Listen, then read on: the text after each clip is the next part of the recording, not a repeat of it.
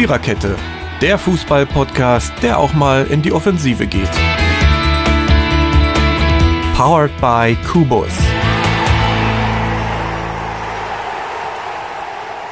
Ich habe ja schon lange in diesem Podcast nicht mehr gesungen. Ne? Ich bin ja heute eigentlich auch nicht wirklich in der Lage dazu, aber alles hat ein Ende, nur die Tabelle 2. Da muss man sich reinschunkeln, weil das äh, unrein ist.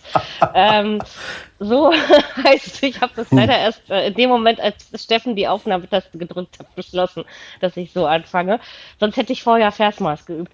In diesem Sinne, hallo und herzlich willkommen zur 224. Episode der Viererkette mit dem wunderbaren Titel Alles hat ein Ende, nur die Tabelle 2. Ich finde, wenn man das äh, so prosaisch und poetisch von sich gibt, klingt es dann doch schöner als gesungen. Genau, gesungen, gejungen. Jungen sind heute auch wieder mit dabei in der Viererkette. Neben dem kleinen Mädchen Mary, die zwei großen, starken Jungens, Marco und Jürgen, die mit mir durch dieses Programm dieser illustren Episode führen werden, wo wir zunächst zwei Partien im DFB-Pokal Halbfinale, gut, mehr wären auch schlecht möglich, ähm, besprechen werden. Die Finalisten, die sich dann im Mai in Berlin treffen werden, stehen fest. Und wenn wir das erledigt haben, kümmern wir uns um den 31. Bundesligaspieltag, den viertletzten, wo zwei Entscheidungen für diese Saison gefallen sind. Und zwar die an den beiden Tabellenenden. Daher auch dieser Episodentitel. Und ja, wir kannten noch einen anderen Meister. Das ist uns dazwischen äh, gerade bei der Vorbesprechung auch aufgefallen. Aber bevor wir zum Meisterschaftabstieg und der Spannung, die vor allen Dingen ähm, in den europäischen Plätzen herrscht, bevor wir dazu kommen, fangen wir mit dem DFB-Pokal an. Da gab es heute vor einer Woche das erste Halbfinale zwischen dem Zweitligisten dem Hamburger Sportverein und dem Sportclub Freiburg, ja, der dieses Jahr irgendwie so viel gewinnen kann wie eine gefühlte Meisterschaft, nämlich eine direkte Champions League Qualifikation oder eben die für die Europa League und auch das Pokalfinale. Das Ergebnis ist dann hiermit klar. 3 zu 1 hat der Sportclub Freiburg die Hamburger aus ihrem eigenen Volkspark geweht. Und ich würde das wirklich als geweht nennen, weil eigentlich war das Spiel zur Pause schon entschieden. Ich muss ganz ehrlich sagen, dass Freiburg gewinnt, ist keine Überraschung oder gewonnen hat. Aber dass sie das so, dass sie die Hamburger so überrollen, ich gebe zu, dass ich damit nicht gerechnet habe. Ansonsten aber eine hochverdiente Angelegenheit und ein sehr, sehr emotionales Fußballspiel. Oder Jürgen? Ja, Ganz klar, definitiv meine ich auch. Das, das, war in der ersten Hälfte so, wenn man sich da irgendwie was Trinkbares holen wollte, ja, musstest du schon aufpassen, dass du kein Tor verpasst hast. Das war dermaßen dominant von den Freiburgern. Wenn es auch im, im Fernsehen ein paar Mal ist, ja, und der HSV hat Pech gehabt und dies hat der Schiedsrichter nicht gegeben und das hat er nicht gegeben und das hätte er vielleicht geben können, hat er aber nicht. Aber unterm Strich finde ich schon äh, ganz klarer Sieg und verdienter Sieg der Freiburger. Die, die haben die wirklich fast aus dem eigenen Stadion geschossen. Ja, hat nicht sollen sein für den HSV, ne? Jo. Marco, du hast es mehr oder weniger so erwartet? Ich habe das schon irgendwo so erwartet. Ähm, der SC Freiburg hat in diesem Spiel gezeigt, dass sie in dieser Saison ja zu vielen fähig sind. Also sie haben halt alles genutzt, was der Hamburger SV ihnen angeboten hat in der ersten Halbzeit. Und ja, gehen dann wirklich ja, quasi mit den ersten drei Chancen da 3-0 in Führung. Das dritte war ja ein Elfmeter und trotzdem hat der HSV nicht enttäuscht. Also die haben trotzdem ordentlich mitgespielt, hatten auch ihre Chancen und treffen eben halt nicht. So, eine letzte Halbzeit relativ klar mit 3 zu 0 und dann muss man sagen, in der zweiten Halbzeit verteidigt Freiburg das eben auch sehr reif und spielt eben genau dann, wie will ich sagen, das Gegenteil. Also ähm, wirklich eine ordentliche Partie gegen den Ball. Ähm, und der HSV kommt dann eben nur noch zum Anschlusstreffer kurz vor Schluss. Aber auch hier muss man sagen, sie haben sich da wirklich nicht aufgegeben. Also der HSV hat, finde ich, keine enttäuschende Leistung gebracht. Und wenn vielleicht das ein oder andere Tor in der ersten Halbzeit doch nicht gefallen wäre, hätte das bestimmt auch enger sein können. Und genauso gut eben wie wenn das 1 zu 3 ein bisschen eher fällt, wird es vielleicht hinten raus auch nochmal eng. Und insofern ist Freiburg der verdiente Sieger in dem Halbfinale gewesen. Äh, Finde ich auch, ist insgesamt ja auch nicht unverdient im Finale. Ich meine, trotzdem war der Auftakt in Würzburg knapp, ähm, auch in Osnabrück zwischendurch war es nochmal knapp. Aber sonst hat Freiburg das eigentlich relativ souverän gelöst. Zum Beispiel eben auch ähm, ja, mit dem Match in Hoffenheim, das war glaube ich das Achtelfinale genau. Ja, und jetzt eben auch relativ souverän in Hamburg gewonnen, 3 zu 1. Und ja, da hat ähm, SC Freiburg jetzt wirklich eine Titelchance, die ich als gar nicht so für unrealistisch ansehen würde. Und der HSV hat, glaube ich, aber durch dieses Spiel auch nochmal ein bisschen Selbstvertrauen getankt für den Endspurt in der zweiten Liga. Denn wir werden da bestimmt heute auch nochmal kurz zu sprechen drauf kommen. Das wird ja irgendwie immer enger und der HSV ist mittendrin. Mittendrin, ja. Das ist, ist aber schon beeindruckend, was äh, in Freiburg da in dieser Saison gewachsen ist. Also da hat man auf jeden Fall ein großes Stück Weiterentwicklung gesehen, obwohl das ein Prozess von vielen Jahren war. Aber ich, ich finde, jetzt, jetzt kriegen sie, haben sie die Möglichkeit, auch die, die Früchte dafür zu ernten. Und ähm, nee, also finde ich, finde ich schon toll, was da so wieder gearbeitet wird, sage ich mal, in, in Freiburg mit Trainer und allen drum und dran.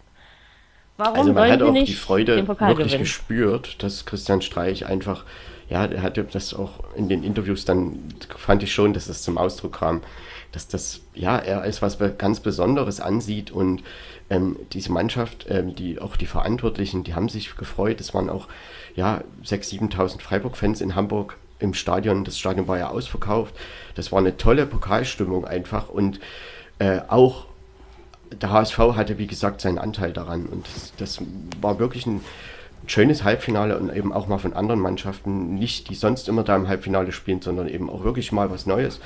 Und ähm, der SC Freiburg hat sich verdient durchgesetzt. Ja, und wird dann jetzt am 21. Mai versuchen, da seinen ersten Titel der Vereinsgeschichte zu holen. Wenn man, genau. wenn man das mal, wenn man das mal überlegt, wenn man in Berlin ist oder war beim Pokalfinale, das wird für die Freiburger, das wird ein unvergessenes, unvergessliches Erlebnis werden. Ne? Egal, was da am Ende bei rum. Ja. Gut, ich meine, wenn sie, wenn, wenn sie 5-0 verlieren, dann werden sie wahrscheinlich schon sagen, komm, abhaken, fertig. Aber das kann ich mir nicht vorstellen. Also das wird richtig, richtig Kräfte freisetzen, gehe ich mal von aus. Und die werden. Die Hütte wird die auch werden, voll sein. Ja, ne? ja, ja, ja. Das, das ist wieder so ein, so ein richtiges Pokalfinale, wie es eins sein soll. Ja, das äh, stimmt. Und trotzdem ja. hat der HSV in dieser äh, Pokalsaison auch nicht enttäuscht. Sie sind ja auch ähm, gut dreimal durch Elfmeterschießen weitergekommen, aber das musste dann eben auch mal machen. Das war ja alles ja. auch nicht unverdient. Äh, in Köln gewonnen, zum Beispiel in Nürnberg, ähm, zu Hause Karlsruhe, das war ein sehr hoch emotionales Spiel. Also das war schon auch wirklich gut, was der HSV in diesem Pokalwettbewerb in diesem Jahr gemacht hat. Und ja, nun haben sie das Finale verpasst, okay, aber äh, in der Liga, ich denke schon, dass sie sich auch noch mal ein bisschen Push dafür gehol geholt haben. Und jetzt, ja, muss man halt schauen, ob man dann doch eben noch diesen dritten Platz eventuell erreicht. Da beißt du dich, da beißt du dich aber natürlich auch irgendwo hin, wenn du dann so ein Spiel hast und die kommen, ich sag mal, dreimal nach vorne, hauen dir dir drei Dinger rein und, und das, das ist irgendwo, da denkst du, das kann nicht wahr sein. Äh, was ist da los? Ne? Kann Aber ich die Welt nicht mehr sagen, dass das ein Spiel ist, vielleicht der Unterschied genau bei vom Erst- und Zweitligisten, dass eben ja. Freiburg ist eine Mannschaft, die ist dieses Jahr abgezockt, die nutzt solche Situationen. Der HSV gab ihnen diese Situation und sie haben es halt wirklich ausgenutzt. Und ähm, wie gesagt, wenn nicht das 3-0 gestanden hätte, sondern vielleicht nur 2-0. Wir wissen, dass ein 2-0 auch kippen kann. Und äh, ich glaube auch, nach der Pause ähm, gab es schon Chancen für Hamburg. Also sie können auch einfach eher den Anschlusstreffer machen und das dann ist es enger. Und trotzdem hat Freiburg das insgesamt verdient gewonnen und auch wirklich äh, in der zweiten Halbzeit einfach gut verteidigt. Das muss man denen lassen und äh, der HSV hat trotzdem nicht enttäuscht. Ja, so kann man das zusammenfassend auf jeden Fall auf den Punkt bringen. Dann beschäftigen wir uns natürlich auch noch mit dem zweiten Halbfinale. Der Gegner des Sportclubs aus Freiburg ist, ja, man könnte jetzt schon auch sagen, erwartungsgemäß RB Leipzig. Sie hatten den FC Union Berlin zu Gast, für den das natürlich traumhaft gewesen wäre, in Berlin im Pokalfinale zu stehen. Scheiß Nachspielzeit, werden sie sich an der alten Försterei sagen. Sonst hätten wir vielleicht noch eine Verlängerung gesehen. Ähm, ich sag mal so, am Ende hat es nicht sollen sein. Und ich glaube, dass man, also das war nicht, das war nicht so souverän von Leipzig, wie das zum Beispiel Freiburg gemacht hat, also von, von der ganzen Spielanlage her. Also, ich glaube, ich kann jeden Union-Fan verstehen, der dann ein bisschen traurig ähm, wieder nach Berlin zurückgefahren ist. Ja, das ist, es war bitter, dann am Ende so auszuscheiden. Aber auch für Union gilt, das war keine schlechte Pokalsaison und ist auch keine schlechte Ligasaison. Oder Jürgen, wie siehst du das? Ja, eigentlich haben sie zweimal Pech gehabt. Ne? Mit, dem, mit dem Elfmeter, der zum Ausgleich mhm. führte, war, ich sag mal, kein, kein Muss. Ne? Kein, kein Elfer, den man unbedingt geben muss. Man, man kann, aber man muss nicht. Und dann das Tor in der Nachspielzeit, das natürlich, okay, den, den machst du als, als Gegner, dann ist er drin, dann sagst du, komm, Mund abputzen, weiter, alles gut, Endspiel erreicht. Aber es ist natürlich schon für, für die andere Mannschaft ist schon krass, ne? wenn du so rausfliegst und, und denkst, ja komm, die Verlängerung, da kommen wir auf jeden Fall noch rein. Und dann, dann fängst du dir da so ein Gegentor. Nicht schön. Bitter, bitter. Marco, wie hast du das Spiel gesehen? Ja, ich würde schon sagen, dass die Verlängerung verdient gewesen wäre. Union war über weite Strecken, gerade der ersten Halbzeit, irgendwie schon das bessere Team. Und Leipzig kommt dann eben ja, mit dem Elfmeter zum Ausgleich. Ähm, man, ja, das war dann eben eine glückliche Situation, die für Leipzig gesprochen hat. Und dann waren sie jetzt aber auch nicht unbedingt druckvoller als äh, Union. Also das war dann, lief eigentlich auf dieses 1 zu 1 hinaus. Und ja, am Ende gibt es dann halt diese eine glückliche Situation, die nutzt Forsberg und damit konnte Union nicht mehr zurückschlagen und scheidet hier doch, würde ich sagen, relativ unglücklich aus. Ähm, Leipzig hatte ja bis zum Halbfinale kein Gegentor bekommen im Pokal. Jetzt war das das eine. Ähm, sie haben das nochmal gedreht. Und ja, wir werden das ja jetzt auch in der heutigen Folge nochmal weiter besprechen. Leipzig hat ja jetzt doch ein ja, starkes Programm, also äh, in vielen Wettbewerben. Und ähm, das war eben mal so ein, eine Partie, die hätte aus Leipziger Sicht auch gut und gerne schief gehen können. So, und irgendwo hat man ja am Samstag, hat man sich ja nochmal getroffen. Ja, und dann hat Union sich dann irgendwie mehr als verdient belohnt. Sozusagen. Ja, aber es ist eben auch dieses krasse Restprogramm. Also was Leipzig eben auch hat. Und es geht ja auch noch ein bisschen um, um was, ne? Ähm, ja. Wo man dann ja, um zwei Titel. Wo ja, ist es? Musst du dann schon auch mit den Kräften irgendwie haushalten. Also das ist klar, dass das alles andere als leicht wird. Aber gut, das ist dann vielleicht auch wieder ein bisschen die Erfahrung, die Leipzig ja nur auch schon ja, zumindest ein paar Jahre länger als Union in der Bundesliga hat.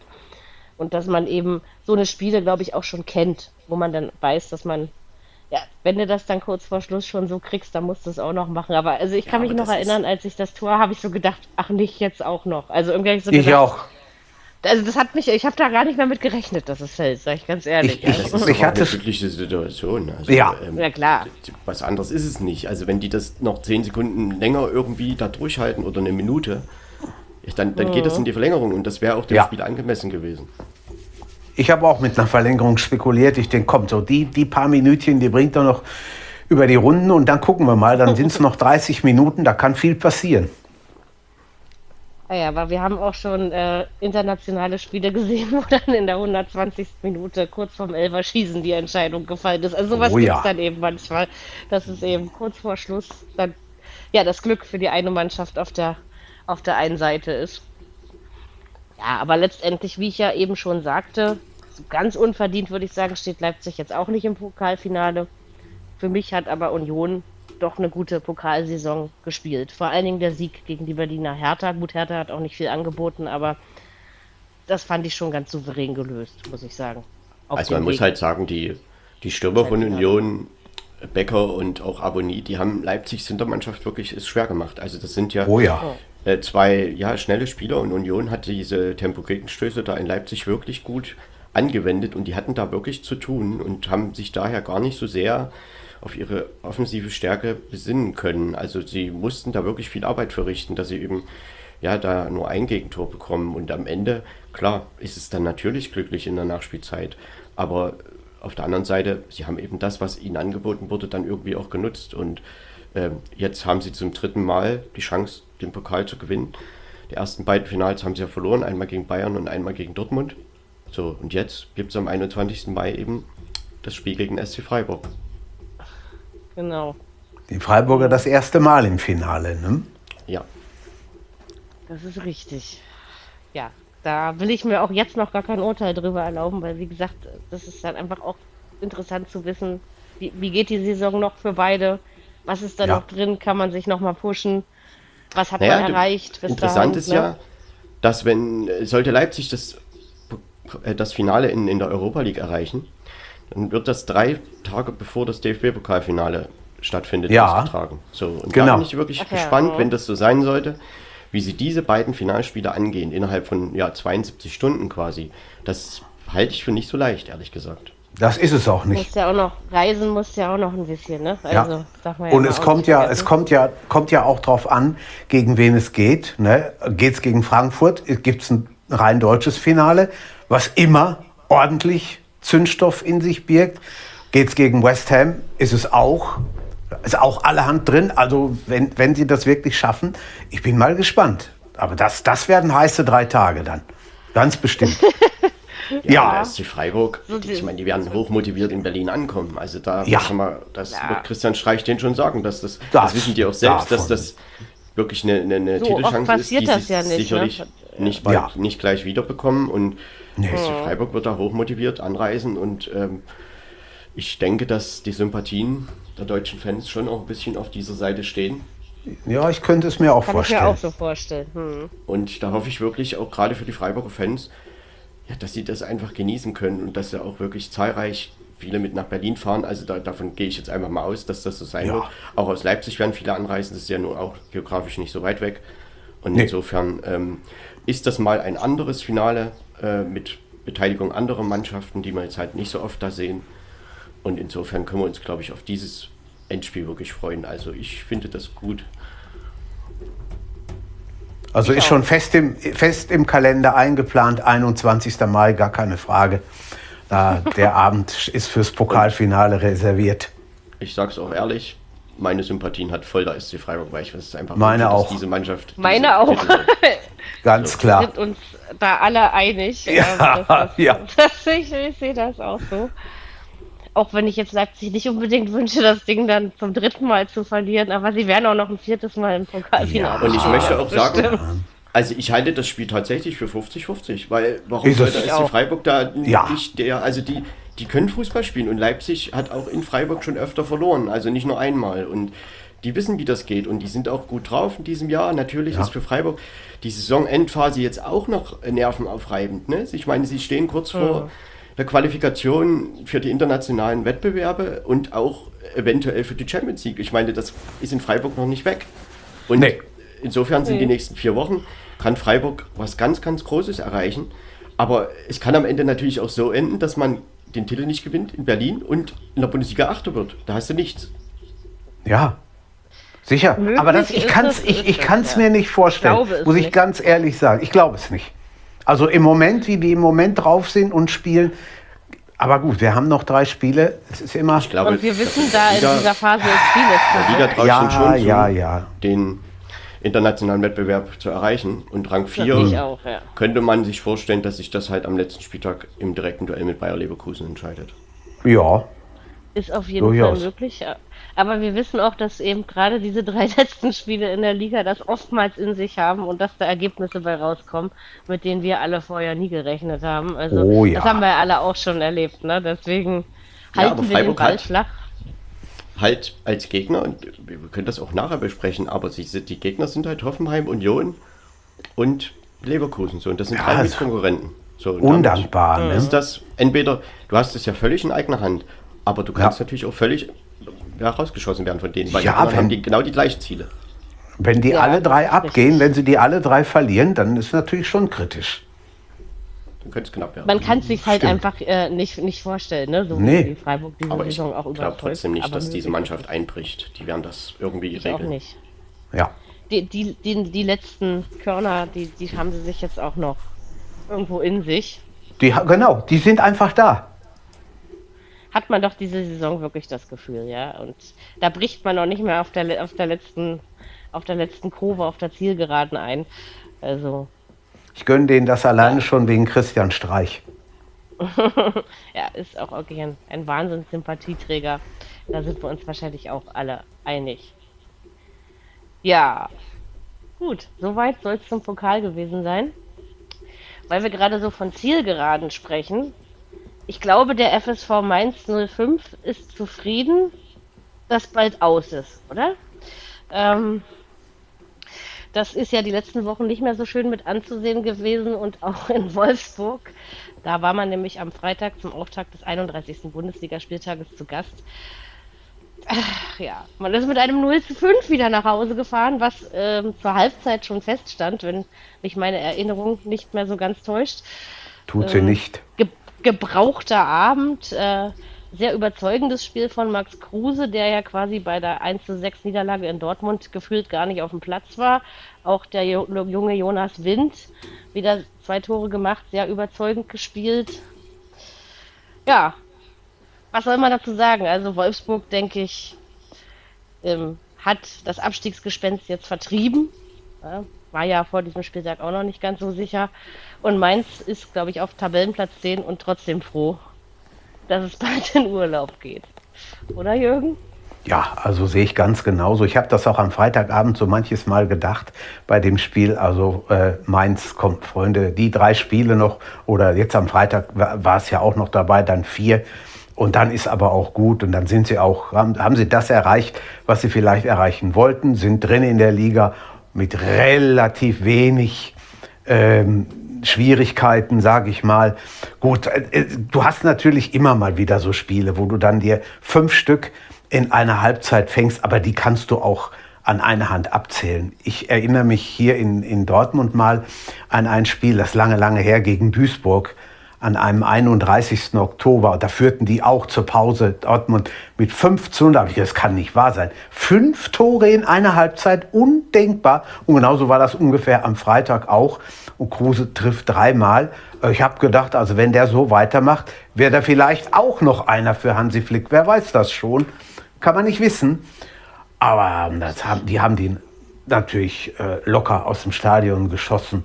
Und äh, zweite Hälfte dann ein Gängchen runtergeschaltet und das Ding immer noch locker und leicht am Ende mit 5-0 gewonnen. Marco.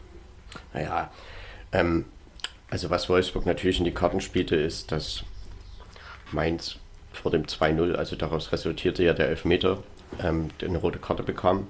Niklas Tauer sah da rot und damit waren sie halt ähm, ja, knapp 70 Minuten in Überzahl. Aber trotzdem hatte Mainz an dem Abend eigentlich mit dem Spiel, ja, das, das, sie konnten da spätestens ab dem Zeitpunkt irgendwie überhaupt nicht mehr dagegenhalten.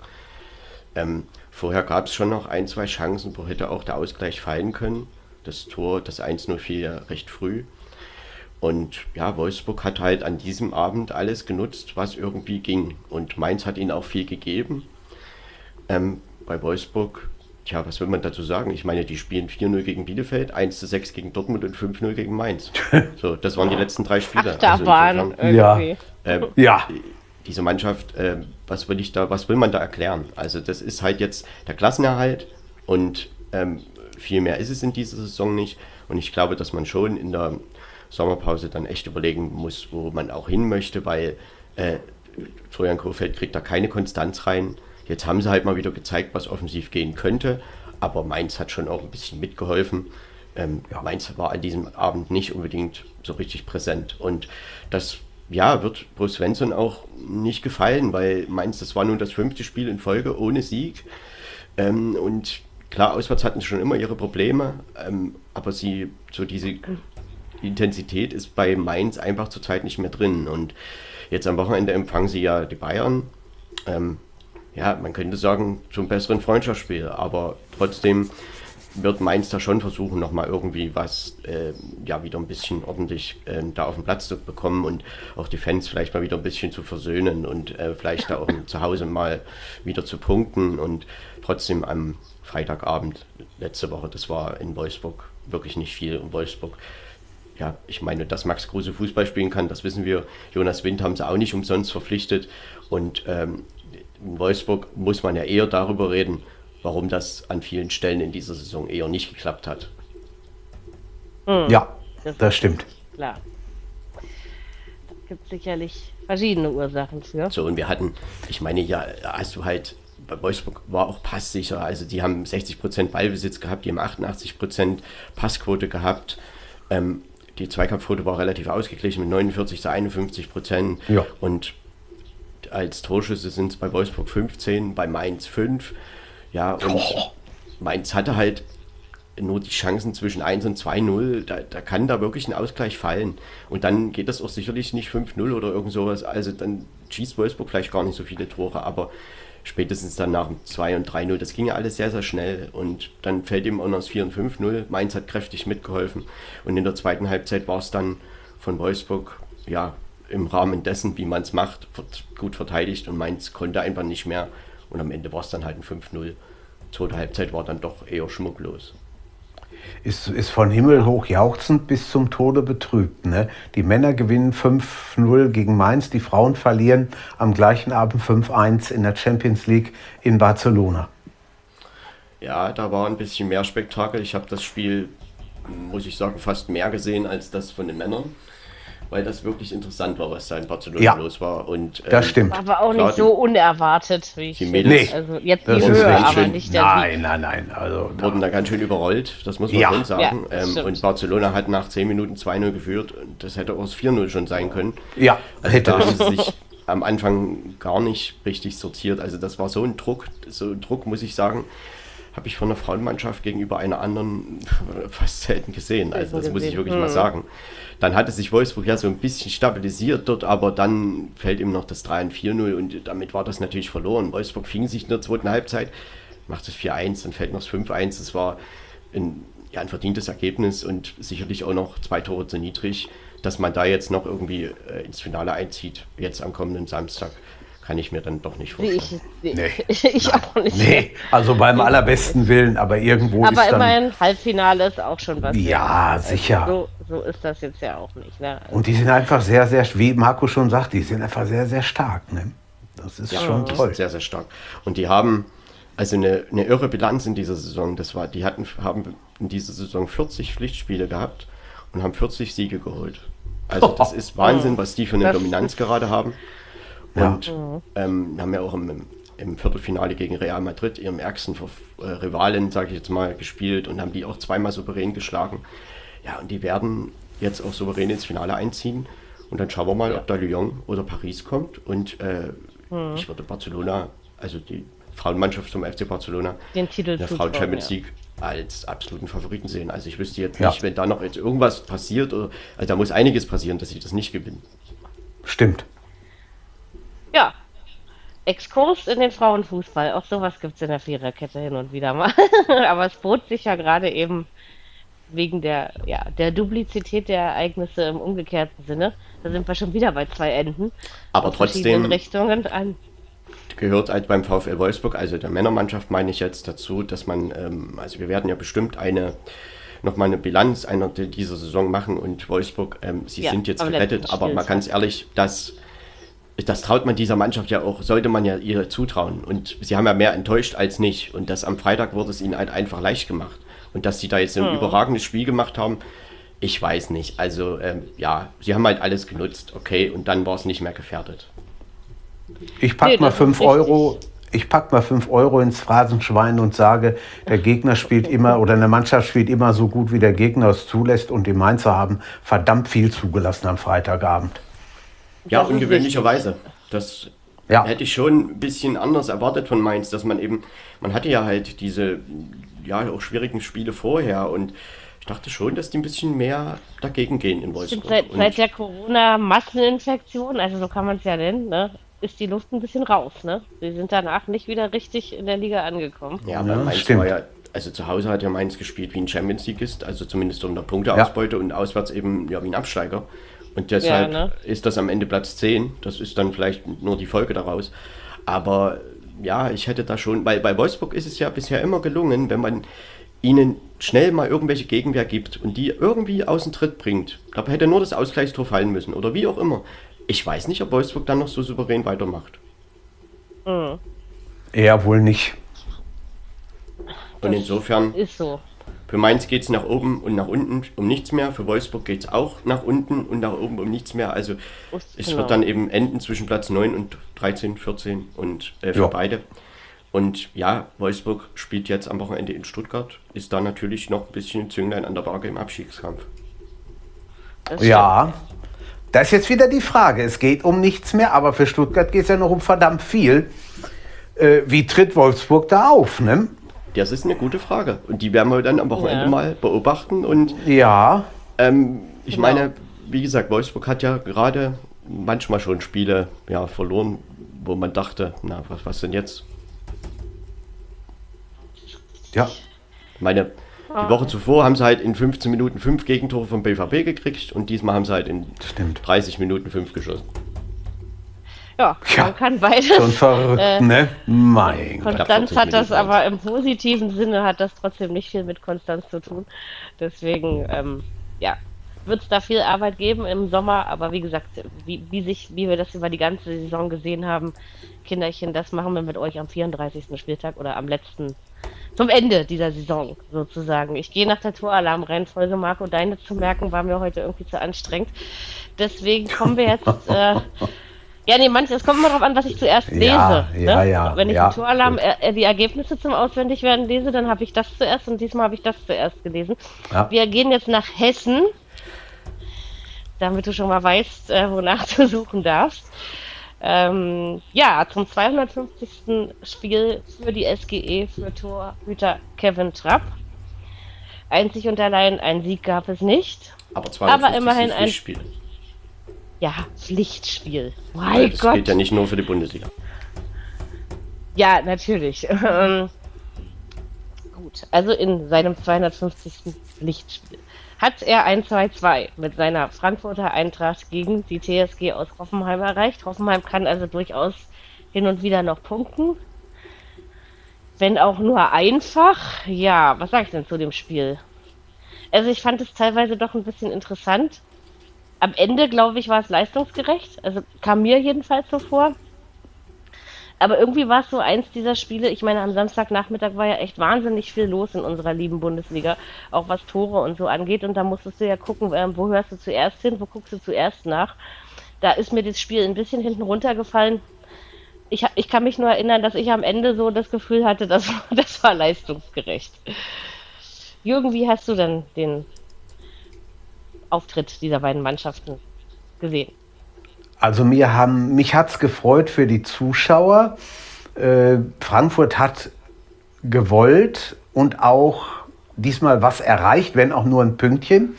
Aber man hat immerhin, man hat sich immerhin mal ein bisschen ins Zeug gelegt und war nicht mit, mit elf Köpfen schon beim Spiel von übermorgen gegen West Ham. Äh, Hoffenheim hat gezeigt, wir sind auch noch da und wir können durchaus auch mal das eine oder andere Törchen schießen. 2-2 am Ende, besser als 0-0, würde ich mal sagen. ja, kommt drauf an, wem es was nützt am Ende. Ne? Ja. Bei ähm, Frankfurt geht ja dann doch nicht mehr allzu viel, muss man ja, also in der Bundesliga-Tabelle. So, Marco dein Eindruck von dieser Partie? Ja, Frankfurt hat natürlich in den letzten Wochen in der Bundesliga die Chance auf einen europäischen Wettbewerb ja, verspielt, sage ich jetzt mal. Ähm, sicherlich nicht erst am Samstag, sondern auch schon davor. Und ich bin tatsächlich gespannt, wie sie am Donnerstag in West Ham dann wieder umschalten. Also jetzt haben wir Europapokal und dann geht das halt oder soll es wieder anders gehen. Aber zu dem Spiel am Samstag, dass das leistungsgerecht war, insgesamt glaube ich schon. Indika war irgendwie ja eine prägende Figur, ein prägender Spieler für das Spiel, hat ja die, die 1 0 Führung für die TSG per Eigentor erzielt. Dann macht er aber selbst auch einen Ausgleich. Ja, dann geht Frankfurt in Führung und Hoffenheim kommt nochmal zum Ausgleich. Und dann hat man schon das Gefühl gehabt, dass sie sich auf dieses 2 zu 2 einigen. Ähm, Hoffenheim ist schon die Frage, finde ich, warum man da in den letzten Wochen so nachgelassen hat. Also irgendwie kann ich mich da erinnern an ein richtig, richtig gutes Spiel gegen Bayern München und danach kam diese 0 3 Niederlage in Berlin bei der Hertha und äh, seitdem geht dann irgendwie nichts mehr. Also man verliert dann halt gegen Bochum und äh, gegen Fürth nur 0-0. Also das sind dann alles so komische Ergebnisse gewesen und damit hat man sich natürlich auch ein bisschen der Chance beraubt, äh, Richtung Europa nochmal zu gehen in der Bundesliga. Also das ist jetzt Rang 8 und es ist Rückstand auf Rang 7 sind drei Punkte. Okay, sie haben das bessere Torverhältnis gegenüber Köln. Auf Rang 6 sind es vier Punkte. Ja, und auf Freiburg sind es halt schon sechs.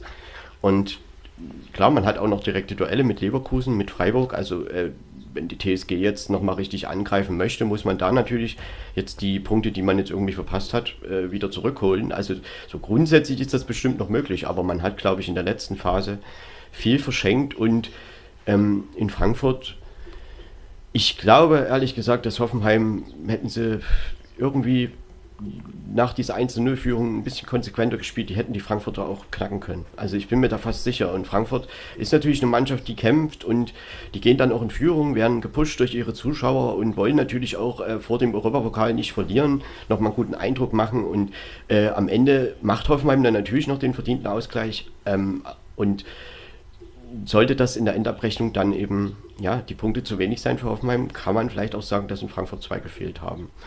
Trotzdem äh, ist es sicherlich nicht nur das Spiel, was dann am Ende die Nicht-Qualifikation für den Europapokal bedeutet, sondern eben ja solche Niederlagen, wie ich gerade jetzt genannt habe. Äh, und insofern können oder müssen beide damit leben. Sie können es, glaube ich, auch. Und Frankfurt hat natürlich jetzt die große Aufgabe, das große Spiel in London am Donnerstag vor sich. Ja, dann kommt dieses Zwischenspiel mhm. gegen Leverkusen am kommenden Montag, denn wir haben nächste Woche wieder mal zwei Montagsspiele. Echt? Ja. Das wusste ich gar nicht. Ja, weil am 1. Mai wird ja in, wird in Deutschland kein Profifußball ausgetragen oder überhaupt kein Ach so, ja stimmt, wir haben ja 1. Mai am... Ach, da hat die zweite und Liga auch wieder Montagsspiel und so. Aha, okay. Nein, die haben am Freitag und nee, Samstag ach, alles. Ach so, gut. Okay, und das, also und das wusste ich nicht. Leipzig und Frankfurt spielen halt dann am Montag, weil sie ja am Donnerstag ihre okay. Hinspiele haben. Und ähm, mhm. ja, und Frankfurt spielt da halt in Leverkusen. Und dann hat man drei Tage später zu Hause das Rückspiel gegen West Ham. Das ist natürlich das, wo Frankfurt jetzt sicherlich alles reinhauen wird, was geht.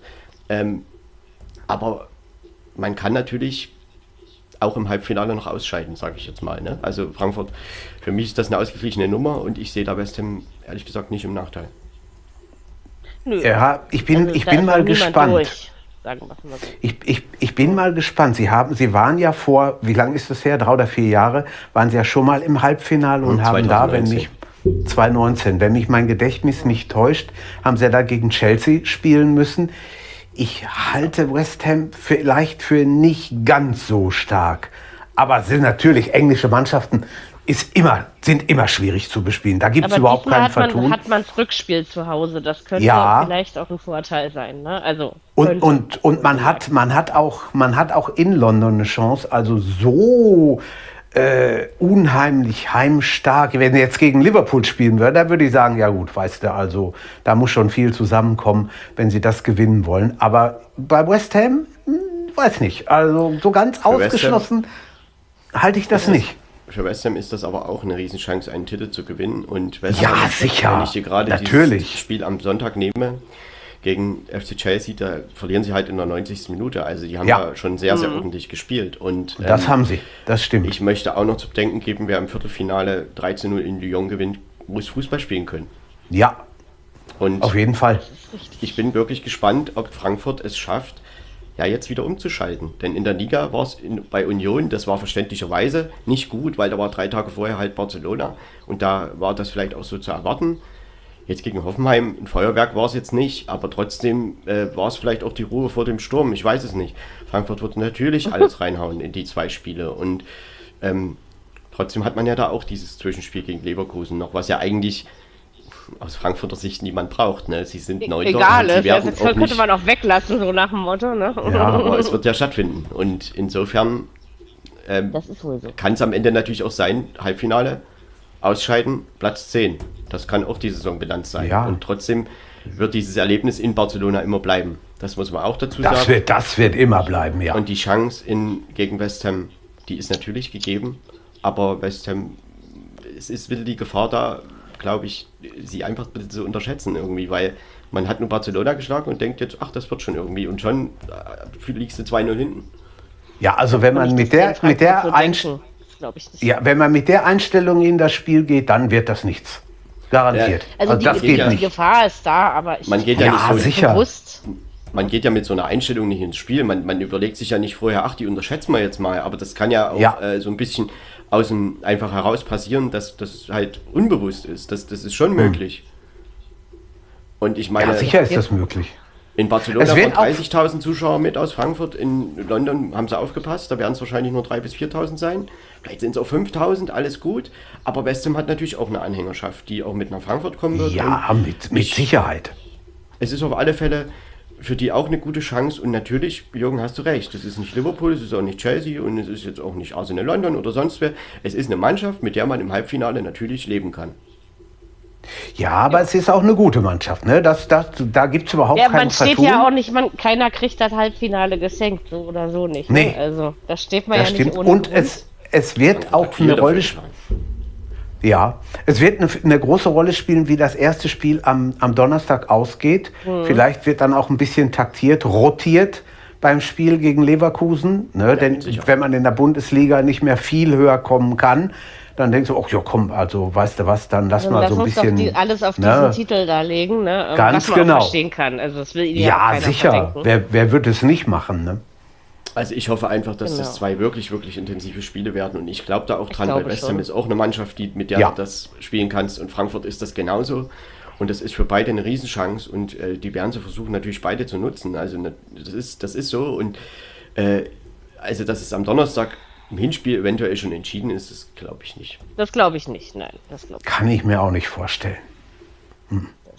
Gegen wir, Hoffenheim. Wir ich, ich, hoffe, ich, ich hoffe, dass es wirklich fürs Rückspiel, dass da noch alles drin ist und dass die Fans wieder mal so eine heiße Nacht von Frankfurt erleben werden. Das ich glaube, das machen und die Fans so nicht so bitter. Also, so bitter ja. ist wie und es ist aber auch ein Erfolg, zweimal innerhalb von drei Jahren im Europa League Halbfinale zu stehen. Ja, sie leben oh, diesen ja. Wettbewerb wirklich, wirklich gut als Verein und ja. äh, vielleicht wie kein zweiter in Europa, das muss man schon mal so sagen. Mhm, und, das ist schon äh, beeindruckend äh, auch. Wäre das überragend, wenn Frankfurt auch ins Finale Richtung Sevilla fahren darf. Natürlich wäre das überragend. Mhm. Aber West Ham wird natürlich auch so denken und wir wissen das, wie das mit englischen Mannschaften ist die gehen da schon rein und machen da schon mit. Oh ja. Und wollen oh, da nicht ja. schön spielen, sondern die wollen weiterkommen. Das ist und, richtig. Ja. Ich meine, gegen Hoffenheim hat man jetzt so ein bisschen, ja, wie will man sagen, geübt. Also es waren 17 zu 10 Torschüsse ja. pro Frankfurt. Also wenn man das so sieht, die Werte sind trotzdem alle relativ ausgeglichen. Also die Zweikampfquote liegt, liegt leicht bei Frankfurt. Ähm, am Ende muss ich Hoffenheim fast mehr ärgern, dass es nur einen Punkt gab als Frankfurt, weil für Frankfurt war vorher eigentlich klar, dass in der Liga nicht mehr viel geht. Ja. Hm. Das könnte man. Eigentlich muss Hoffenheim die, die Spiele, die man jetzt hat, wenn überhaupt nach oben noch was gehen soll, muss man aus den letzten Spielen eigentlich mindestens sechs Punkte holen. Sechs Punkte aus den letzten ja. Reihen. Ja, so das wird fast gar nicht reichen, weil Freiburg hat schon sechs Punkte Vorsprung. Und ja. Ähm, ich meine, man hat, man hat jetzt Freiburg, dann hast du halt, wie gesagt, Leverkusen und Mönchengladbach. Ist jetzt, ja, ja. glaube ich, in der Tabellenregion nicht das allereinfachste Restprogramm. Nee, Wahrscheinlich nicht, nicht, vor allen Dingen, wenn, wenn der Platz 6 eben zwar, also er ist ja noch vor Augen, ne? Das ist ja eben ja. oder der ja gut, aber genauso. du musst dabei aber bedenken, dass sie das direkte Duell mit Freiburg haben. Also sie können da ja genau. Freiburg im eigenen Duell auf drei Punkte ranziehen. Ja, das also das ist schon noch möglich. Stimmt. Ja. Mhm. ja. Das ist am kommenden Samstag ein, übrigens das Topspiel 18.30 Uhr. Ein Badenser Derby. Freiburg gegen Hoffenheim, Nordbaden gegen Südbaden. Ja, und es geht wirklich für beide geht es um was. Und für Freiburg, ja, ja. natürlich auch. Und das, ja. die, dieses Spiel nimmt natürlich die Brisanz aus der Tabellenkonstellation. Und für Hoffenheim ist es die letzte Chance. Ich meine, wenn die gegen Freiburg nicht gewinnen, sind sie raus. Ja, dann ist das Ding durch. Kann man, das stimmt. Kann man so sagen. Ja, sind wir, aber gut, da ist Hoffenheim, wie du ja vorhin auch schon so treffend gesagt hast, selber dran schuld, weil das hat man sich in den letzten Spielen verschenkt. Aber ich finde, dass das ähm, gar nicht nötig ja. war. Also, weil ich meine, man nee, hat auch gute Spiele nicht. gemacht. Gegen, wenn ich da überlege, gegen Bayern oder auch gegen, gegen Borussia Dortmund, das waren überragende Spiele. Da holen die halt am Ende einen Punkt aus, gerade diesen beiden Spielen. Das hätten aber auch wirklich sechs Punkte sein können. Und sie haben ja, ja. auch Spiele gegen Stuttgart gedreht nach 0-1 zum 2-1. Und sie haben sehr viele Spiele insgesamt äh, gedreht in der Bundesliga. Also auch äh, moralisch immer gut dabei gewesen oder eine gute Moral jetzt gehabt. am Ende, und, ne? und jetzt verlieren sie halt Punkte gegen Mannschaften, also wo man das eher nicht gedacht hätte, wie jetzt Heimniederlage Bochum, unentschieden zu Hause gegen Fürth, in Berlin 0-3, das ist schon merkwürdig. Das tut weh. Stimmt.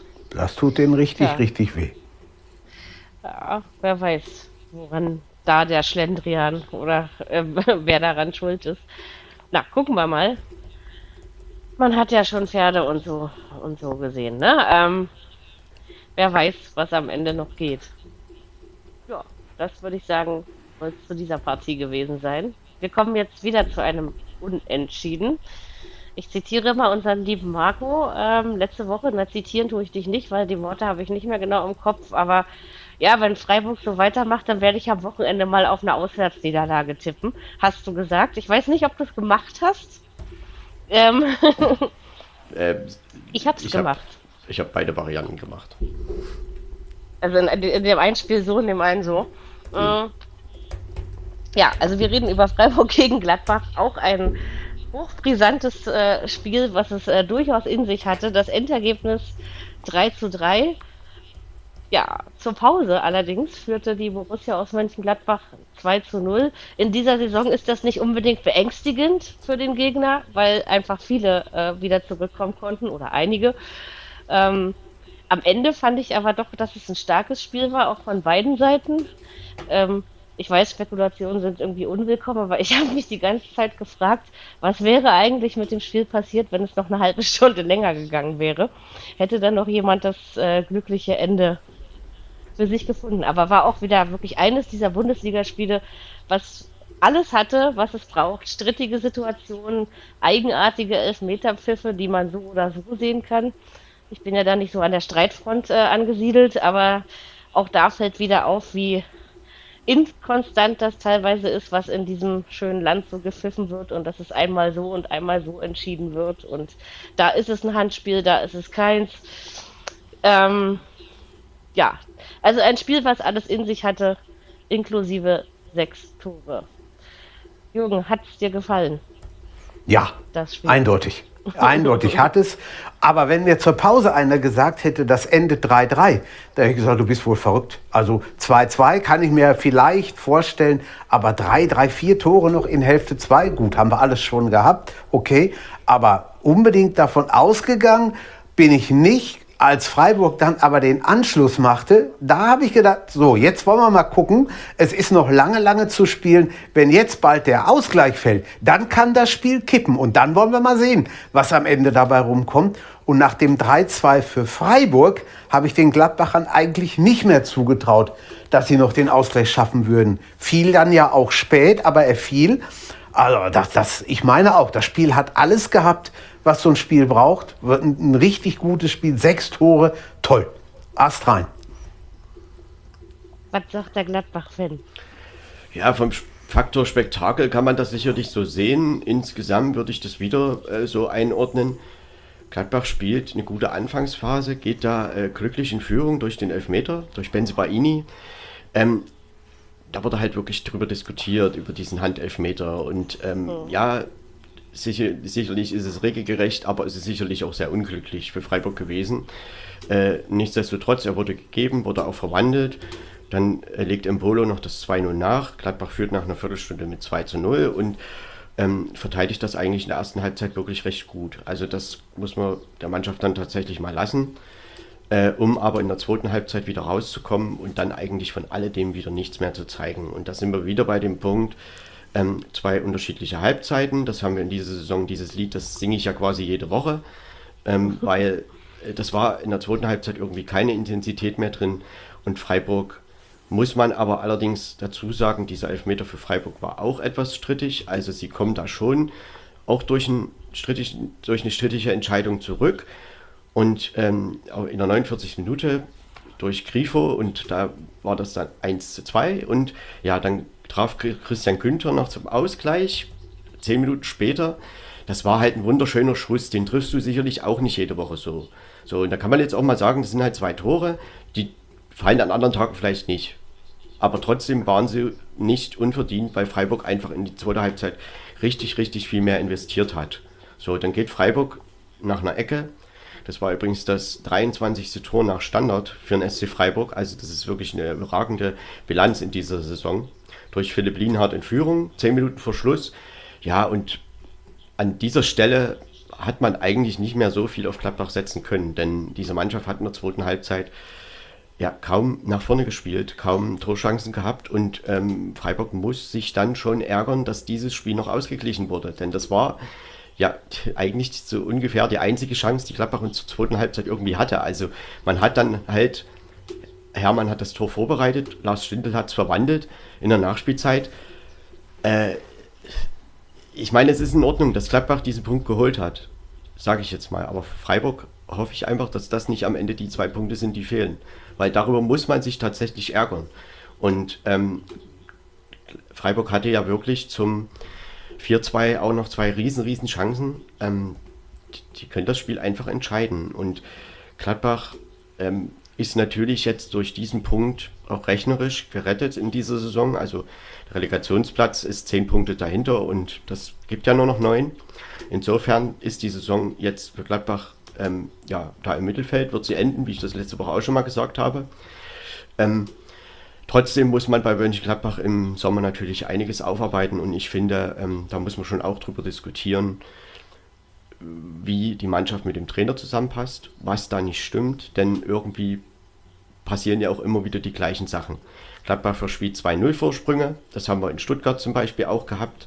Dann hat man ja auch ähm, hohe Niederlagen in dieser Saison gehabt. Gladbach macht immer wieder irgendwelche unmöglichen Abwehrfehler, ähm, wo halt die Mannschaft auch in der Defensivbewegung nicht ordentlich äh, zusammenarbeitet und dann sind es am Ende irgendwie die Abwehrspieler schuld und ja, das kann man vielleicht so sehen, aber das ist ja nur der eine Teil der Medaille und insofern muss man da schon im Sommer genau analysieren, was man verändern muss an dieser Mannschaft und ob das mit dem Trainer äh, weitergeht, ob man ja, ob das einfach eine gute Idee ist oder ob man da nicht wirklich nochmal sagt, wir müssen uns da trennen und nochmal völlig neu anfangen, weil dass diese Mannschaft mehr Potenzial hat, als sie in dieser Saison gezeigt hat, äh, das haben wir auch schon gesehen. Und ähm, ich möchte jetzt nicht sagen, dass jede Saison hier auf Rang 4 enden muss. Äh, also so weit muss man es auch nicht treiben, aber äh, es sind trotzdem Fehler passiert. Ähm, da wird jede Bundesligamannschaft wird diese Fehler nutzen. Und ähm, das kann, darf Gladbach einfach in der nächsten Saison nicht so weitergehen, denn dann ist schon die Gefahr da. Also es gibt warnende Beispiele mit Schalke, mit Hamburg, mit Bremen.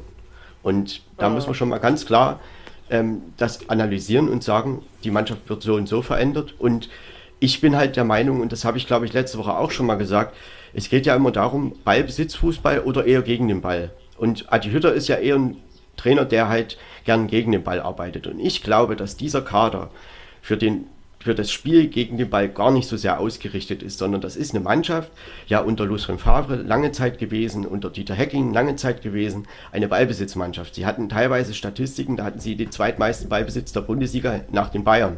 So, und das, damit ist diese Mannschaft auch zurecht, zu, zurechtgekommen. So, und wenn man jetzt versucht, mit dieser Mannschaft äh, ja quasi gegen Pressing-Fußball zu spielen. Natürlich musst du pressen, aber äh, schnelle Balleroberung und dann schneller Gegen Tempo-Gegenstoß, das ist gut, wenn man das beherrscht, aber ich glaube, dass man das mit diesem Kader gar nicht so sehr durchziehen kann. Und ich bin da schon der Meinung, dass das ein Trainer irgendwann auch mal erkennen muss. So, und ähm, das ist genau das, was ich sage. Darüber muss diskutiert und geredet werden, welchen Ansatz wählt man in der nächsten Saison. Und ähm, weil dann, wenn man jetzt sagt, wir machen mit Adi Hütter weiter, dann muss man sicherlich auch die Spieler, den Kader verändern. Der wird sich sowieso verändern. Die Frage ist nur, holt man Spieler, die der Trainer will, oder holt man Spieler, die, ja, Borussia Mönchengladbach als Verein möchte. Und da geht es ganz klar darum, ich glaube, keiner ist größer als der Verein, kein Spieler, auch kein Trainer. Und insofern ist das wirklich eine Grundsatzdiskussion, die im Sommer meiner Meinung nach geführt werden muss. Und ich wundere mich trotzdem jede Woche immer wieder, äh, warum Gladbach irgendwo immer wieder die gleichen Fehler macht. Und da äh, der Trainer muss da schon auch mal was umstellen, abstellen. Und ähm, die Mannschaft ist, muss doch in der Lage sein, ein 2 zu 0 auch mal irgendwie einfach über die Zeit zu kriegen. Und dass sie Fußball spielen können, das zeigen sie ja phasenweise auch. Aber äh, eine 2 zu 0 Führung ist halt irgendwie kein Ruhekissen. Da denkst du, ja, gut, das steht jetzt 2-0, aber die kriegen ja sowieso dem nächsten Gegentor und dann kippt das Ganze wieder. Freiburg hat mhm. ähm, Freiburg hat ja wirklich auch viel Selbstvertrauen, das haben sie auch in diesem Spiel gezeigt und ähm, drehen dieses Spiel eben dann rum. Und das liegt natürlich auch daran, der Freiburg hat einen total brutalen Willen. Freiburg hat, ähm, ja, die Standards sind in dieser Saison sehr stark und sie wollten natürlich diese drei Punkte behalten zu Hause. Gladbach kommt am Ende, ich würde dann eher sagen, glücklich zurück. Aber äh, trotzdem ist es ja aufgrund der ersten Halbzeit auch nicht ganz unverdient, dass es unentschieden ausgeht. Und insofern ähm, kann Gladbach das nehmen. Wir haben da nicht verloren, aber trotzdem sind es wieder drei Gegentore und insgesamt 58. Das ist meiner Meinung nach viel zu viel. Und insofern mhm. ist die Offensive ähm, von Gladbach, daraus kann man viel machen. Die ist auch in Ordnung. Aber äh, diese Gegentorflut und diese leichten Fehler, das ist, das ist zu viel und da muss man sich echt was überlegen. Und ich bin auch der Meinung, dass man das hinbekommt. Also man muss halt im Sommer genau überlegen, wen gebe ich ab, wen verpflichte ich. Äh, das hat sicherlich auch was mit Angeboten zu tun, denn klar äh, müssen auch Angebote kommen, damit man eben Umsatz generieren kann. Aber ähm, dann muss man halt genau schauen, wo hole ich einen Spieler her. Und da muss ich vielleicht auch nicht ins höchste Regal greifen und gucken beim FC Barcelona, sage ich jetzt mal, sondern vielleicht ja, beim, keine Ahnung, SC Freiburg oder äh, nicht beim SC Freiburg, beim, beim FC Augsburg oder was weiß ich. Also oder wegen mir auch in, bei Hoffenheim oder so in dieser Kategorie, weil Gladbach kann, kann schon ein bisschen mehr als das, was sie in dieser Saison größtenteils gezeigt haben. Ja, und für Freiburg war es im Prinzip ein bisschen ärgerlich, dass man nun am Ende ja diese zwei Punkte noch abgegeben hat. Trotzdem ist auch für Freiburg noch natürlich alles drin. Sie haben das in eigener Hand, spielen jetzt in Hoffenheim, dann gegen Union, dann am letzten Spieltag gegen Leverkusen. Das sind drei Konkurrenten, Mitkonkurrenten um die Plätze von Europa. Ich sag mal, wenn Freiburg alle drei gewinnt, dann sind sie halt wahrscheinlich Vierter. So um Platz 5 ja. kann man auch äh, noch wirklich, man kann das alles aus eigener Kraft ähm, schaffen. Und man hat da jetzt wirklich noch vier entscheidende Spiele in Freiburg und kann, wie wir das vorhin schon mal gesagt haben, echt was ganz, ganz Großes schaffen. Und das ist auch verdient. Hoch, hoch, ein Hoch auf den Spielplancomputer, der eigentlich oben, in der Mitte und unten wirklich gegeneinander angesetzt hat. das kann alles Zufall sein, aber das ist schon, da naja, ist schon gut, einiges Da, wo noch. er das angesetzt hat, da war ja noch nicht klar, wie es äh, dann steht, Eben. Wie es jetzt steht. Eben. Also, das ist ja Zufall. Ganz, ganz genau. ja. ja, das ist schon interessant. Ist, ne? ist, aber schön, wenn das dann am Ende, ähm, also ich finde es halt auch schön, wenn es nicht nur direkte Duelle sind, sondern mich fasziniert dann auch immer, wenn eben, wie wir das vorhin beim VfL oder so hatten, ein, ein quasi unbeteiligter Verein äh, das Züglein an der Waage ist. Ne? Sowas ja, finde ich eben find auch ich. genauso spannend. Ja, aber dafür kann ja niemand was, das weißt du ja vorher nicht. Ne? Ja, sicher, aber trotzdem finde ich das gut, wenn das direkte Duelle sind. Also ich meine, es kann auch einfach sein, dass Wolfsburg in Stuttgart gar nichts auf die Kette kriegt, Stuttgart 3-0 ja. und hinterher nicht weiß warum. So ist es. Das kann, kann alles passieren, also mal sehen. Der Grifo, also. der, der Grifo ist ein, ein ziemlich sicherer Elfmeterschütze für Freiburg, ne? Ja, aber weil wir, äh, ich meine, dass die Diskussion um die Schiedsrichterentscheidungen, die können wir auch nachher führen. Aber irgendwie in Freiburg in Bochum strittig, in Leipzig strittig, in München strittig. Also ich weiß nicht, was am vergangenen Wochenende wieder los war. Ja, ja, Stimmt. Das, aber wir haben, wir haben das ja letzte Woche auch schon. Also da würden wir einfach jede Woche irgendwie dieselbe Diskussion führen. Ähm, warum das so ist, ich glaube, dass man da einfach auch keine Antwort findet. Es ist halt einfach, also ich würde sagen, dass es an der, an der fehlenden Schulung liegt, dass da nichts, also nichts Einheitliches kommuniziert wird. Weil am Ende, ich will jetzt nicht sagen, kann es jeder so machen, wie er will. Ne? Also aber den Eindruck hat man aber fast. Aber man hat, man hat manchmal diesen Eindruck, dass es ja, so ist. Ne? Ganz klar. Und das ist, das ist dieses das, Jahr so, nächstes ja, Jahr wieder anders. Ich meine, man muss also, ja. Ich weiß nicht. Bei Gladbach, bei dem Handelfmeter, geht es ja darum, um Stützhand oder nicht. So und früher, äh, die Regel wurde halt dahingehend verändert. Und dann muss man eigentlich sagen, äh, wenn man das so nicht haben möchte, dann muss man die Regel verändern. Und deshalb, die Regel ist vielleicht unsinnig. Das ist vielleicht der Grund. Aber ja. ähm, trotzdem hat Christian Streich am Wochenende einen schönen Satz gesagt. Früher haben wir Fouls gepfiffen, heute pfeifen wir Kontakte. Leichte Kontakte. Mhm. so. ja. Und das ist irgendwie, ja. finde ich, nicht ganz Stimmt. falsch, weil nee, wir können ja auch über den Elfmeter in Hamburg wurde auch diskutiert, der zum 3 ja. führte für Freiburg. Ne? Richtig. Das muss man ganz genau. klar sagen. Und ähm, wie gesagt, wir kommen da nachher sicherlich nochmal drauf. Denn äh, es sind halt einfach Situationen, und gerade jetzt im Endspurt der Saison, die wirklich um Abstieg und Nicht-Abstieg, Europapokal oder Nicht-Europapokal, Meisterschaft oder Nicht-Meisterschaft entscheidend sind. Ja, du hast aber auch das Gefühl, es häuft sich irgendwo so ein bisschen. Ja, man kann das Gefühl irgendwie haben. Ich möchte da nicht Ja. irgendwie, vielleicht ist das wirklich nur ein Gefühl, aber es ist schon merkwürdig. Ich glaube, Warum- statistisch ist es tatsächlich nicht so, aber man hat, äh, man hat das, glaube ich, eher, also dass wir jetzt so die letzten Spieltage, dass man denkt, mein Gott, da schon wieder, da schon wieder. Ich glaube, dass sich das die Jahre davor anders verteilt hat, also auf die Saison gesehen und dass man das dann anders wahrgenommen hat und jetzt passiert das eben in einigen entscheidenden Spielen. Also ja, ne, das ist eben diese diese also Ja, ich das ist ja aber dazu auch immer irr irrwitzige entscheidenden Handspielregel, ne? Spielen- Die, das ist, Es ist auch in entscheidenden Spielen schon vorher passiert. Wenn ich an das Halbfinale 2020 denke von Bremen gegen Bayern, der Elfmeter, der da für Bayern gegeben wurde, ich weiß, da gab es ja auch schon einen Videobeweis. Ich weiß bis heute nicht, warum es den gegeben hat. Dadurch hat Bayern 3-2 in Bremen gewonnen. So, das sind solche, das sind alle solche Sachen. Das wissen wir Ja. öfter nicht. Ne? Also ich sag ja, ich glaube auch nicht, dass richtig. wir da, da irgendwie auf eine Lösung kommen werden. Was ich eben wirklich schade finde, ist, dass der DFB eigentlich ständig die Fresse hält und auch die DFL, obwohl ich die, diese beiden äh, Institutionen in der Pflicht sehe, gerade bei strittigen äh, Sachen auch mal was zu sagen. Und dann macht Ja, sich halt nach außen für mich der Eindruck äh, breit, diese Schiedsrichter, Videoassistenten, wie auch immer, also diese ganzen Leute, die das zu beurteilen haben, äh, werden irgendwie nicht richtig adäquat geschult. Also in anderen Ländern funktioniert das doch auch besser, so ehrlich muss man Ja, doch da sein. mir Auch nicht so nicht sicher. perfekt, aber besser.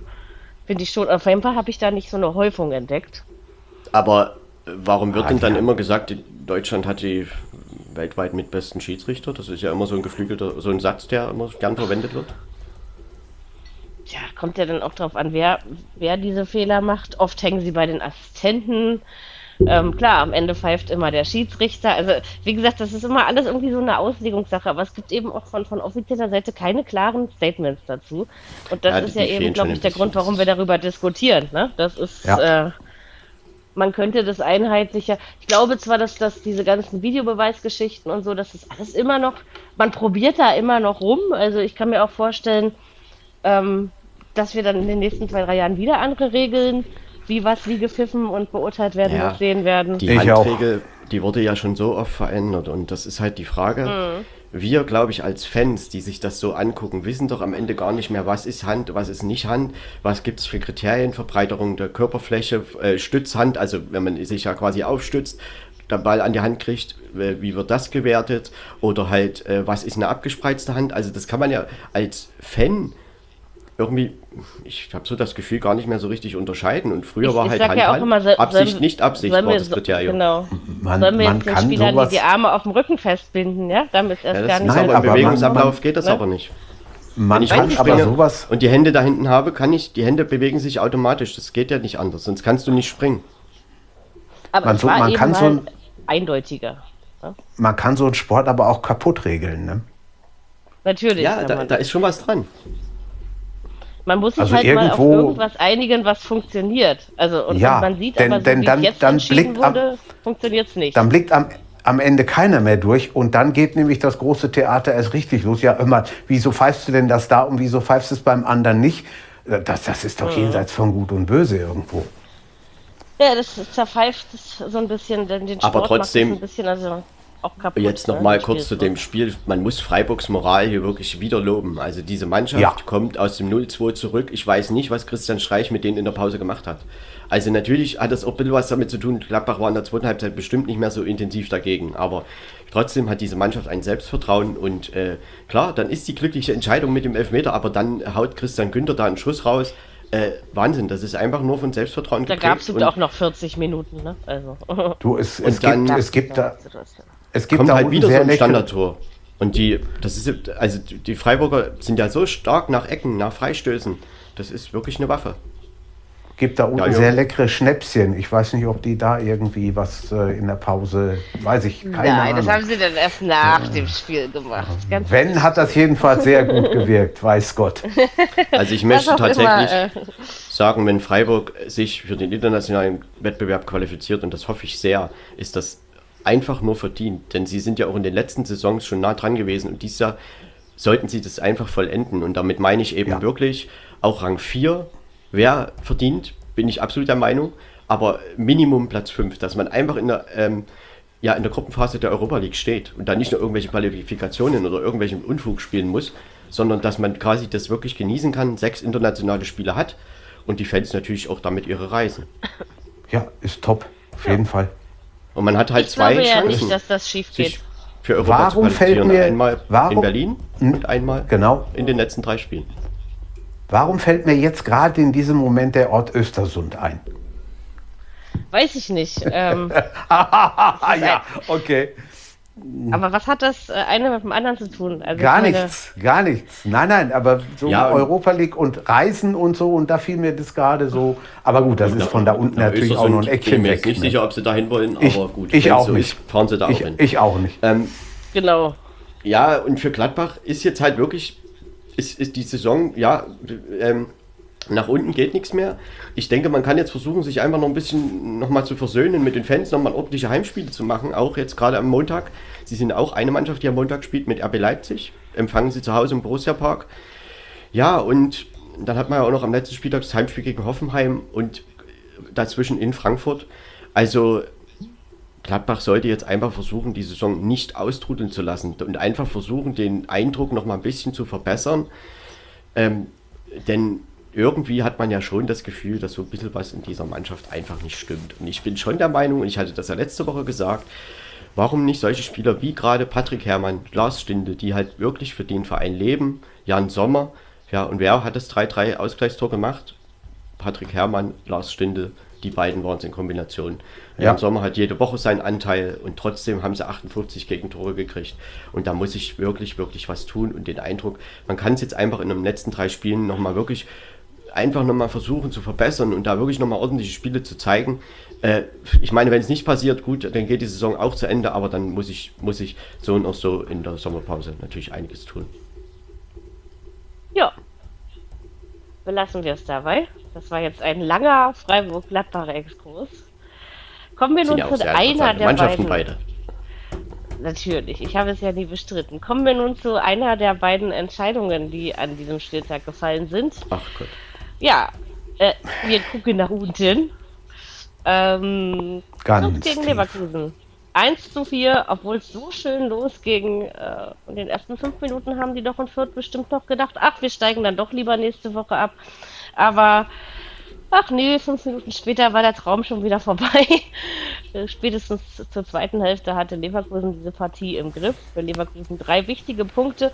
Was aber für mich viel wichtiger ist, natürlich weiß ich, dass es für Leverkusen um sehr viel noch geht, aber ich möchte schon sagen, ein Riesenrespekt vor Kräuter Fürth, vor dieser Rückrunde, dass man es geschafft hat, doch erst am 31. Spieltag abzusteigen. Ich gebe zu, ich habe Schlimmeres befürchtet. Ich habe da wirklich früher mit gerechnet, also so mit der Hinrunde im Kopf. Man hat in sehr vielen Spielen aufopferungsvoll gekämpft, aber Leverkusen war in dieser Saison definitiv nicht Fürths Lieblingsmannschaft. Das hat man ja auch schon in der Hinrunde gesehen.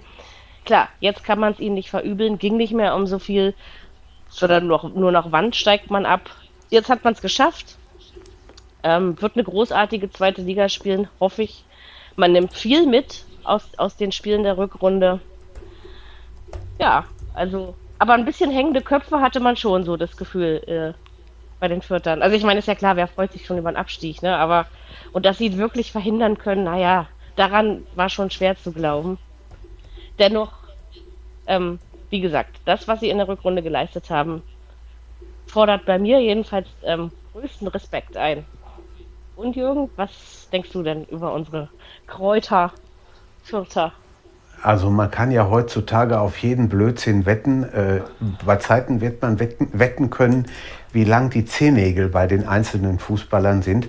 Aber ich hätte es gerne mal, ich hätte es gerne mal gesehen, wenn man äh, zu Beginn der Rückrunde gewettet hätte, wann steigt Fürth denn nun wirklich endgültig ab? Wo du gerade gesagt hast, 31. Spieltag, ich weiß nicht, ob wir viele gefunden hätten, die das getippt hätten. Jetzt habe ich, glaube ich, dreimal hätten gesagt, aber ist egal. Nix. Äh, nein, Ja. haben eine, eine gute, für, für ihre Verhältnisse gute Rückrunde gespielt. Dass sie die Klasse erhalten würden, damit hat wahrscheinlich kein Mensch gerechnet nach der Hinrunde. Aber haben also wirklich es, es gut hintereinander bekommen.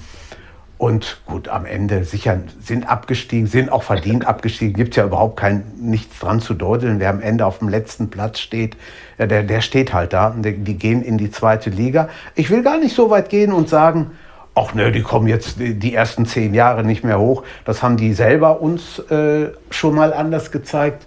Und äh, das haben andere Mannschaften auch schon geschafft. Von daher bin ich sehr gespannt, wie das die nächste Saison in Liga 2 für die läuft, für die weitergeht. Aber sie haben auch durch die Fans, auch durch das äh, Festhalten am Trainer, haben sie mal gezeigt, dass es auch so geht, dass wirklich ein Trainer da arbeiten kann, ohne Angst haben zu müssen, oh, ich bin bei der dritten Niederlage sowieso raus. Und äh, ja, Leverkusen, gut, sind auf, ich glaube, stehen jetzt auf vier mittlerweile. Drei. Gucken wir mal.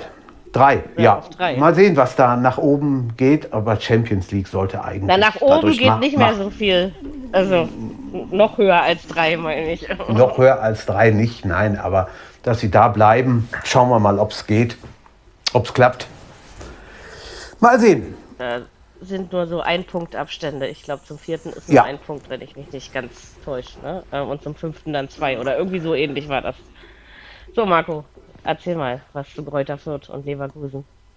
Ja, ich würde sagen, dass Leverkusen schon sehr von Fürther Fehlern profitiert hat. Und das können sie dann eben auch dazu. Gut sind sie halt, das auszunutzen, denn ich sag mal, wenn ich die eine Zahl hier sehe, Leverkusen hat nur neun Torschüsse Fürth 8. Hoho. Und am Ende steht es 1 zu 4. So, und ähm, ich meine, Fürth, das fing wirklich gut an und sie haben aber auch, ja, dann machen sie eben den Fehler, der genutzt wird von Schick zum 1-1. Dann macht der Torhüter Andreas Linde Fehler, daraus fällt das 1 zu 2. Ähm, also so, ich würde sagen, das war so ein bisschen sein erster gröberer Fehler, den er gemacht hat, irgendwie seitdem er in Fürth da ist, seit der Winterpause. Ähm, und damit war Fürth dann natürlich irgendwo auf der Verliererstraße. Und in der zweiten Halbzeit das engagiertere Team, ganz ehrlich, würde ich schon Fürth sagen, das war so. Sie haben auch eine hohe Passquote. Also ich habe so eine hohe Passquote bei Fürth in dieser Saison überhaupt noch nicht gesehen, 83 Prozent. Leverkusen 81 Prozent. Auch der Ballbesitz ist eben mit 52 Prozent bei Fürth. Also das hätte ich jetzt auch nicht vermutet, dass sie gegen Leverkusen mehr Ballbesitz haben. Und ähm, die Zweikampfquote ist 57 Prozent für Kräuter Fürth. Das ist auch ein ordentlicher Wert. Und insofern ist dieses Endergebnis zu hoch ausgefallen. Also mindestens mal ein oder zwei Tore. Dass der Sieg am Ende nicht super unverdient ist, äh, das muss man natürlich auch dazu sagen. Leverkusen ist einfach das spielerisch bessere Team und trotzdem hat Fürth auch in diesem Spiel wieder viel Engagement gezeigt. Und ähm, ja, wenn mich nicht alles täuscht, also in der Rückrunde, in der Rückrundentabelle ist Kräuter Fürth sogar 15. geworden. Also da ist man gar nicht auf dem Abstiegsplatz, aber die Hinrunde war halt einfach nicht mehr zu kompensieren. Und damit ist es dann am Ende eben drei Spieltage vor Schluss der Abstieg. Und was man Kräuter Fürth wirklich bescheinigen sollte, und das gilt dann natürlich auch für das Trainerteam um Stefan Leitl, dass sie wirklich Schlüsse gezogen haben, nachdem das so schlecht in der Hinrunde lief. Und da war ja dieses 1 zu 7 in Leverkusen und jetzt war es ein 1 zu 4. Also man hat gegen Leverkusen dann insgesamt elf Gegentore bekommen.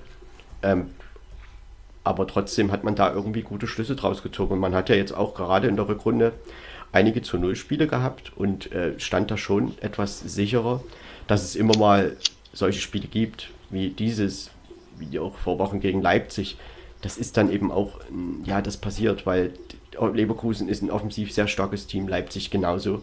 Und insofern, ähm, Fürth steigt jetzt ab und trotzdem können sie natürlich ein bisschen was mitnehmen aus dieser Liga. Man muss halt schauen, wie die Mannschaft in der nächsten Saison aussieht. Ja, und Leverkusen, es war natürlich ein wichtiger Sieg insofern, ähm, weil Leipzig natürlich in letzter Minute noch gegen Union verloren hat. Damit ist man da vorbeigegangen. Das war also für Leverkusen dann schon sehr, sehr wichtig und man ist natürlich jetzt in der Pole Position sozusagen um, im Kampf um die Champions League. Und ja, Stefan Leite, die Frage ist halt, ob der, ob der nächstes Jahr noch in, in Fürth Trainer ist, denn da werden ja viele Sachen gesprochen, dass er eben Angebote hat. Hat sich auch noch nicht klar geäußert, ob er geht, ob er bleibt. Ähm, da habe ich gehört, dass wohl Schalke dran sein soll oder auch Hannover. Also wir werden das sehen, wird sicherlich demnächst was kommuniziert werden. Jetzt ist es erstmal ja, geschehen, wird es abgestiegen und haben trotzdem in einigen Phasen, gerade der Rückrunde, ordentlich mitgespielt und dass man da am Ende fußballerisch einfach unterlegen ist. Das war vorher klar. Die Mittel sind in Fürth nicht so da und die konnten das immer realistisch und gut einschätzen. Und sie haben sich auch am Wochenende gegen Leverkusen ordentlich aus der Affäre gezogen. Jetzt darf man noch drei Spiele in Ehrenrunde im Oberhaus drehen, bis man bestimmt irgendwann mal wieder dahin zurückkehren wird. Also davon bin ich überzeugt, dass sie das auch mal wieder schaffen werden. Ähm, wie gesagt, es war nicht alles schlecht. Man hätte sicherlich in der Hinrunde eher aufwachen müssen und auch können, denke ich mir, dass man, dass es nicht hätte ganz so mies laufen müssen. Aber es ist halt, es ist eben echt mies, wenn du aus so einer Hinrunde kommst, wo es einfach wirklich schwer ist, das Ding dann noch zu drehen. Ähm, und dafür, dass sie sich dann einfach nicht aufgegeben haben und, und trotzdem, naja, dran geglaubt, solange es ging und gekämpft haben, machen auch nicht alle, die absteigen. Und da sieht man mal wieder, bei den Kleinen ist oft auch die Arroganz kleiner. Also das ist, das, die Erfahrung habe ich jetzt echt schon öfter gemacht, dass ich das so sehe, dass das ähm, vor allen Dingen dieses, dieses mentale, kämpferische, das, das siehst du, das siehst du bei diesen Mannschaften, wo natürlich ein Ligaverbleib mit, mit viel besserem Geld und, und mit ganz anderen Dingen noch verbunden ist, teilweise ganz anders. Ich hoffe, dass Stefan Leitl dort bleibt, weil, also für Fürth hoffe ich es, weil der hat da echt einen guten Job gemacht und da hat wirklich viel zusammengepasst. Schauen wir mal, wie es mit den Fürthern weitergeht. Aber dreimal dürfen wir Guck, sie noch erleben. Die Frage Guckt ist. euch mal Ja, Jürgen. Und guckt euch mal bloß an, Fürth und Nürnberg ist ja nicht so weit voneinander entfernt, ich glaube 20 Kilometer oder so. Und guckt euch nur mal an, wie, wie lange oder seit wann der FCN versucht, wieder in die Bundesliga zu kommen. Und die, die, die rackern sich ab, die strampeln, die machen, die tun. Und die Fürther machen denen eine lange Nase. Guck mal, wir hier als kleiner Provinzclub 20 Kilometer von euch weg und wir hauen das mal eben runter. Ne? Das, das ist schon Und irre muss, irgendwo. wenn du das schon ansprichst, dann muss man ja dazu sagen, dass der erste FC Nürnberg zweimal die Relegation Richtung nach unten gespielt hat und gewonnen hat. Ja, Ja, genau. Zum Beispiel einmal gegen Ingolstadt Ja. in der 96. Minute das entscheidende 1 Richtig. Und so Jawohl. dann in der zweiten Liga. Also man war da schon mehrfach am, naja, nennen wir es Abgrund, wie Günter Koch dritten 1993. Ja, das, das hätte nämlich ganz anders auslaufen können. Dieses Jahr ist der Club obendran. Jetzt am Diesmal Wochenende gegen Sandhausen verloren. Das Chancen. war schwierig. Also das, Ja. Das war dann nicht so günstig. dann aber irgendwie der ganz, nicht ganz weg ist man noch nicht, aber Ja, das man hat halt schon, ja. ne? noch die direkte Konkurrenz mit St. Pauli und Schalke. Ja, Und genau. St. Pauli hat auch verloren, Schalke auch, glaube Ja. ich, ne? wenn ich mich nicht ja, ja. irre. ja, ja. Ähm, 4-1. Aber trotzdem Genau. St. ist in Pauli Fürth relativ ja auch spät. entscheidend, welche, wie man die Mannschaft zusammenhalten kann, ob man sie zusammenhalten kann. Ähm, das Klar. muss man, glaube ich, auch abwarten. Aber natürlich sind im Rahmen der Möglichkeiten, also die, die finanziellen ja, Mittel in der ersten Liga, da, da nimmt ja Fürth auch ein bisschen was Positives mit. Und insofern kann man da vielleicht auch den ein oder anderen Spieler halten. Vielleicht nicht alle, aber trotzdem glaube ich schon, dass das geht und dass man dann im nächsten Jahr auch wieder versucht anzugreifen. Aber wie schwer das in der zweiten Liga ist, das sehen wir ja. Das sehen wir ja Jahr die ganzen letzten Jahre. Ne? Ja. Und sie sind jetzt am Ende trotzdem, ähm, können sie mit erhobenen Hauptes irgendwie gehen, das muss man schon sagen. Sie spielen jetzt Genau. äh, am Freitag bei Union Berlin, dann noch ein Heimspiel gegen Borussia Dortmund. Das ist sicherlich nochmal ein Highlight für Fürth. Also Ja. das Stadion sicherlich nochmal ausverkauft sein und am letzten Spieltag dann nochmal in Augsburg. Und ja, das sind die nächsten drei Spiele, die sie noch haben. Ja, und dann wird sich sicherlich einiges entscheiden, eben was ich sagte mit dem Trainer und eben auch mit der Mannschaft. Und dann können sie ab Juli wieder angreifen. Marco, nur, als Nach, nur, nur als Nachfrage, äh, äh, ich, ich habe den Plan nicht so im Kopf. Sind denn Freitag auch zwei Spiele? Ich habe gedacht, Dortmund und Bochum würden am Freitag gegeneinander spielen. Oder habe ich da irgendwas durcheinander geschmissen? Also am nächsten Spieltag, jetzt am 32. ist Freitag ein Spiel, Union gegen Kräuter Fürth. Samstagnachmittag 5, Samstagabend 1 und Montag 2. Und Montag Okay, zwei, genau. gut. Gut, gut, gut, gut. Der, der, Sonntag wurde eigentlich nur auf den Montag verpasst. So kann man das eigentlich Ja, ja. sagen. Und Drinne, am, wenn man so möchte. Hm. am 33. Wobei Spieltag ist es dann äh, fast normal, da haben wir Sonntag wieder fast, 3, Ja. Ja, Und Samstagabend-. Samstagabend 1 und Samstagnachmittag 4 und Freitag und Freitagabend 1. Und zwar Dortmund, äh, nee, Bochum gegen Bielefeld. Ist, ist, ist das jetzt Ja. nur wegen der Europapokalgeschichten? Weil früher warst du, oder ähm, hat hat sich irgendwas geändert, was Klein Mary wieder nicht mitbekommen hat? War das nicht früher so, dass am 33. und 34. Man Spieltag, macht, wenn es geht, jetzt- alle an einem sind? man macht jetzt nur noch Ja. diese gleichen Anschlusszeiten am 34. Spieltag, das ist auch Genau. dieses Jahr so, am Samstag, 14. Mai. Und äh, am 33. ist es so, wie ich es gerade gesagt habe.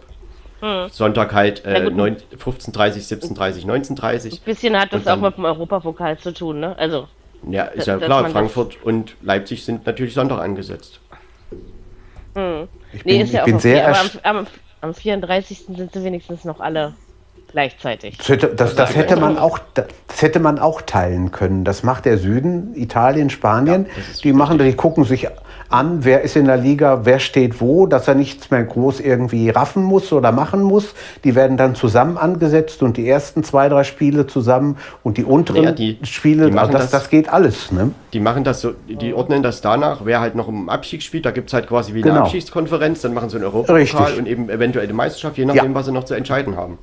Ganz ja, genau. Da die sortieren das halt danach. Und ja. das ist sicherlich auch eine gute Idee, aber mit Anschlusszeiten und Flexibilität hat es ja die Bundesliga nicht so sehr. Nein, nein, nein. Aber, aber trotzdem ist es doch immer wieder ein Highlight am 34. Spieltag, wenn sie alle gleichzeitig. Also das ist schon auch etwas, was ich, ja, was ich gerne habe. Das, das, ja, Mary, aber top. wir müssen mal sagen, es sind halt an den nächsten drei Spieltagen tatsächlich schon einige Spiele dabei, wo es halt um maximal um die TV-Tabelle geht.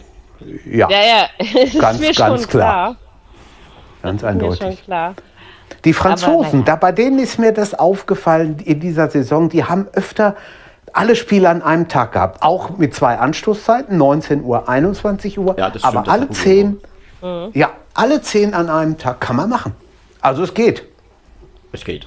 Tja, Nein, da hat aber jedes Land seine eigenen Regeln. Ist schon okay, man macht das jetzt eben so und am 34. Ja. Spieltag haben wir noch mal alle parallel und ähm, ich meine, ist das ist ja vorauszusehen vielleicht, dass es da im Europapokal noch spannend ist. Der Rest ist wahrscheinlich entschieden. Also natürlich kann man es nicht mit Gewissheit sagen, aber es ist, es sieht ja jetzt schon danach. Also aber immerhin, dazu, ein bisschen Europa. Ich glaube, ich glaub, wir hatten mal ein Jahr, da ging es nur noch um Platz 16 oder so. Ich meine mich an sowas zu erinnern. Ähm, und ich glaube, ganz ich glaub, so trostlos wird es dieses Jahr nicht. meistens war es ja so, wenn es spannend war, war es der Abstieg. Aber das ist ja dieses Jahr auch irgendwie. Das ist dieses Jahr nicht die, ganz ja. so. Mal sehen. Die legendäre Aber Konferenz 9, 99, ne? Ja, das war ja, die Abstiegskonferenz. Da waren es fünf. Mannschaften, die noch absteigen ja. hätten können. Und ja, die Mannschaft, die am weitesten genau. vorn stand, nämlich auch am 12, das war der erste FC Nürnberg, die steigen dann am Ende ab.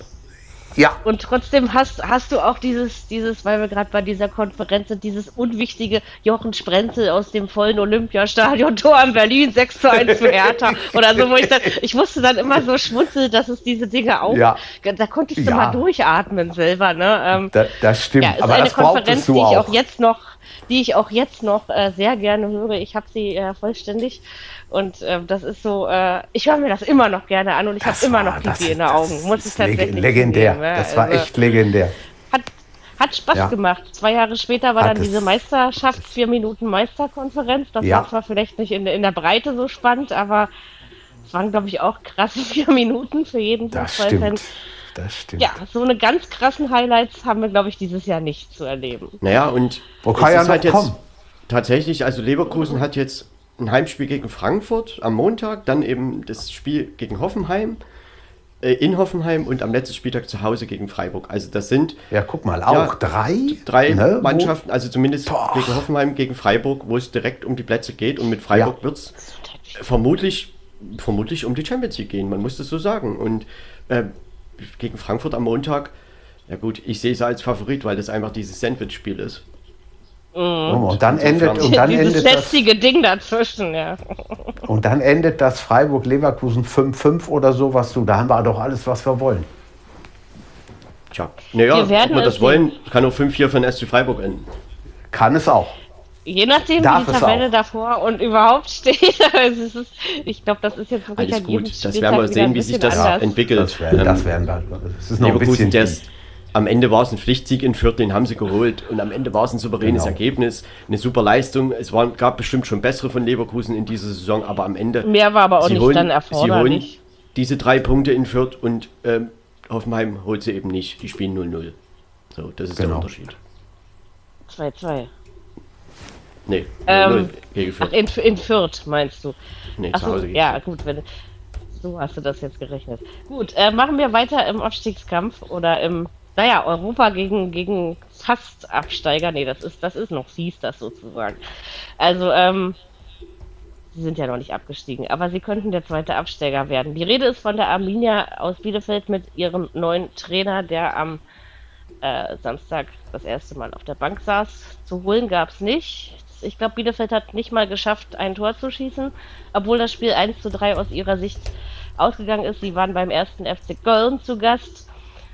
Ähm, ja, demzufolge war auch ein Eigentor von Köln dabei, aber danach, finde ich, hat man das auf Kölner Seite wieder gut geregelt. Steffen Baumgart hat sie da gut eingestellt, man ist wieder gut zurückgekommen. Man ist jetzt auf Platz 7.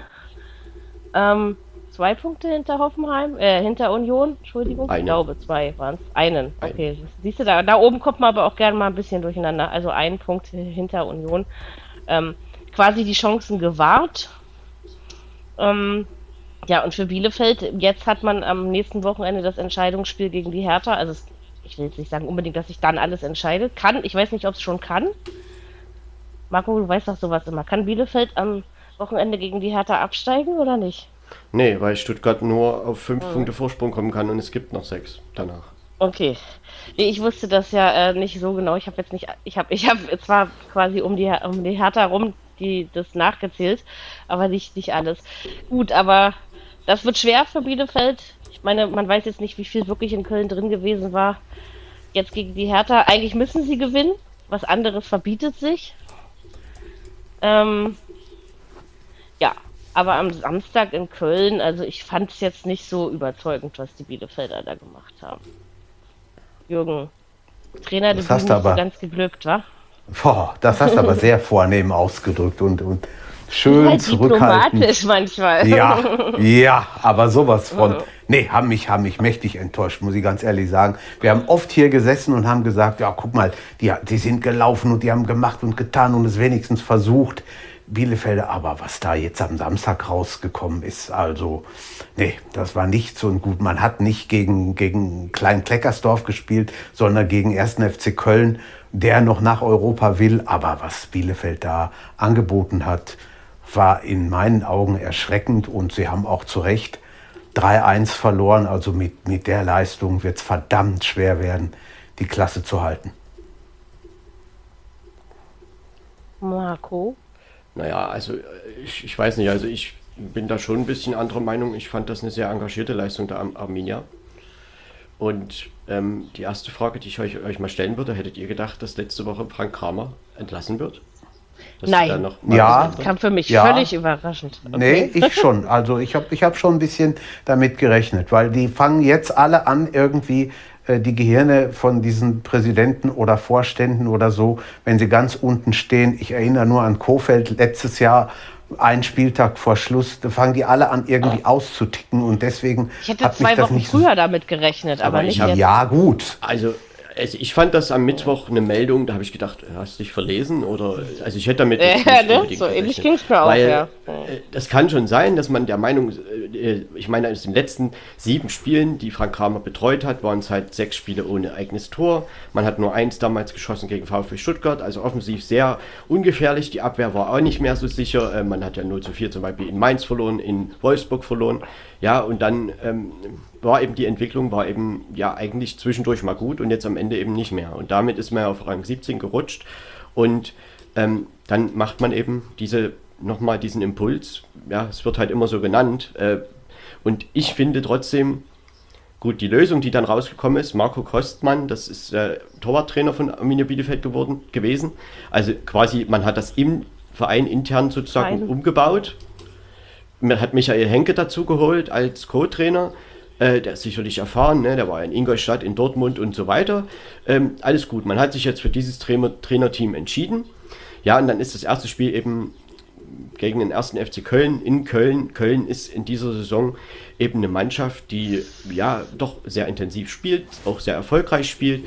Man muss schon auch sagen, ähm, vielleicht sind auch knappe Entscheidungen oder knappe ähm, Situationen, die dann auch für Köln ausgehen. Das muss man schon sagen. Ne? Sie schießen halt äh, zum richtigen Zeitpunkt auch wieder äh, das 2-1 zum Beispiel, kurz vor der Pause diesmal wieder, auch Modest wieder getroffen.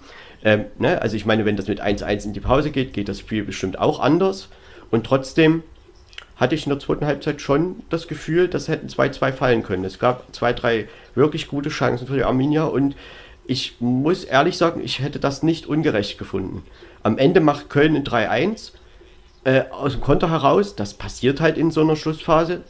Ähm, und ich sage auch nicht, dass das super unverdient war, aber ich denke, das Spiel hätte durchaus 2-2 ausgehen können und da hätte man nicht sagen können, dass das unverdient gewesen wäre. Und insofern würde ich sagen, die Arminia sollte jetzt aus diesen äh, Ansätzen, aus diesen guten Ansätzen, aus diesem engagierten Spiel einfach viel draus ziehen, auch Selbstvertrauen und jetzt am Wochenende gegen die Hertha.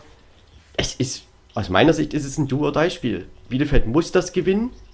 Wenn sie es nicht gewinnen, wird es nicht, weil danach gibt es Spiele in Bochum und gegen Leipzig. So, Leipzig kann am letzten Spieltag schon für die Champions League qualifiziert sein. Es kann alles sein. Die können auch ein bisschen was schonen, weil sie ja ihre Finals eventuell haben in Europa League und DFB-Pokal. Alles richtig. Da will man jetzt gar nicht, gar nicht drüber reden, was da am letzten Spieltag. Und in Bochum, Bochum will ja auch nochmal ein ordentliches letztes Heimspiel machen, aber trotzdem glaube ich, dass die Armenier, sie müssen halt jetzt, jetzt geht es nicht darum, ja, gute B-Noten zu bekommen, also ordentlich zu spielen, sondern jetzt muss getroffen werden. Und das ist Bielefelds großes Problem. Und da muss man jetzt wirklich gegen Hertha damit anfangen und wirklich zeigen, wir wollen verdammt nochmal diese Liga noch halten, weil schlagen sie die Hertha, sind sie wieder drei Punkte dahinter. Hat das schlechteste Torverhältnis von allen, da hängen sie alle wieder mit drin. So, und das ist für Bielefeld die Aufgabe. Ich denke, man hat sich jetzt dafür entschieden, Trainer zu wechseln. Ich glaube, dass das in Köln gute Ansätze waren. Und jetzt muss man was draus machen. Und schafft man das am Wochenende nicht, ich glaube, da geht es für die Armina runter. Das ist, das ist dann so. Und Köln, ja, wie ich sagte, also Köln macht halt vieles, vieles richtig. Äh, die, man hat trotzdem schon hier und da gesehen, ich meine, das 1-1 war halt ein Eigentor. Das ist auch unglücklich, ne? Ich meine, muss ja den Ball, ja, er wollte ihn natürlich nicht ins eigene Tor schießen, sondern eben klären. Ne? Und das ist eben schief gegangen. Und insofern man muss hier wieder nennen, die Doppelsechs mit Özcan und Skiri, die haben wieder stark gespielt, stark gespielt. Das tun sie die ganze Saison schon. Auch Marc Uth würde ich ähm, erwähnen, hat ein wirklich gutes, gutes Spiel gemacht, war offensiv sehr präsent.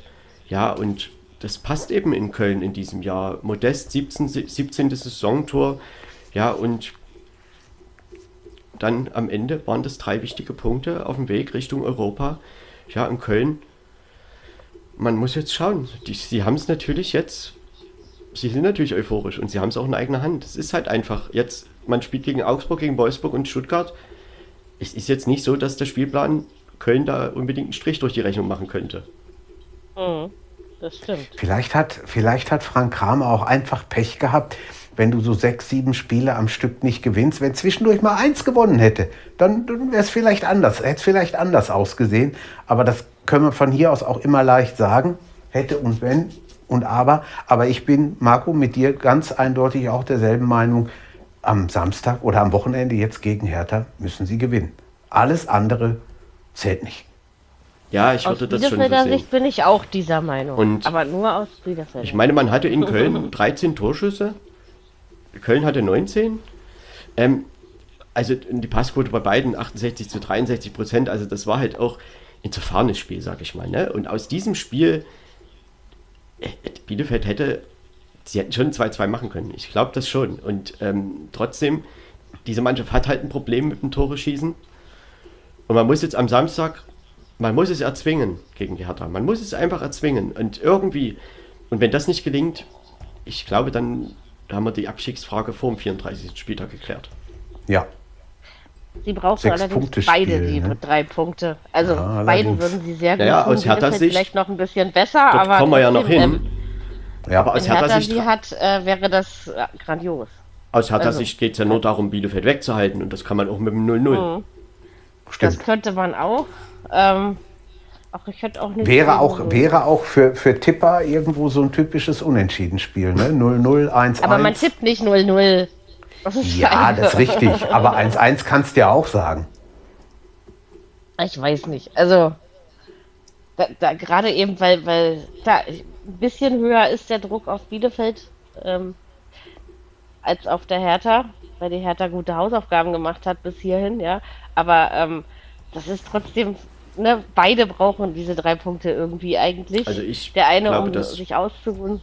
Das ist für Bielefeld ein Finale. Das kannst du wie als Finale ja. sehen. Wenn ja. du das nicht gewinnst, bist du raus, weil Stuttgart ja. wird jetzt nicht dreimal weg, verlieren. Das wird nicht passieren. Nein. Glaube ich auch nicht. Kann ich mir auch kaum vorstellen, ja. Also das ist schon. Ach ja. Du or die, wie du so schön gesagt, wie du so schön gesagt hast. Ja, immer der Ja, der den FC kenn ich ja eher jetzt in- Basketball. Der FC jetzt in Augsburg. Ähm, gegen Augsburg, das ist ja irgendwie ein. Angstgegner von Köln. Also, Mhm. ähm, da bin ich mir gar nicht so sicher, dass er dort gewinnt. Aber man hat halt Ja. an Wolfsburg und auch ähm, in Stuttgart. Stuttgart. Also ich, ich könnte mir schon vorstellen, dass der FC, wenn die das noch zwei, drei, dreimal diese Intensität so auf den Platz bekommen, das könnte schon reichen für Platz 6. Stuttgart will Ja, natürlich zu auch noch 15. 15. werden, was natürlich gut möglich ist, wenn die, wenn die Bielefelder die Hertha schlagen, ist Stuttgart wieder ganz nah dran. Ne? Ähm, also, Also, da, da die- geht noch was. Wo die mit Sicherheit was tun werden, ist im letzten Heimspiel. Die werden sich von den, von den heimischen Fans nochmal mit einer Top-Leistung verabschieden wollen. Da gehe ich mal von aus. Ne? Die Kölner. Ja gut, das letzte Spiel ist aber in Stuttgart. In Stuttgart, Genau. genau. Davor Ja. haben sie dann. Ich bin gespannt, ob sie eventuell Ich- ja. diesen Schlüssel jetzt in Augsburg mal finden. Also, weil dort finden Mhm. sie selten. Und äh, ob sie das, Das eventuell stimmt. in Augsburg irgendwie was mitnehmen. Weil ich glaube, wenn sie das tun, haben sie wenigstens. alle Chancen. Ja, So, Haben sie. Aber trotzdem ist das ja, ich meine, Augsburg, zu denen kommen wir noch, ähm, gegen Augsburg eben Tore zu erzielen. Wir wissen, wie schwer das sein kann. Das, äh, allerdings. Da sind schon einige dran verzweifelt. Ähm, Mhm. Aber trotzdem hat Köln jetzt natürlich auch den Derby-Sieg in Gladbach, haben sie echt vergoldet, weil es ist ja am Ende nur was wert, wenn du quasi das Folgespiel, und das ist ein Pflichtsieg für Köln für die Ziele äh, gegen Bielefeld zu Hause, das haben sie gewonnen. Äh, es gab vielleicht ein paar kritische Phasen, die haben sie überstanden und am Ende war es ein sicherer Sieg, natürlich. Und Köln spielt einfach eine gute Runde. Und jetzt Ja. hat man die Chance, äh, nach Europa zu kommen. Und man wird natürlich jetzt nicht sagen, na, machen wir mal lieber nicht, so nach dem Motto, Steffen Baumgart wird es schon antreiben. Und die reden ja, Ja, auch offen das wird er. Das ist auch gut so. Ja, tun sie sicher. ja auch, also tun sie auch zu Recht. ne? Der- also das der ist dann wird- schon. Der wird die schon antreiben. Oh ja. Und, und Kölner Fans auf Reisen sind auch immer ein Spektakel wert, wie ich finde. Das Also stimmt. ist auch, ähm, ist auch sehr. Das ist richtig. ja noch nicht so lange her, wo wir das hier nach 25 Jahren mal wieder Europa hatten, hatten ne, mit Köln. Ähm, auch wenn Ja, jetzt ja. gar nicht viel ging. Aber, aber allein wie die Fans das gefeiert haben, das war ja wie eine Meisterschaft, ja. Also dieses Gefühl. Die wissen einfach, schon, wie es geht. Das, das fand ich, das Ja, fand ich schon auch sehr sind beeindruckend. viele nach Belgrad mitgefahren und auch nach London. Ja. Das war schon wirklich. Aber das ist ja, wenn wir darüber sprechen, ich meine, Eintracht-Fans sind halt die, die das in den letzten Jahren öfters machen konnten und die haben es ja auch immer genutzt und das ist natürlich, tolle Bilder werden da produziert und genauso kann man das aber von Köln-Fans sagen, das kann man auch von Gladbach-Fans sagen. Äh, und ja, da sind wir eben immer wieder bei dem Thema. Es sind halt Traditionsvereine und die fahren gerne durch Ja. die Welt mit ihrer Mannschaft. Und wenn die mal die Chance haben, alle paar Jahre, dann machen die das auch. Und deshalb ist es auch mit Freiburg. Natürlich. Die haben nicht jedes Jahr die Chance und das wird ein Riesenerlebnis, Nee. wenn die das erreichen sollten. So ähnlich war es Genau ja wie das bei Union Endspiel in auch. Berlin. Ja. Äh, ähm, klar, Union hatte halt jetzt eben das Pech der Pandemie, sagen wir mal, dass man da einfach nicht so reisen konnte. Sonst wäre da mit Sicherheit noch ein bisschen mehr gegangen. Ähm, das ist dann schon, also für solche Vereine ist das einfach, mein Gott, wir haben nicht so oft die Chance, ständig nach Europa zu kommen. Und dann fährst du eben auch mal nach Belgrad, muss ja nicht immer gleich Barcelona sein, ne? Also das ist dann schon, Sie haben das finde ich schon- Union. Ich Toll. glaube, dass Union das für die Vereine relativ egal ist. Also die, Ja. weil du fährst doch lieber nach Belgrad, sage ich jetzt mal, oder nach London oder keine Ahnung, nach Lüttich, als in Barcelona gewinnst du von 20 Spielen eins. Ja, oder muss obwohl da irgendwo das am Rand, eine Reise wert ist. Ne? Am, am Rand von Europa hin. Was weiß denn ich? Kann ja auch sein, ne? Jetzt in der Conference League. Je nachdem, wo du dann. Am Anfang. Hm. Ja. Das ist richtig. Union war Also- ein gutes Stichwort, ne? Der neue Trainer von Bielefeld, also ich muss sagen, ich habe da schon viele positive Sachen gehört. Also so direkt war der mir jetzt kein Begriff. Er ist aber schon länger im Verein. Äh, und man hat ihn jetzt vom Torwarttrainer eben zum Cheftrainer befördert. Und ja, das ist halt immer die Frage, weil er war natürlich vorher auch schon da ne, und hat seinen Einfluss gehabt. Und jetzt ist er aber Er in kennt der den Verein, Chefrolle. Ja. Wir werden sehen, ob es was gebracht hat und vielleicht, Ja. was da jetzt wirklich der Grund war oder auch nicht. Ich hatte jetzt nicht unbedingt den Eindruck, dass es demnächst bevorsteht, dass man Frank Kramer beurlaubt. Es ist nun so gekommen, wer weiß, was auch intern dann noch war oder nicht, wie Genau. auch immer. Äh, und insofern, Bielefeld hat noch drei Spiele und man ist auch noch nicht abgestiegen. Man muss sich jetzt halt straffen und gucken, dass man jetzt mal ein paar Punkte holt. Ja. Abgestiegen ist immer erst, wenn es da in der Tabelle so steht. Ähm, Richtig. genau. Bei den, bei den nächsten beiden Mannschaften steht das auch noch nicht so ganz fest, wo es in der Tabelle steht. Ähm, ich mag ja das Wort Rache nicht, deswegen würde ich mal sagen, äh, perfekte Revanche.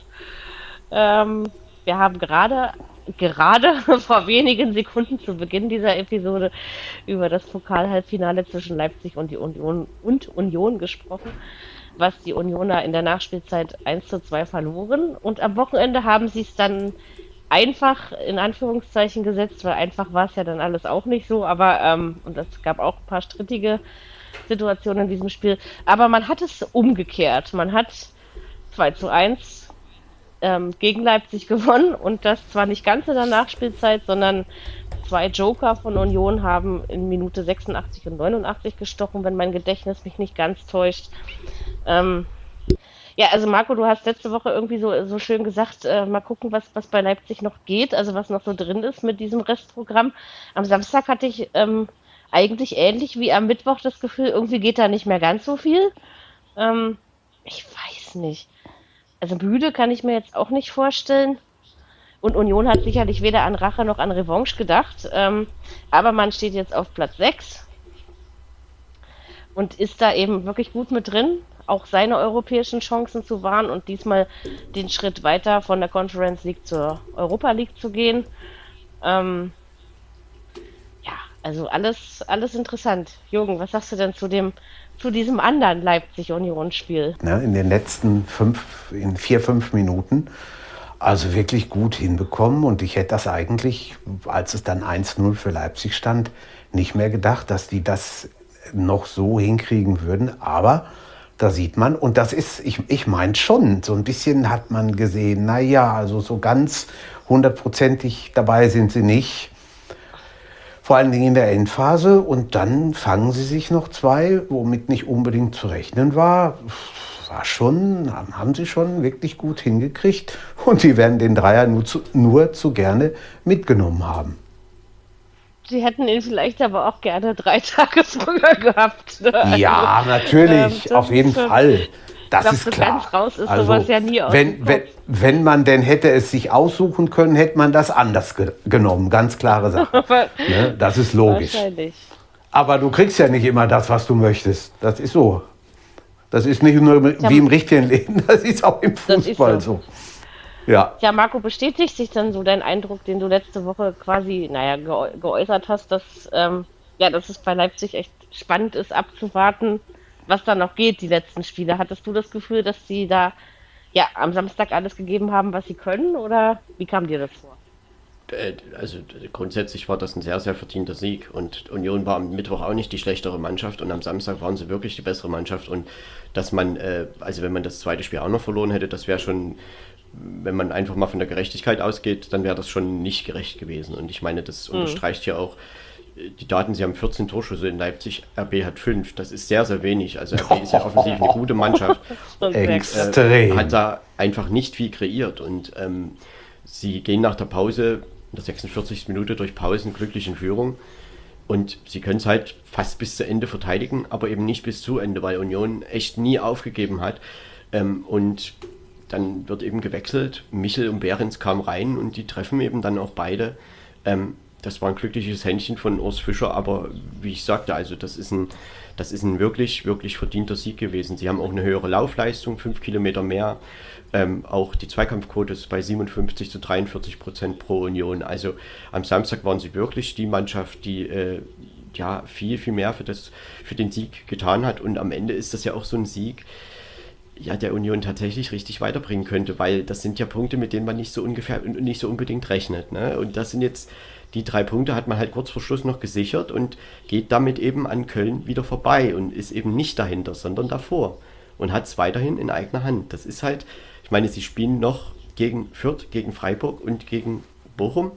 Das ist schon für Union möglich, da wirklich was draus zu machen. Das muss man ganz klar sagen. So, und, und bei Leipzig, dass mal so ein Spiel kommt, ich glaube, das ist normal. Und ein bisschen angedeutet hat sich das am Mittwoch schon. Ähm, trotzdem glaube ich, dass es auch an Union lag, dass die da einfach gut gegen, dagegen gearbeitet haben und Leipzig eben gar nicht zur Entfaltung kommen lassen haben.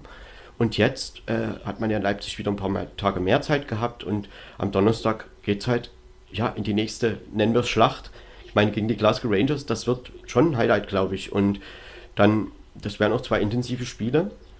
Naja, und man muss eben in der Liga, man hätte halt ein bisschen mehr Ruhe gehabt, wenn man diese drei Punkte geholt hätte. So muss man eben weiterhin in der Liga auch aufmerksam sein und kann sich da nicht irgendwie noch viele Punktverluste erlauben, weil tatsächlich eben Freiburg, Union, Köln noch dran sind. Und man will sicherlich aus Leipziger Sicht natürlich nach, äh, also nach Europa, aber in die Champions League halt, ne? Minimum Vierter. Und insofern, glaube ich, mh, hm, ärgern sie sich schon ein bisschen über den Punktverlust, aber es war verdient, so wie das Spiel ausgegangen ist. Zumal man hier auch wieder sagen muss, und das war noch eine krassere Fehlentscheidung als in Freiburg. Es gab einen klaren Elfmeter für Union Berlin nicht. Und das, hm, das da frage ich mich, was machen Sie? Was war da in Köln los? Warum gab es das nicht? Ich kann das nicht nachvollziehen. Weil dann nimmt das Spiel halt wirklich einen anderen Lauf. Das ist das, am Ende, ich meine, du triffst nicht jede Woche in der 86., 89. Minute. Ne? Das ist wohl wahr, ja. Und da können wir hinterher jetzt sagen, ja, sie haben es ja gewonnen, aber was wäre, wenn es anders gewesen wäre? Also es ist schon irgendwie Wahnsinn, äh, ja, dass das eben kein Elfmeter war. Ich habe keinen einzigen Spielbericht gesehen, wo das anders bewertet wurde. Ich auch nicht. Also da habe ich auch extra nochmal nachgelesen. Ähm, Colinas Erben hat sehr viel getwittert über dieses Spiel. Ähm, da habe ich mir auch wirklich die ganze Timeline nochmal äh, runtergerasselt heute Nachmittag, um zu gucken, wie die das beurteilen. Ist ja nun mal mit ein sehr, wenn die DFL und der DFW schon nichts sagt, dann hören wir eben auch gerne auf Colinas Erben, die das ja auch objektiv beurteilen können. Ähm, und die haben auch bei diesem Spiel, also sie haben das wirklich versucht herauszuarbeiten, aber ich habe auch nirgendwo gelesen, dass das, äh, dass das, dass das kein Elfmeter war, ja. Also. Aber wenn die dann wenn die dann geschult werden in dem Kölner Keller, in dem berühmt-berüchtigten, und es dann trotzdem nichts gibt und sie trotzdem nichts tun, ja, warum gibt es dann diesen blöden Videobeweis? Wir haben da ja schon ewig drüber geredet. Am Sonnenlicht, äh, Aber jetzt, jetzt mal ehrlich. Ja, das, das kann doch nicht die wahr Schiedsrichter, sein. Die sind doch geschult, die sind doch nicht ungelernt oder die wissen doch, die kennen doch das Regelbuch. So, ja. die Frage ist doch, was ist passiert? Was passiert in dem Fall in Köln? Die haben ja nun vielleicht sogar noch ein paar mehr Perspektiven, die sie angucken können. Wie, Davon wie kannst du ausgehen.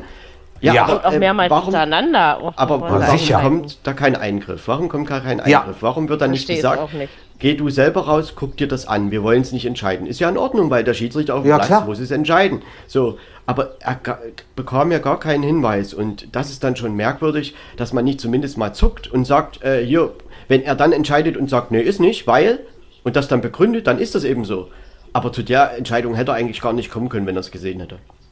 Ja, und so er durfte es ja nicht nochmal sehen, also in Anführungszeichen durfte. Und vor allen Dingen auch da in Köln sitzt ja nicht nur einer in dem Raum. Verstehst du? Also, wo ich dann nee, so da denke, das sind so viele Augen, die da drauf gucken. Einen Assistenten und dann gibt es noch einen Assistenten und noch einen Assistenten und was weiß ich von wem noch einen Assistenten und, und das ist schon dann Oberguru, ja, und, und das ist dann ja. irgendwie so, wo ich so denke, nee, Die also wahrscheinlich ja, noch blinder sind als wir oder sowas. Die haben ja, äh, die haben ja ihre Aufgaben dort auch verteilt. Der eine ist halt mehr für Abseits zuständig, der nächste halt mehr für Fouls, der übernächste für Handspiele. Trotzdem. Also das ist die haben da 50 Kameras oder, also weißt du, die haben das in so vielen Perspektiven, die können der, das so oft ja, weißt du, da, da müsste man es, es, es gibt tausend Fernsehsender, jetzt mal grob gerechnet.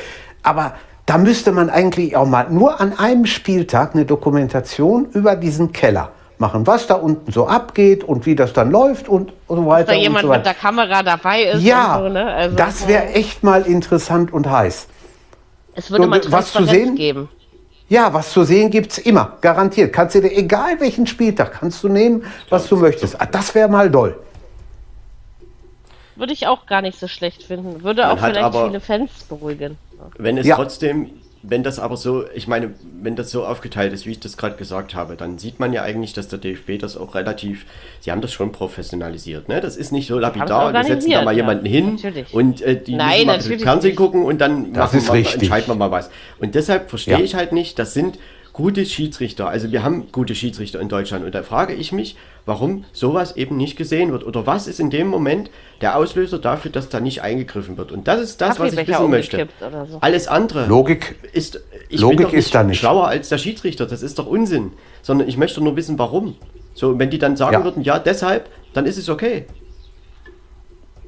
So ist es. Aber es sagt ja nie irgendjemand was. Deswegen sage ich ja, es fehlt einfach diese Transparenz für diese Entscheidungen so dass, dass wir und, und viele andere Fans immer mehr darüber spekulieren, liegt es an schlechter Ausbildung, liegt es an, äh, am Regelwerk, also ne, wir können nächste Woche fallen uns wahrscheinlich noch drei neue Gründe ein, also es klingt zwar jetzt ein bisschen hämisch, aber es ist eben Also es wird halt Haben einfach die- haben die- zu wenig nach außen kommuniziert und das ist einfach, glaube ich, das Hauptproblem an der ganzen Geschichte.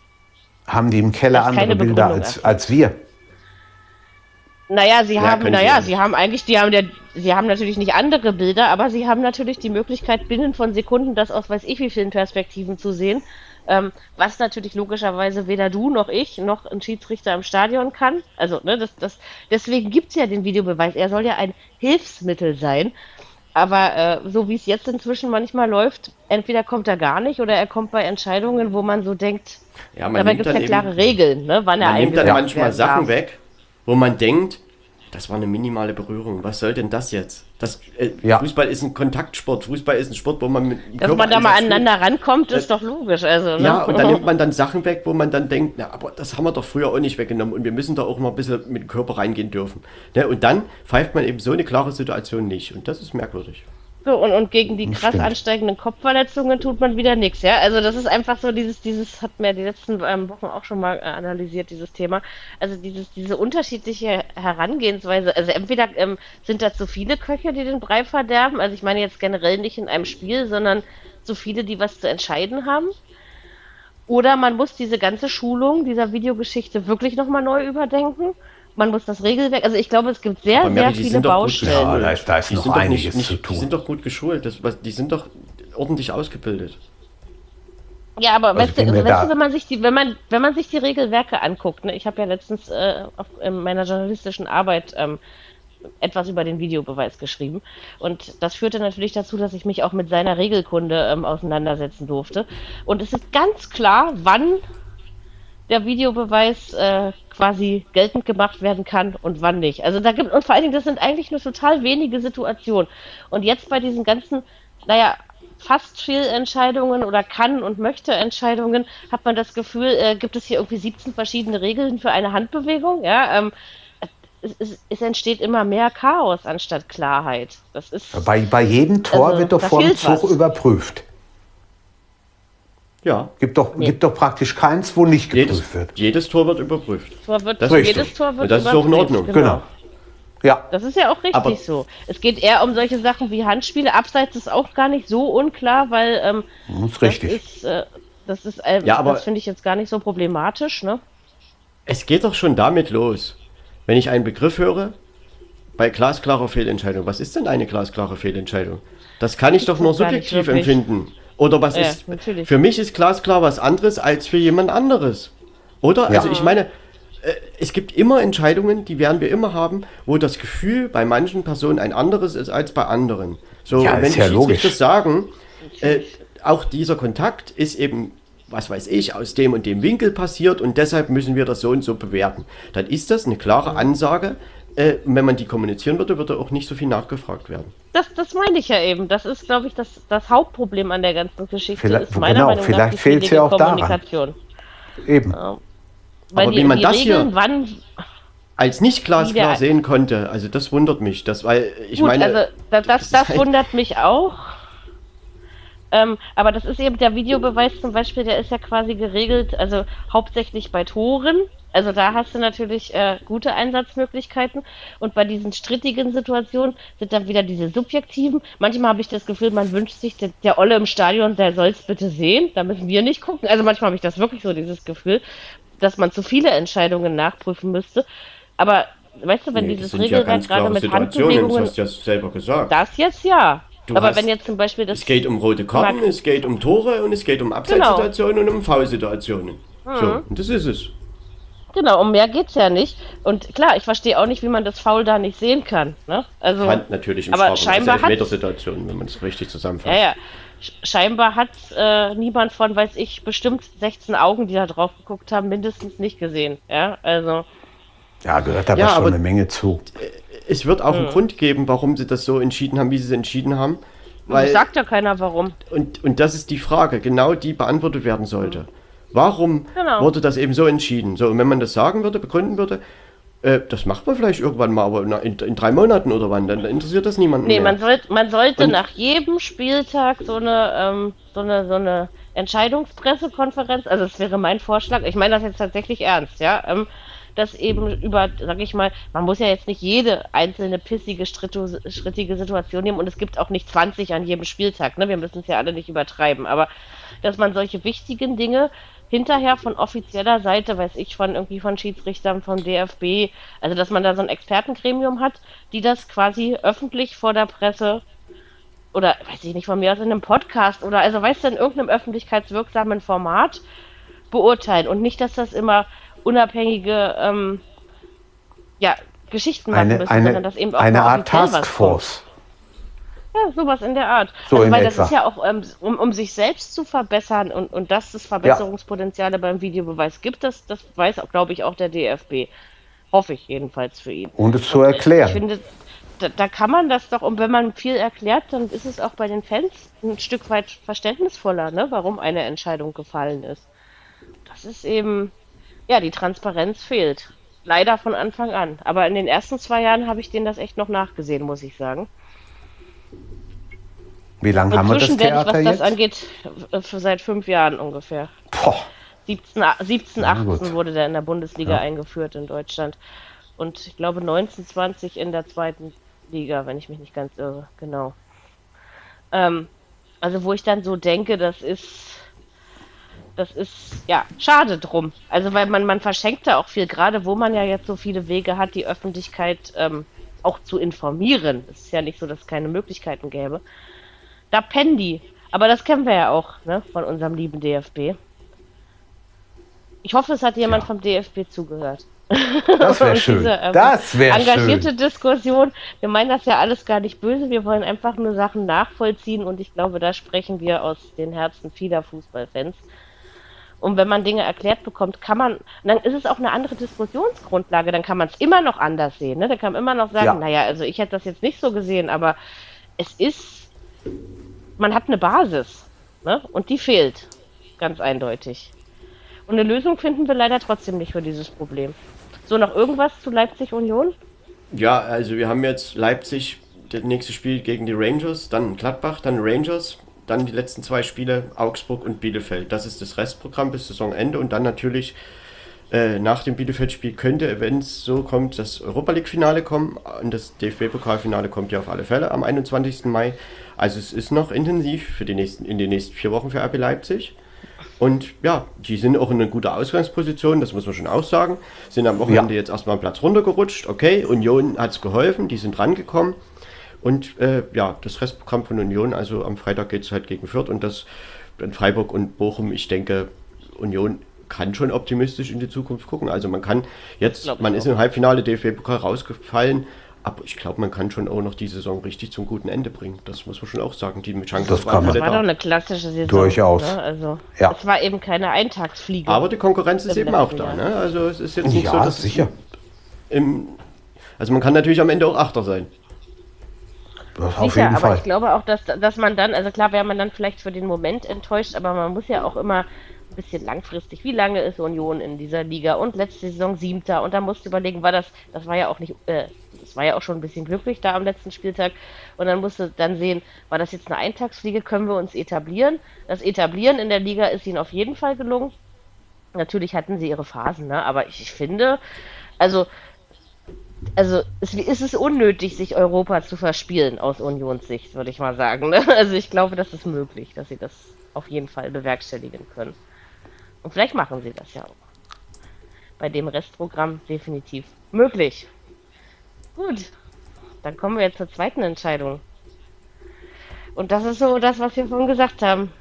Wisst ihr noch, vor zehn Jahren, 2011, ist da nicht Borussia Dortmund Meister geworden? Ja, zwölf sogar. irgendwie, ja, ja, Elf und zwölf.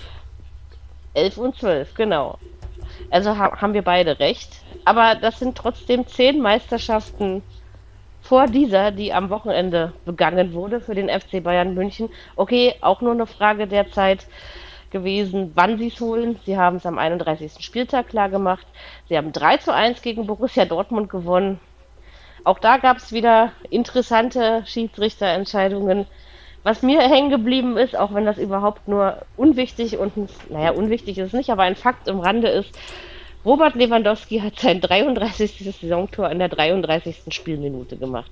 Das fand ich, äh, fand ich äh, interessant, wenn das jemand so inszeniert hätte. Ansonsten, ja, Haaland hatte ein paar Chancen. Bayern, also ich finde, dass es kein unverdienter Sieg war, aber kein souveräner. So, Dortmund-Fan, hast du dir graue Haare wachsen lassen oder ähm, kannst du Nö. damit leben? Nö, kann ich Also kein, durchaus. du hast schon ich hab, graue Haare, okay. Nein, also wenn man, wenn, man dem, wenn man denen glauben darf, die es sehen können, ist da noch nicht viel. Muss man ehrlich sagen. Okay. Äh, aber da, das Spiel hat nicht zur Mehrung beigetragen. Auch das muss ich ganz ehrlich sagen. Äh, weil ich nicht mit, anderem, mit nichts, nichts anderem gerechnet habe. Es ist so, wie es immer ist. Die, die äh, fahren nach München, fangen sich dann zwischen drei und sechs Tore. Lewandowski trifft gegen die immer ganz besonders gerne. Ja, und dann Strich drunter unter dieses Spiel. Und jetzt mal gucken, wie es am Wochenende weitergeht. Also äh, ich glaube nicht, dass das, man hatte nicht den Eindruck, dass das irgendwie noch wen, ja, ich sag mal jetzt sonderlich groß gerührt, beschäftigt, kann man sehen, wie man will, hat. Der zweite Platz ist sicher.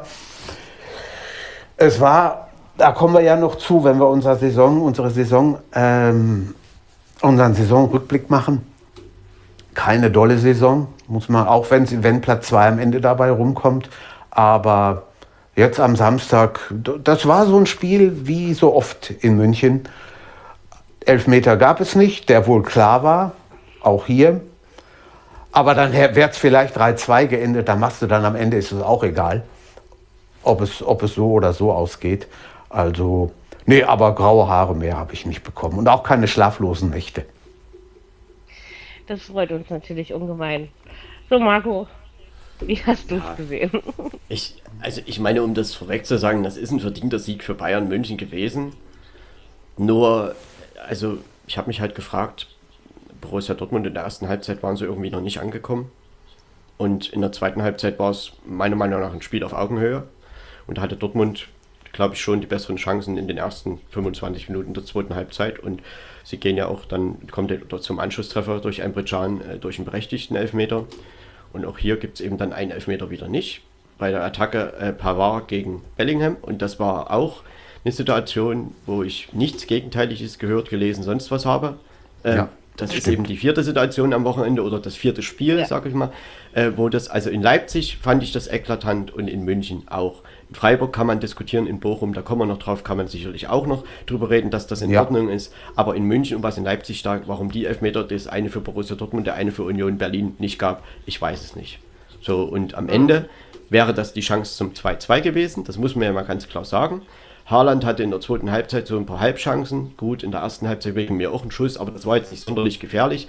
Die Bayern machen ähm, ja irgendwie zu den richtigen Zeitpunkten die Tore. Gnabry nach einer Viertelstunde, Lewandowski nach einer halben Stunde. Dann kommt der BVB ran, dann macht der BVB auch ein bisschen Druck. Und wie gesagt, ein 2-2 das hätte ich gar nicht so unverdient gefunden in der zweiten Halbzeit dann.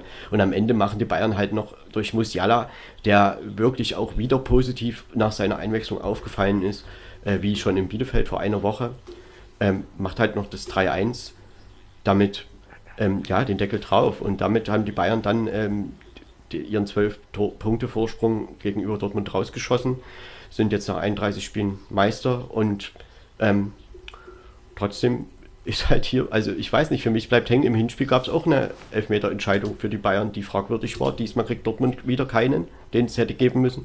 Also es ist, ich will jetzt nicht sagen, dass wir da immer für Bayern pfeifen und gegen Dortmund. Äh, Bayern ist verdienter deutscher Ja, Meister, definitiv. Aber trotzdem Ja. ist das schon merkwürdig. Das ist sind immer ja auch ganz andere Menschen, die so daran ist. beteiligt sind. Also, ne? Ähm, deswegen, also, ja, kann man jetzt nicht. Aber ihr habt eben Alles den, gut, den das Namen. Spiel, das- was ich vorhin aber mal erwähnte, von Bremen gegen Bayern München im Pokal vor zwei Jahren, das hat auch Daniel Siebert gepfiffen. Also nur nebenbei, aber das ist. Ja. ja, gut. Und Marco Fritz Aber war übrigens den- auch den- Video Assistant Referee. Also das heißt gleiches. Schon, schon, schon ein bisschen eigenartig, ne? Nö, ich will da nichts reininterpretieren, das mache ich auch nicht, weil ich davon nicht Kann ausgehe. auch nicht, also- Aber ich finde das Ja. äh, trotzdem, ich möchte auch hier den Grund wissen, warum es den Elfmeter nicht gab. Und wenn, wenn der, der Grund gesagt wird, Genau. beschrieben wird, dann ist es gut.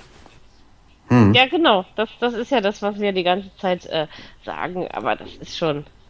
Und man muss Also doch ehrlich mal das sagen, wirklich zehn Meisterschaften, ja? die Bayern haben jetzt die Ja. 32. Meisterschaft war das ja jetzt insgesamt und die 10. in Folge. Ähm, ich meine, wie, ging- wie geht's euch denn da? Äh, findet ihr das noch toll, dass die Bayern Meister werden und dass Nee. es nächstes Jahr Nein. wieder ist? Ich finde es etwas Jetzt- langweilig. jetzt- also. Ja, das etwas kannst du Wird Zeit- weglassen. Es wird Zeit, dass es mal wieder jemand anders. Also, Naja, also die Frage selbst ist, wenn die Bayern, es muss enger werden. Es Ja. muss einfach mal wieder attraktiver werden. Weißt du, dass es nicht, nicht äh, sag ich mal, drei Spieltage oder vier Spieltage vor Schluss neun Punkte sind, sondern vielleicht nur vier. Weißt du, dann, Ich erinnere wenn die mich Bayern dann am Ende, das wäre doch viel spannender. Ich erinnere mich an den letzten Spieltag vor drei Jahren, als, als Dortmund in der Saison neun Punkte Vorsprung hatte, damals unter Lucien Favre, ihr habt den Namen ja eben schon ins Spiel gebracht, den Vorsprung galant verspielte und am letzten Spieltag dann von den Bayern nicht abgefangen, aber die Bayern haben dann gewonnen, wurden Meister. Aber das war das, einzige war Mal noch- eng in den letzten zehn Jahren, war. Das war das, Das einzige Mal einzig- eng, aber das war es doch immer, sag ich Immer. mal, zwischendurch war es mal wieder drei, vier Riesig. Punkte, aber dann wusstest du, Ja. dann wusstest du, ach komm, sind doch noch neun Spiele, das passt schon. Also Genau. so, ne? Ähm, ähm, Ja, das ist eben aber gut. klar, die Bayern werden nicht mehr am 27. Spieltag Meister, wie, wie vielleicht Nein, aber, aber Jahren, gut, ne? gut tut's dem, gut tut's dem deutschen Fußball auf keinen Fall. Natürlich kann mir nicht vorstellen. Also, am Ende klar. Und ist schon die Attraktivität der Liga dadurch meiner Meinung nach so ein bisschen, äh, also es geht ja auch darum, man will das ja vermarkten nach außen und Ja. wenn du dann halt jedes Jahr so eine Entscheidung hast, ich meine, die Bayern haben halt dieses Jahr keine Champions League mehr äh, und auch keinen Pokal. Das heißt, sie haben jetzt eigentlich wirklich mal drei Spiele noch, die, wo sie es auslaufen lassen können. Das gibt es bei Bayern eigentlich selten. Ne? Man stellt Ja. sich nur vor, sie würden heute Abend spielen oder morgen und nächste Woche nochmal, weil dann hätten sie ja wirklich am Ende werden sie dann mit drei Punkten Vorsprung So? Meister. Wolltest du das jetzt Ja, sagen? irgendwie. Und Also, ich meine, Trotzdem muss man ja sagen, Borussia Dortmund hat halt auch mehr Punkte als zum gleichen Zeitpunkt in der letzten Saison. Das muss man auch sagen. Und trotzdem hat man ja bei Dortmund ein bisschen das Gefühl, dass sie manche Spiele auch so ein bisschen gewonnen haben. Naja, so, naja, wir gewinnen zwar 1-0 gegen Bielefeld, aber wissen nicht warum. Und ähm, trotzdem hat Dortmund natürlich auch bezaubernde Abende, Nachmittage gehabt, wie jetzt letzte Woche gegen Wolfsburg. Und trotzdem wird ja sicherlich am Ende irgendwo ein bisschen hängen bleiben. Pokal aus gegen St. Pauli, Champions League aus gegen Sporting Lissabon, Europa League aus 1 gegen die 5 Rangers. gegen Stuttgart. Also So, das das, sind- waren auch so Dinge, die mir gerade in Erinnerung. Ja, das ist aber Also vorbei. Mann- Mannschafts, Mannschaftsgefüge verkehrt Jahre aufgestellt, verkehrt zusammengestellt. Wieso? Das war doch unter Favre. Das war das letzte Spiel von Favre. Schon so lange her. Nein, so das, lange da, her? ja, nein, nein, ich meine jetzt diese, in dieser Saison. Ja, ich auch. Also ich habe nur von dieser Saison gesprochen. Okay. Also ich, ich weiß nicht. Also äh, klar, der zweite Tabellenplatz ist gut. Man hat mehr, mehr geschafft als letztes Jahr zu der Zeit.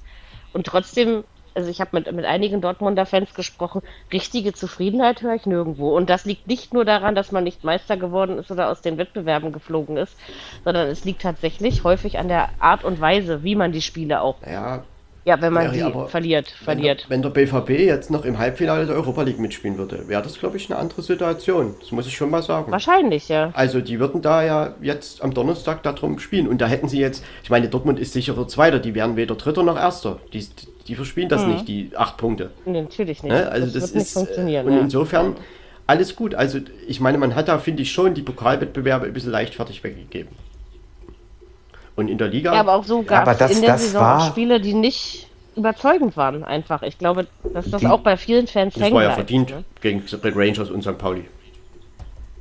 Mhm. Also das Ausscheiden war in beiden Ja, es Fällen war aber das, das so war, aber das ist, das ist das, was ich meine. Haaland war verletzt eine Zeit. Ja, Das konnten sie nicht kompensieren, Hm. weil sie die, die Leute angeblich nicht hatten oder haben. Und das haben die anderen Mannschaften messerscharf ausgenutzt. Ja gut, Jürgen, aber der, der, die offensive Potenzial ist beim BVB immer da. Also das Problem, was Dortmund irgendwie hat, ist ja eigentlich mehr oder weniger die Defensive. Also Dortmund kriegt schon als Tabellenzweiter ein bisschen viele Gegentore. Das sind 46, das ist zu viel. Also damit kannst ist du zu halt viel. nicht, äh, da kannst du nicht nur drei Punkte hinter Bayern stehen. Das, das ist halt Nein, und guck dir, tatsächlich guck, so. guck Und dir es Leverkusen guck hat dir halt es an, 44 äh, Gegentore als Dritter. Das, ja. ist, das ist zu viel. Lissabon, Ajax, ne? das, der, die, die, haben die, die haben die vorgeführt. Das kann man wirklich Also nie anders finde- sagen. dass Lissabon und auch Ajax sind Mannschaften, mit denen sich Borussia Dortmund messen kann und sollte. So, und das Ja, haben sie sicher. in beiden Fällen in diesem Jahr war das negativ Nicht für Dortmund. getan. Ja, Und daraus muss man gute Schlüsse ziehen. Und das finde ich, Ja. wenn sie das tun, dann können sie auch mit Marco Rose sicherlich was aufbauen. Und sie müssen sich natürlich im Sommer jetzt auch Gedanken machen, weil ich sag mal, dass Haaland geht, ich glaube, da sind sich ja alle einig. Das ist dann, in, Ja. da gehen halt auch viele eindeutig. Tore. Und ein Fixpunkt im Angriff. Auch wenn Haaland ja immer wieder verletzt war, alles gut. Und man hat ja auch gesehen, wenn er nicht da war, war es halt manchmal schwierig, da äh, auch äh, was anderes aufzustellen. Also man muss im Sommer einfach was verpflichten und das wird man auch tun. Und klar, man hat ja jetzt schon Niklas Süle für die Abwehr, hat man ja was getan. Mit Schlotterbeck scheint sich irgendwie auch zu verdichten. Und ich denke, wenn man zum Beispiel Ja. diese beiden dann hätte, äh, Max Hummels ist ja nicht weg und Akanji geht vielleicht, Ad- bleibt aber bestimmt. Und insofern äh, hat man da, glaube ich, für die Kette tatsächlich was Gutes getan. Oder für die Abwehr. Was ist mit Adiemi, über den man ja auch immer noch redet? Über den spricht man auch und der ist wohl auch nicht unwahrscheinlich. Aber nee, ich glaube auch. Adiemi ist halt, ist halt kein Stürmer wie Haaland, sondern ist halt eher ein Nein, einer, der auf keinen kommt, Fall. Ne? Das, Ja, also wenn man Adiemi holt und dann noch einen anderen Stürmer irgendwie wo findet, also was weiß ich, in Frankreich, in Belgien oder vielleicht auch in England. Ja, ja, Äh, genau, dann- genau so. Ich glaube, dann kann man schon, man muss in der Offensive wieder mehr Alternativen schaffen. Ich glaube, das ja, ist aber wichtig. nur so kannst du es, nur so kannst du es hinkriegen. Und defensiv hab, haben sie ja schon ein bisschen was zusammengebracht, denn die Abwehr muss auch wieder stabiler werden. Also ansonsten werden, gewinnst genau. du keinen europäischen Wettbewerb, auch keinen DFB-Pokal und in der Bundesliga reicht es nicht zu Platz 1. So, und man muss, Du musst, ich meine, Dortmund hat, du musst, un, du, du musst unberechenbarer werden. ich meine, Stimmt, was diese Dortmund Mannschaft, ausrechenbar. Ne? Was diese Genau. Mannschaft können kann, das haben wir ja auch gesehen, ne? Die haben ja auch, die haben ja auch begeisternde Spiele gezeigt. Das, das, das können Natürlich. die ja. So, Ja. Aber äh, trotzdem ist es halt immer wieder so beim BVB, diese Spiele, ich sag mal, gegen Bielefeld, Augsburg, Freiburg, was weiß ich, Dortmund, da kann man drauf warten, dass irgendwann mal ein Fehler passiert. Und den passiert in Bayern es eben einmal kommt. in fünf Jahren und Dortmund passiert der Ja. einmal in einem halben Jahr. Ja, so ist es. So, und dann reicht das am Ende eben nicht. Haben- und dann, weil haben- die direkten Duelle, die gewinnt Dortmund ja seit vier Jahren auch nicht mehr. Ich glaube, der letzte Sieg war mal 2018. Äh, Das ist lang her. Klar, trotzdem würde ich sagen, dass dieses Spiel am Wochenende jetzt von Dortmund in München nicht das Allerschlechteste war. Also man darf das auch nicht zu schlecht reden. Das Die ist erste richtig. Halbzeit war Bayern eben da, aber Dortmund hat sich dann gut rausgezogen. Und am Ende verlieren sie es 3-1. Ähm, okay, aber wenn der Elfmeter gegeben wird, steht es vielleicht 2-2 und dann reden wir vielleicht darüber, dass wir jetzt erst am nächsten Wochenende über die Meisterschaft reden. Das wissen wir ja dann. Kann ja passieren, ne? Und insofern, Ja. ob die Bayern nun diesmal Meister sind oder nächste Woche, das ist egal. Das ist, ja irgendwann passiert, das war uns allen ne? klar. Ja, spielt Und keine Rolle. insofern, ja, weiß ich nicht. Äh, ja, es ist schade, weil Mannschaften, die halt wirklich gerne mal Meister werden würden, also ich rede da wirklich von Traditionsclubs, wir sehen, was los ist, wenn Frankfurt Erfolge feiert, Köln, Gladbach, sonst was. Da wird das Stadion abgerissen und in München, naja, da denkst du, oh Gott, so nach dem Motto, hoffentlich ist es bald vorbei. Und das ist schade. Ich wünsche mir, das- ich wünsch mir das hier manchmal so, wie es in Italien jetzt läuft. Äh, Juve hat auch zehn Meisterschaften hintereinander eingefahren und dann kamen plötzlich die Mailänder Clubs, Neapel, Rom und haben versucht, doch Freunde, wir könnten die doch mal ein bisschen mehr unter Druck setzen. Und Juve konnte kaufen, wen sie wollten. Mailand, die haben was aufgebaut. Mary, Atalanta Bergamo nicht zu vergessen, äh, die sind auch noch mit Aber in der natürlich. Verlosung. Ne? Ja, aber jetzt nicht und mehr. da ist Also diesem Jahr nicht. jetzt Nein, nicht mehr. aber, aber, aber in, sie dies- spielen in dieser trotzdem, Saison nicht äh, mehr. Sie spielen trotzdem oben eine Rolle mit. Also, ne, sie sind Aber- niemand, aber- der mehr in der Versenkung verschwindet. Die. Aber die beiden Mailänder Clubs ja. sind auch diese Saison sehr stark und das hat Das dem, dem italienischen Fußball verdammt gut getan. Naja, man muss doch mal Ja, aber in sagen, wenn Deutschland hast du nur Bayern und ganz lange nichts. Wenn wir über den AC Ja. Mailand reden, der AC Mailand ist halt, wäre nach langem mal wieder italienischer Meister. Und das muss man, äh, ne, und ich meine, dieses Duell mit Inter, also prestigeträchtiger kann es ja gar nicht gehen. Und Nee, ähm, stimmt. dass wir das mal noch erleben können und, und tatsächlich ohne ja, Juventus Turin, den großen Favoriten, ja, okay, der SSC Neapel, die haben jetzt auch abreißen lassen müssen durch diese Niederlage in Empoli. Stimmt. Ähm, ja. Ja. Und trotzdem ist es ja toll, dass dort mal auch ein anderes Meisterduell stattfindet. Ne? Letztes Jahr war ja auch Natürlich. Inter und der SSC Neapel. Also es sind halt immer mal andere Mannschaften. Und selbst in Frankreich war ja die letzten zehn Jahre auch nicht immer Paris Meister, sondern Lille und Nein. Montpellier und, und Lille, war, genau. war, war mit dabei. Ne? Das muss man ja ganz Richtig. klar mal sagen. Und das ist eben in der Bundesliga zurzeit ein bisschen monoton, eintönig und die Frage ist halt, wie man das eventuell mal ändern kann. Und am Ende ist es halt schade, weil die Meisterschaft wird halt mitgenommen, wird gesagt, ja, da haben die Bayern gerade so ihre Saison noch gerettet, so nach dem Motto. Und, äh, und alle anderen, ja, die machen und tun und am Ende sind sie aber trotzdem zwölf Punkte dahinter. Ja, wenn es denn bei zwölf Punkten bleibt. Am Ende ist es ja egal, ob es 15 oder 12 sind. Ja, natürlich. Ja, sicher. Das ist egal. Aber es, es klingt dann trotzdem irgendwie gruselig, obwohl es jetzt ja nicht immer so, so war. Und ne? trotzdem, Ähm, aber das, trotzdem Bei liegt das Bayern- ja nicht nur an den Bayern. Ich bin gespannt trotzdem, wie es bei Bayern sich jetzt entwickelt, weil dort sind ja einige Vertragssituationen nicht geklärt. Lewandowski hat ein, eine Antwort gegeben am Wochenende. Wie ist, wie ist ihre Vertragssituation? Wie sind die Gespräche? Ja, das ist schwierig. Das fand ich eine sehr merkwürdige Antwort. Äh, Ja, und allerdings. am Ende wurde ja auch wohl berichtet, dass Lewandowski schon nach einer Stunde von der Meisterfeier gegangen ist. Also irgendwie scheint Das das, hab ich alles auch gehört. trotzdem nicht Der so fühlt ganz. sich da ja nicht mehr wohl. Ne? Ah, also nee, das, nee. Ist ja, das haben wir ja letzte Woche, haben wir das ja schon analysiert, dass sich viele bei Bayern nicht mehr wohlfühlen. Titel gewinnen hin oder her. Also klar, diese Saison waren es auch nicht viele, sondern nur einer.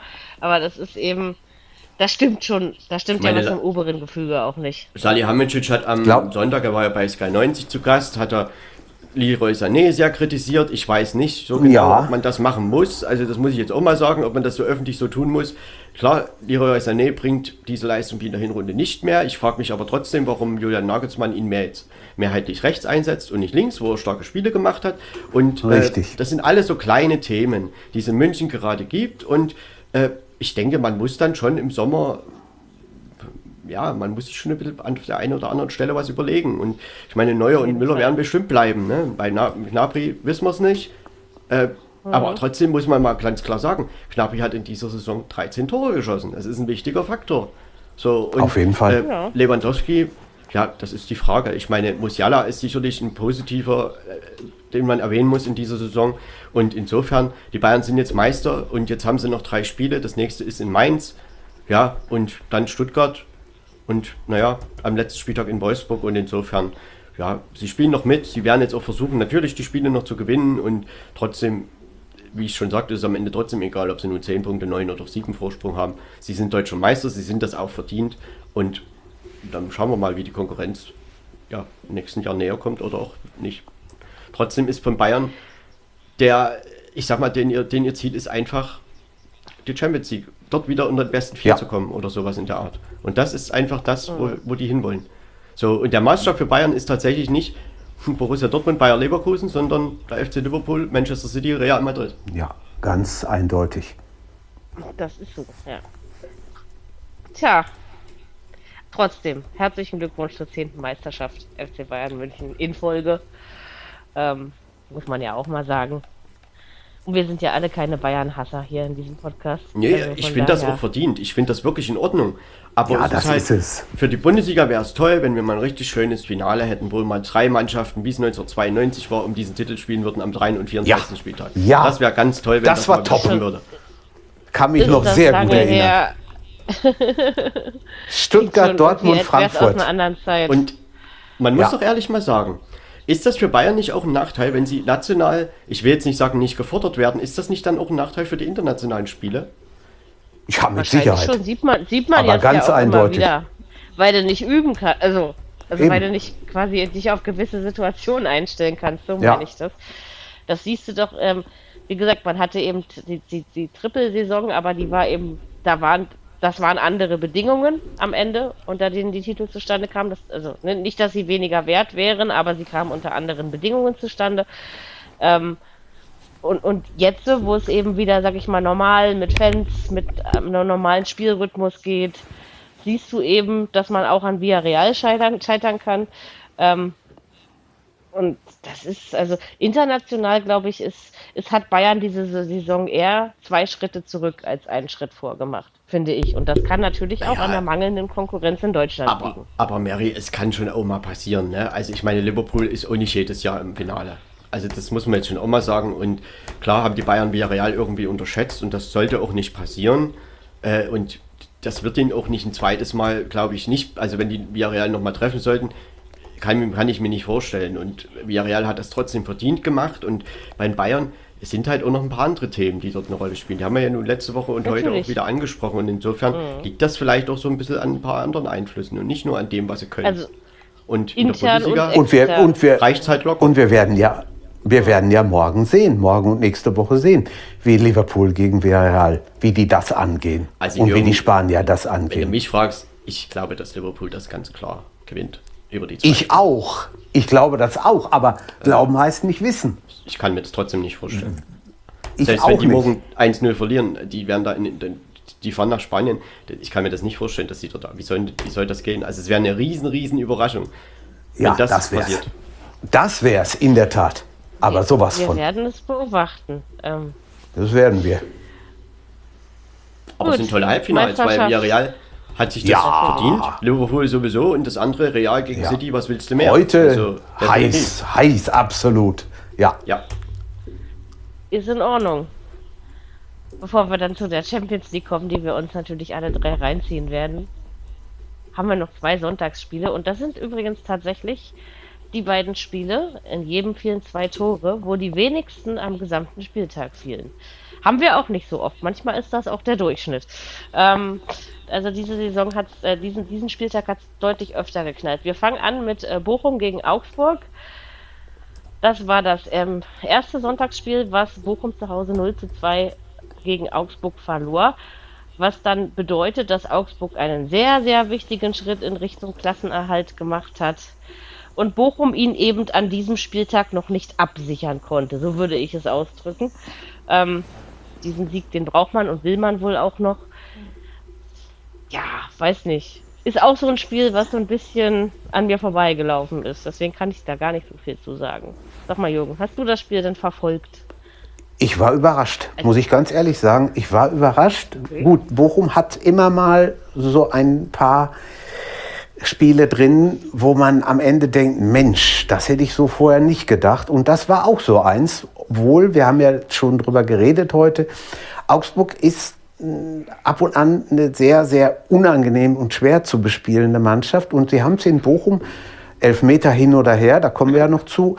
Sie haben es recht clever angestellt. Und ja, gut, Bochum hat es einfach, einfach nicht geschafft, das Runde ins Eckige zu zaubern. Auch nach dem 0-2 nicht. Man hatte ja noch Zeit genug, stand ja zur Pause schon so.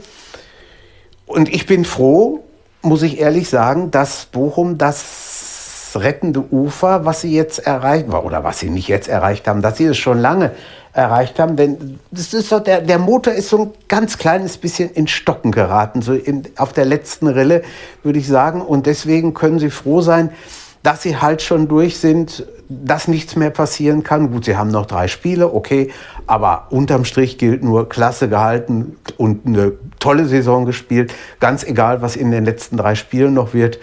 Aber am, am Sonntag haben sie mich, muss ich echt sagen, ein bisschen negativ überrascht. Du weißt ja, wie das mit dem rein rechnerischen immer so ist. Marco, Ja, warst du ja. auch negativ überrascht von Bochum? Ich weiß nicht, also ich, ich finde, dass Augsburg einfach eine super Leistung gebracht hat und die haben das, oder eine ordentliche Leistung und warum kam nicht dazu, da Chancen zu kreieren und dass Augsburg sowas verhindern kann, gerade gegen eine Mannschaft, die offensiv dann vielleicht doch nicht so stark ist wie, ja, wenn eben Augsburg gegen Bayern spielt oder gegen Dortmund oder wie auch immer. Äh, Bochum war an diesem Tag nicht in der Lage. Ähm, sie haben in Freiburg die Woche zuvor schon 0 zu 3 verloren. Das war ich würde trotzdem sagen, das schlechteste Saisonspiel und irgendwie haben sie es gegen Ja. Augsburg. Augsburg hat es nicht zugelassen und äh, dann hat man, mal bemüht. Also das muss, kann man Bochum nicht absprechen. Das war, fand ich so vom Eindruck her besser als in Freiburg, aber äh, trotzdem hat Augsburg das äh, auch zur richtigen Zeitpunkt, 15. und 43. Minute, die Tore erzielt. Auch hier der Elfmeter durch Gregoritsch war etwas zweifelhaft, aber vielleicht von den Entscheidungen, die zweifelhaft waren, die wenig, am wenigsten zweifelhafte Entscheidung. Also man konnte das schon auch geben, aber trotzdem gibt es vielleicht auch Schiedsrichter, die das nicht geben. Ähm, da ist halt schon so ein bisschen die Situation, wenn er pfeift, greift niemand ein, wenn er nicht pfeift, greift aber auch niemand ein. So nach dem Motto. Das sind halt solche Grauzonen. Ne? Und am Ende FC Augsburg gewinnt dann eben 2-0 und äh, nutzt auch alles, was man, was man halt hatte in der ersten Halbzeit. Und in der zweiten Halbzeit verteidigen sie es einfach wirklich, wirklich gut. Und dass das der FC Augsburg kann, das wissen wir ja. Und ähm, man sieht ja, dass das alles sehr, sehr eng ist. Und in der Woche zuvor verliert Augsburg gegen die Hertha Und da hätte man eigentlich eher sagen können, da hätte er den 2-0 oder sowas Sieg mehr verdient gehabt, als ja, in Bochum hätte hat man sich jetzt irgendwie zurückgeholt. Und äh, somit sieht man halt, dass das alles sehr, sehr eng ist und manchmal wirklich an wenigen Kleinigkeiten hängt. Das, das kann man ja nicht anders sagen. Und äh, man hätte, wie gesagt, die drei Punkte schon vielleicht die Woche zuvor gedacht. Jetzt haben sie sich in Bochum geholt. Sie haben sieben Punkte Vorsprung vor VfB Stuttgart, neun vor Bielefeld. Also sollte das wird reichen. also, spielen. Also sollte, das ich sollte nicht. man meinen. Sie haben noch ein, ja, noch ein Heimspiel auch gegen Fürth am letzten Spieltag. Also auch ja, guck mal. irgendwie noch Ach, ein, zwei, drei Punkte holen. Das keine, ja, klar. keine Frage. Ganz klar. Jetzt spielen sie gegen Köln. Und ja, insofern, also ich denke, der FC Augsburg hat damit einen guten Schritt getan und man muss immer wieder dazu sagen, Augsburg weiß jedes Jahr aufs Neue, wie Abschiedskampf funktioniert. Es geht. Aber will man ja. nicht irgendwann auch mal mehr, ist natürlich dann irgendwann mal die Frage. Sie ne? waren ja ähm, schon mal in Europa. Aber ja gut, aber das ist vielleicht auch das, was, was, das ist vielleicht was, was Freiburg oder wo, wo man sich Freiburg als, als ähm, Maßstab nehmen kann. Die haben auch lange da unten rumgekrebst, haben es immer irgendwie geschafft, da wieder rauszukommen und guck mal an, wo sie jetzt stehen. Gut, natürlich haben sie einen anderen Trainer, das ist keine Frage. Aber Augsburg, wie ihr schon sagt, die wissen, wie es geht. Also das wissen sie auf jeden Fall. Ähm, ich hatte da auch nie die größte Angst, also dass sie dann wirklich irgendwie, ne, aber es ist halt immer auch, so, so spitz auf Knopf, ne, und dass sie, dass sie am Ende wirklich dafür kämpfen müssen. Und also ich weiß halt nicht, wie man in Augsburg denkt, also was man für Ziele hat und, ob man sich dann sagt, ach naja, okay, wir retten uns jedes Mal wieder, aber vielleicht will man auch irgendwann aber, mal locker auf Platz 10 also stehen. Aber ich muss mal sagen, ja? die sind ja nur seit, seit 2011 oben.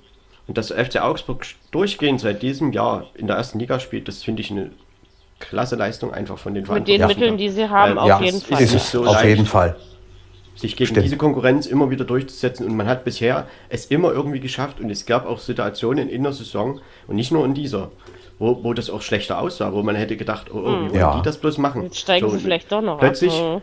Hm. äh, kommen die und äh, ich sag mal, diese Niederlage gegen die Bayern und auch diese Niederlage gegen Hertha, das waren unglückliche Niederlagen. Das waren wieder zwei Rückschläge. So, aber Augsburg weiß halt, wir spielen in Bochum und dort müssen wir, das ist ein direkter Konkurrent. Die anderen spielen hinter uns gegeneinander und dann ist es auch wieder ein Big Point Wochenende. Und diesen Big Point haben sie sich und, und, gekrallt. Und ja. wie oft haben sie in den Jahren Dortmund geschlagen, Bayern geschlagen? Ne? Irgendwo holen die da immer irgendwie was wie Phönix aus der Asche und machen ihre Punkte. Das ist schon toll. sind das dann auch auch wirklich diese wichtigen Punkte. Es ist halt nicht immer Ende, attraktiv, ähm, ne? was sie machen. Die das ist richtig. Schon das gerne, stimmt. aber sie verteidigen wirklich, das, das das machen das sie gut. Die, ja. Das machen sie und ja. Torwart äh, Ginkiewicz ist natürlich auch ein Rückhalt. Äh, also der macht halt. Wahr. Er ist nicht fehlerlos, aber das ist niemand. Aber trotzdem hält er schon mal genau. einen Ball, den man ja vielleicht nicht jeder hält. Also das ist schon so. Genau. Jetzt am Wochenende, äh, darum hat er eigentlich nur eine Chance durch einen Freistoß in der zweiten Halbzeit, die richtig groß war. Äh, da war dann Ginkiewicz da. Und ansonsten hatte Bochum irgendwie nicht so viel, obwohl sie mehr Ballbesitz hatten äh, und, und, auch also Bochum war mehr am Ball und sie, sie waren einfach, also Torschüsse 18 zu 12, da würde man jetzt gar nicht denken, Bochum 18 Torschüsse, aber da war halt wenig Gefährliches dabei.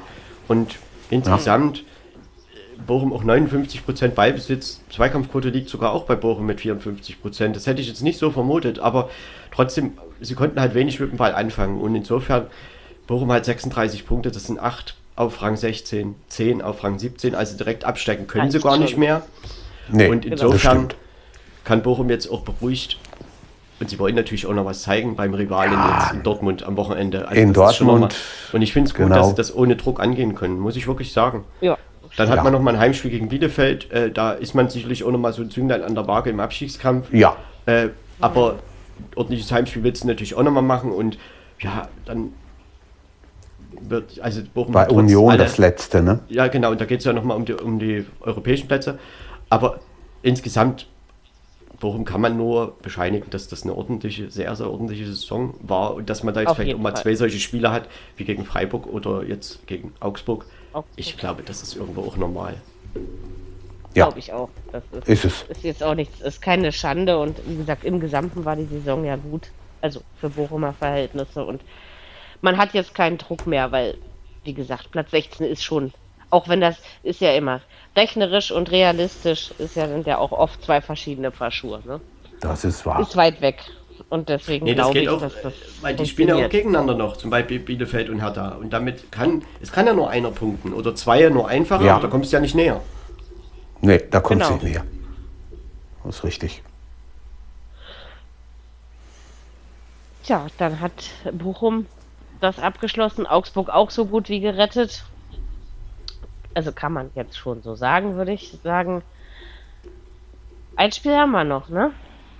Ja, Normalerweise sagt man jetzt immer, man hebt sich das Beste bis vom Schluss zum Schluss auf. Ihr wisst aber, dass ich bei beim Thema Hertha BSC kein Mensch bin, der auf irgendwelche Euphoriehebel drückt. Aber ich werde auch nicht auf Bremsen drücken. Vor zwei Podcast-Folgen habe ich gesagt, dass ich der Hertha nicht zutraue, diese wichtigen Spiele zu gewinnen. Diese drei, die man hatte mit Augsburg, Stuttgart und Bielefeld, hat man noch Vorsicht.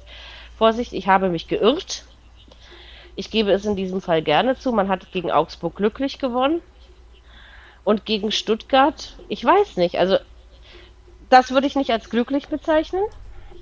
Man hat das Spiel im Übrigen auch 2 zu 0 gewonnen, um der Chronistenpflicht ähm, Genüge zu tun. Ja, man hat äh, Furios losgelegt, vor allem Davy Selke ist da sehr positiv zu nennen. Also, was Felix Magath auch immer da in Berlin macht, er setzt Hebel an, die funktionieren. Das 2 zu 0 fiel dann ganz, ganz kurz vor Schluss. Zwischendurch hatten Stutt die Stuttgarter ihre Chancen, aber das kennen wir ja nun vom VfB, dass sie ihre Chancen haben. Aber ich finde, also unverdient war der Sieg meiner Meinung nach nicht, auch wenn ich das schon lange nicht mehr von der Hertha sage. Und das waren zwei, also zwei ganz wichtige Siege in Richtung Klassenerhalt. Man ist jetzt vier Punkte vor Platz 16, aber möge es am Wochenende schiefgehen, nicht für, also wenn es für die Hertha schief geht, ist man wieder nur ein Punkt weg. Und man hat eben diese Nee, saumäßige. dafür muss ja Stuttgart gewinnen. Ja, aber man hat gut, äh, ja gut, dafür muss Stuttgart dann gewinnen und Hertha muss verlieren. Aber man hat diese saumäßige Torbilanz ne, in Berlin. Also in dem Punkt ist man immer auf der schlechteren Seite. Ne? Und deswegen sage ich, habe ich ja vorhin schon gesagt, mir wäre es lieb, man würde dieses Spiel gegen Bielefeld auch noch gewinnen. Aber ich weiß, dass Bielefeld eine ganze Menge dagegen hat. Okay, ein Punkt, damit könnte ich auch schon leben. Da sitze ich mich zwar immer noch nicht hin und sage, Hertha hat es geschafft. Ähm, aber ich glaube, diese zwei Siege waren sehr, sehr wichtig. Mit schön anzusehendem Fußball hat es natürlich immer noch nichts zu tun, aber das erwarte ich auch nicht mehr. Und viel gespannter bin ich dann tatsächlich, was nach dem Saisonende in Berlin passiert. Ne? Also das ist dann schon. Tja, und für Stuttgart, ja, geht es eben auch nochmal um alles. Man, man wird sich jetzt um diesen 15. Platz irgendwie klopfen und es hängt so viel von Hertha gegen Bielefeld nächste Woche ab. Also es hängt einiges davon ab, Bielefeld gegen Hertha. Ähm, ja, also ähm, erstmal Jürgen, fandest du den Sieg der Hertha verdient oder unverdient? Gegen Nee, auf jeden Fall verdient. Auf jeden Fall verdient, muss man sagen. Also, wie du schon gesagt hast, ich möchte auch mal wissen, was der Magath da den, den Jungs mitgegeben hat. Es hat auf jeden Fall gewirkt. Und er ist ja nun, früher hat man das vom VfL Bochum immer gesagt, unabsteigbar. Ist noch nie abgestiegen mit einer Mannschaft. Und das scheint er jetzt in Berlin auch wieder als Feuerwehrmann hinkriegen zu können. Ah, Das ist schon, ist schon doll. Ne? Also ich meine auch, die Hertha hat gut gespielt. Hertha war die bessere Mannschaft. Ob das jetzt, ich sag mal, doll war oder nicht, da, da fragt im Monat kein Mensch mehr nach. Wenn sie die Klasse gehalten haben und vielleicht durch den 2-0-Sieg die entscheidenden drei Punkte geholt, ja, dann ist es in Ordnung. Ne? Und ich könnte mir durchaus auch vorstellen, dass in Bielefeld gewonnen wird. Wer vor einer Woche in Augsburg gewinnen kann, der kann auch in Bielefeld gewinnen. Und äh, zumal Bielefeld ja nun auch ein bisschen Probleme in der Offensive hat. Also ich glaube schon, dass die Hertha die Klasse halten kann. Durchaus. Ja, genau dafür war es ja ein wirklich wichtiger Schritt, das ist richtig. Ähm, und ich denke, dass sie, also sie haben halt jetzt den Sieg in Augsburg vergoldet am Sonntag. Und sie haben auch wirklich das verdient gewonnen. Sie haben gut losgelegt und die ersten fünf Minuten, das war ja richtig, also er hat da rausgekommen wie die Feuerwehr. Gab es zwei, drei Chancen, dann fiel das 1-0. Äh, und ja, der VfB hat dann irgendwie, also Ballbesitz hatten sie. aber eben Chancen hatten sie nicht viele. Also das waren halt, weiß ich nicht, Mafropanos in der zweiten Halbzeit so ein bisschen. Stuttgart hatte 58 Prozent Beibesitz, das ist viel, aber sie konnten nicht so viel damit anfangen. Ja. Äh, und ich meine, die, die Passquote bei Hertha 66 Prozent, das ist miserabel, aber das ist, glaube ich, es gibt halt jetzt keine Schönheitspreise zu gewinnen und mhm, äh, genau. die, die Torschüsse sind halt 9 zu 12, also relativ ausgeglichen, aber eben bei Hertha 9. Aber das, was Hertha eben nach vorne gebracht hat, war doch irgendwie gefährlicher als das Gefühl zumindest, als was der VfB gemacht hat. Und da muss man sagen, der Sieg in Augsburg, den fand ich schon irgendwie glücklich, aber jetzt am Wochenende haben sie es wirklich vergoldet und nimmt man dann eben diese Tabelle oder diese, ich meine vor zwei Wochen, wäre man vielleicht nicht von sechs Punkten ausgegangen in diesen beiden Spielen und das war natürlich ein Riesenschritt Richtig. jetzt und äh, deshalb, man hätte halt versuchen können, das noch ein bisschen eher zuzumachen, dass man hinten raus nicht noch so zittern muss. Also da war schon so ein bisschen die Momente noch da, weil da reicht halt eine ordentliche Ecke oder irgendwas vom VfB und die nehmen dann doch einen Punkt mit und wissen auch nicht wie, warum. Ne, das ist halt immer so ein bisschen. Und insofern, die Hertha kann jetzt mit Zuversicht nach Bielefeld fahren, aber es ist eben auch die Gefahr da, man darf jetzt keinen Millimeter nachlassen, denn wenn Bielefeld das gewinnt, mhm. sind sie auf drei Punkte ran. Hertha hat das schlechteste Torverhältnis auf, von allen. Stuttgart kann natürlich auch auf einen Punkt wieder ran, dann sind sie alle wieder zusammen. Ne? Also es kann schon ja. passieren. Nur Hertha kann sich auch mit, mit, einem Unentschieden, können sie Bielefeld halt auf sechs Punkte weghalten. Was, glaube ich, wenn nur noch zwei Spiele übrig sind, ein sehr, sehr guter da Schritt man, wäre. Ich, Platz ja, ja, ja, dann ist, also dann das, ist das Ding denken, durch. Ne? Und ja. Rang 16, da kommt es natürlich auch darauf an, was der VfB macht. Ne? Also der VfB spielt natürlich. jetzt halt gegen Wolfsburg, danach in München und dann gegen Köln. Also das ist jetzt nicht das allereinfachste Endprogramm, finde ich. Oder nee, das sehe ich aber auch so. Aber trotzdem ist das ja für Bayern so. die Saison quasi beendet und für Köln geht es noch um was und für Wolfsburg geht es nicht mehr um so viel. Also ich denke, der VfB, ich glaube, man hat da lange genug irgendwie so getan, als, ach, das schaffen wir schon irgendwie. So, und jetzt sind wir kurz vor Schluss. Jetzt haben wir auch noch das kritische Spiel oder das Entscheidende in Berlin verloren. Was machen wir denn jetzt? Weil jetzt mhm. muss es gegen Wolfsburg funktionieren. Ansonsten wird es schwierig. Denn sollte Bielefeld Hertha schlagen, und da sage ich ganz ehrlich, ich traue denen das schon zu, weil die haben nur noch eine Chance und das ist die. Und Hertha wird trotzdem die Klasse 50, halten, meiner 50 Meinung nach, weil Hertha wird meiner Meinung nach Mainz schlagen und das sind die drei Punkte, die sie retten. Und jedenfalls denke ich, der VfB gegen Wolfsburg, das ist ein Musik. Ansonsten kann es auch sein, dass sie mit Bielefeld noch einen Platz tauschen. Und dann geht es direkt nach unten.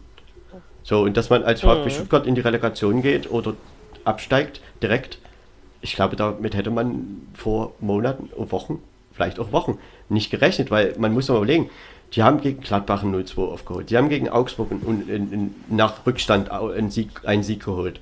Und jetzt, ja, in Berlin war das dann halt nicht mehr viel und in den Spielen davor eben auch nicht. Ne? Also irgendwie, man denkt immer, ach, das funktioniert schon und das stimmt ja irgendwie auch, weil die haben ja auch ordentliche Spieler da und Kalajdzic ist wieder da, Thiago Thomas ist ein wirklich guter Spieler, das Mittelfeld ist in Ordnung, die Abwehr ja eigentlich auch, aber irgendwie punkten sie halt nicht. So, und Hertha hat es eben geschafft, Stuttgart ja, wegzuhalten vom eigenen Tor und hat damit dann diese drei Punkte, die wichtig waren, geholt.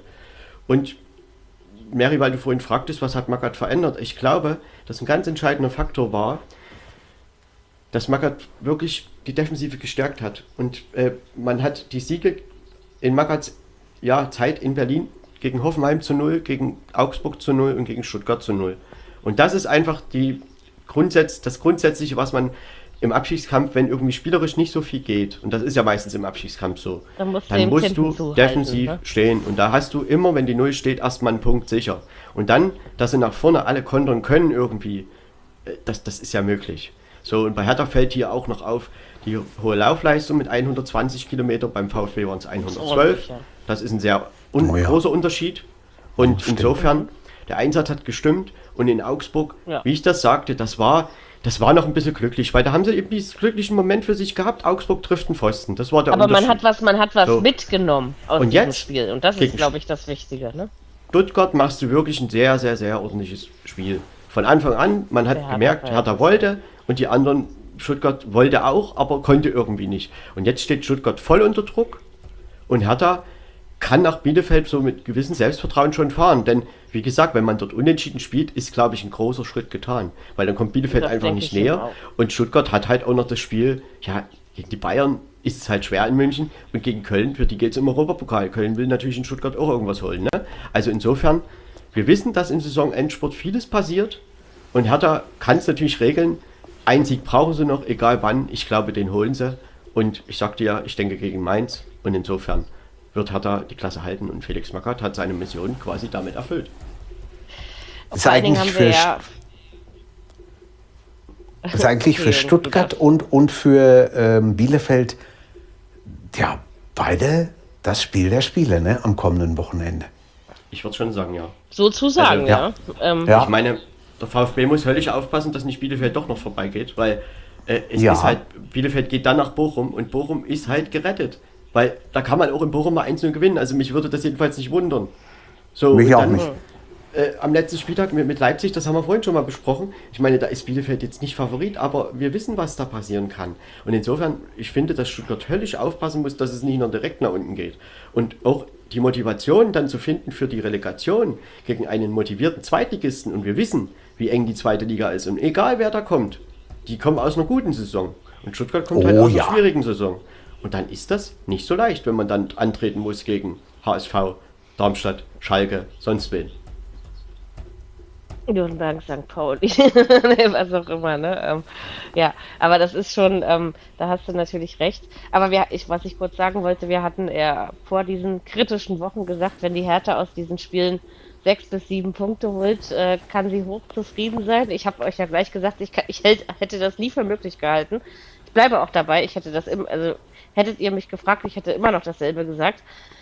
Ähm, diese sechs Punkte, also ich finde, das ist, äh, das ist wirklich sehr viel wert. Vielleicht noch dieser eine Punkt in Bielefeld und dann ist es halbwegs Also, versöhnlich, ich glaube- auch wenn es eine Kacksaison war. Mary, die Welt bricht aber auch nicht zusammen, das sage ich dir ganz ehrlich. Wenn die in Bielefeld verlieren, bricht die Welt nicht zusammen. Aber gerade gegen Mainz, wann Aber- sieht denn Hertha gegen Mainz mal gut aus? Das ist doch Latte. Du, du, du musst doch, du hast jetzt, das Entscheidende ist doch, dass du Okay, vier wann stimmt denn gegen Punkte- Mainz mal das Ergebnis? Weil du ja Ich- gesagt hast, dann holen sie ihren Sieg. Die holen gegen Mainz einen Sieg. Das würde ich dir heute noch als Wette anbieten, weil ich davon überzeugt bin. Und Ich kann, es ist irgendwie, ich weiß Spiel nicht, ist, Hertha Spiel gegen ist in Berlin, ne? ja. Und äh, Ja, das Ja, ist, von- da ist die Chance mit- größer mit- als das in mit- Mainz auf jeden mit Fall. ich wollte ja nur damit sagen, dass, dass Felix Magath eben die Ruhe einfach behält. Und der wird sie auch behalten, wenn sie in Bielefeld Das verlieren. stimmt. So, und darum geht's. Ja. Das wird er, hat- ja, ja, das stimmt. Also, Und, also man darf auch nicht Er zusammenbrechen, wenn man jetzt in Bielefeld wieder was Negatives erlebt. Denn man muss doch auch ehrlich sagen, die Spiele, es sind Kleinigkeiten. Man gewinnt eben in Augsburg, man hätte auch 1-0 verlieren können, dann wird man über was anderes reden. So. Und gegen Stuttgart, das war dann wirklich verdient. Und damit hat man das vergoldet, man hat sechs Punkte geholt. Ja, und die anderen wollen natürlich auch. Und wenn Hertha das ähnlich konzentriert macht wie am Sonntag, haben sie in Bielefeld auch eine Chance, nicht zu verlieren. Natürlich haben sie das. Und Aber die Arminia weiß wird auch, was trotzdem er um will. alles rennen, was es gibt. natürlich. Das werden sie. Sollen sie, sollen sie ja auch. Ich sag ja, Punkt. Aber Und das ist trotzdem, ich meine, Felix Magath nach dem Derby vor zwei Wochen, da haben sie ja so alle gefragt, wie wollten ihr das schaffen und mal, und der war ganz ruhig, hat immer Und er war aber die mal. Ruhe, hat Ja. er gesagt, ach komm, wir Aber- haben noch diese, diese wichtigen Ja, Spiele. ja. Ne? Er hat das Aber Mary, Wartet du erst mal ab. dich, ich habe dir das auch immer gesagt. Ich habe immer dir von den drei Spielen Sicher. erzählt. So, und das wird äh, Felix ja, ich, ich, auch erzählt. ich meine, dass, dass sie wichtig äh, sind, das wusste ich auch ohne, dass du mir das gesagt hast. Aber ich denke halt, also weißt du, wenn du, wenn du die Hertha die ganze Saison gespielt hast, dann ist es halt einfach wirklich sch schwer vorstellbar, ähm, dass in drei Spielen plötzlich das funktioniert, was äh, 29 andere Spiele nicht funktioniert ja, hat. aber weißt du? die Und anderen stehen ja auch so nicht, schwer. die anderen stehen doch auch nicht umsonst da unten. Die haben spielen da auch keine gute Saison. Nein, natürlich Und nicht. stehen, ist- und stehen vielleicht noch tiefer Trost. oder bestimmt noch tiefer. Und entscheidend ist doch bei Hertha, er- was in der Sommerpause passiert, wie man sich auf die nächste Saison vorbereitet. Wie das ist doch das jedes Jahr wieder. So, und jetzt Ach den Klassenerhalt, das wird man irgendwie hindrehen. Also da bin ich mir schon ziemlich sicher jetzt, dass man das irgendwie, und wenn es halt nochmal knapp wird, ja, irgendwie den Punkt wird man schon noch holen, den man noch braucht, oder die zwei. Und trotzdem ist es wieder entscheidend, was im Sommer passiert. Wer kommt als neuer Trainer, was Wie passiert im Kader. Jahr. Und Ja. dann wird man mal sehen, wie es dann im genau. nächsten Jahr. Man hat halt Und dann in wird diesem der Jahr Optimismus wieder gebremst. nochmal die Liga irgendwie gerettet. Also davon sollte man einfach mal ausgehen. Also es müsste halt viel passieren, wenn es schief geht. So, wir wissen, dass viel in der Bundesliga auch passieren kann. Ne? Dass man heute so redet, in zwei Wochen sieht es vielleicht ganz anders aus. Aber trotzdem äh, sollte Hertha jetzt schon optimistisch in die letzten drei Spiele gehen. Die Möglichkeit der Klassenheit ist, ist gut, die ist da.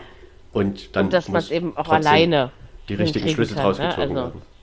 Hast du es in der Und das eigenen Hand? sollte Hertha endlich mal tun seit Jahren. Aber das gleiche Also- gilt auch für den VfB Ja. Stuttgart. Egal, wo sie nächste Saison weiterspielen. Äh, also normalerweise würde ich ja denken, die Mannschaft hat das Potenzial, sich zu halten in der Liga. Also auch wenn es über die Relegation Natürlich. sein muss. Aber trotzdem, ich sag mal so, ich hätte gedacht, dass die nach der erfolgreichen Phase, wo sie die Punkte geholt haben, so äh, gegen, gegen Gladbach und gegen Augsburg, gegen Mainz, habe ich schon gedacht, dass Stuttgart jetzt ja zu dem Spiel jetzt eher vor Hertha steht als dahinter. Und jetzt eher ähm, Hertha eben um die Klasse nicht so bangen muss, aber der VfB ja ganz krass. Und ich meine, das, Restprogramm ist halt nicht das leichteste. Das ist richtig.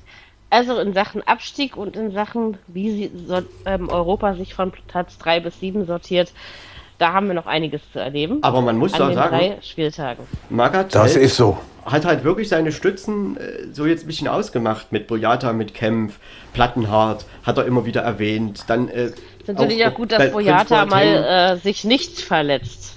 Dann ne? Also das Lotka- ist natürlich wichtig. ist zwar nächsten Saison weg, aber macht halt einen stabilen Eindruck. Gut, das war auch ein bisschen Er spielt eben noch für Hertha, das spürt man auch. Ja, es ist, ist auch ein bisschen bedingt dadurch, dass halt Alexander Schwolo verletzt, verletzt ist. Und mhm. trotzdem auch Pekarik muss man ja erwähnen, der hat auch eine Chance gehabt, eine große. Und selbst Toussaint, der ja auch immer viel kritisiert wird, der ist aber jetzt zurzeit mit Askasiba in der defensiven Mittelfeld wirklich eine Stütze. Und das hat er hinbekommen, dass einfach nach hinten es nicht bei jedem Angriff brennt und immer wieder kracht. Weil du holst halt nicht jede Woche drei, vier Gegentore auf. Das funktioniert nicht. Vor allen Dingen im Abschießkampf nicht. So, und beim VfB, Mhm. Nee, ja. Ich glaube, man hat sich da schon ein bisschen länger was vorgemacht, so gesagt, ach, wir schaffen das schon irgendwie, irgendwie klappt das schon. So, und jetzt steht man halt da und jetzt muss man, jetzt gibt es keine Ausrede mehr, weil geht das gegen Wolfsburg schief, dann möchte ich wissen, wie der Kannst VfB du auch das 17. irgendwie, werden. Ne? auf alle Fälle. Das ist richtig. Also da ist Vorsicht geboten. Ja, können wir also wirklich äh, tatsächlich gespannt sein. Hat eine kleine Freikartenaktion gehabt am Wochenende, waren auch gleich mal 54.000 Zuschauer da. Ja, Ah, merkst ja, du sofort. Da, damit, damit mal wenigstens ein bisschen was in der Hütte sitzt, weil sonst wird dieses Stadion ja grundsätzlich nicht unbedingt halb voll. Äh, auch ohne Corona. Doch nicht. am 21. Ja. am 21. Mai.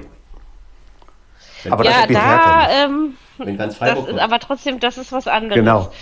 Äh, bei solchen Spielen, also wenn Hertha gegen Dortmund spielt oder so, ist das Stadion auch immer voll. Aber Ja. der Maßstab ist es eben nicht. Also und dieser schlechte Besuch liegt natürlich auch an den schlechten Leistungen, die dieses Team seit Jahren liefert. Ne? Also das darf man natürlich nicht vergessen. Schade eigentlich, so ein schönes, volles Olympiastadion hat ja irgendwie Also, auch seinen Die Reiz. Hertha hat jetzt halt noch Bielefeld, Mainz und Dortmund. Das sind die drei Spiele und ja, Auch gegen Dortmund müssen wir ja nicht unbedingt Schlechtes erwarten. Wir kennen ja die Hertha. Das stimmt. Und die, die können das ja. Also die können ja gerade in solchen Spielen. Und jetzt geht's ja um nichts mehr. Jetzt muss man sich nicht mehr 0 zu 5 abschlachten lassen. Also ich denke, am 34. Spieltag muss ich nicht mehr über Abstieg reden mit euch, was die Hertha Ich angeht. glaube auch nicht. ja, das sind alles Vielleicht gewagte über. Relegation, aber nicht über Abstieg. Also 17. glaube ich, wird die Hertha nicht mehr. Auch wenn ich mich nicht auch. lehnen würde dafür. Genau. Ne, aber ich glaube die es Gefahr- einfach vom Gefühl Die her. Gefahr ist halt da, wenn sollte Bielefeld das Spiel gewinnen, weil dann ist, sind sie drei Punkte dahinter und besseres Torverhältnis, dann ist die Gefahr einfach da, in einem Spiel das zu regeln. Und das ist immer gefährlich. Dann ist es wieder, dann ist es wieder da, aber wir müssen einfach und gucken, was, was auch die anderen machen und was. Ja. Und vielleicht Eri, hat die seine ja wirklich was Spiele gewinnt, mitgenommen. da muss man gar nicht auf die anderen gucken. Dann muss man nicht auf die anderen gucken. Aber wie gesagt, dass man bei Hertha kann man auch nicht davon ausgehen, dass man grundsätzlich seine eigenen Spiele gewinnt. Auch wenn das jetzt zweimal in Folge geklappt hat. Aber es ist schon erstaunlich. Aber nicht mehr und nicht weniger. Dass man äh, jetzt mit Felix Magath, ich meine, als er geholt wurde, haben ja schon manche so gedacht, was ist denn jetzt los?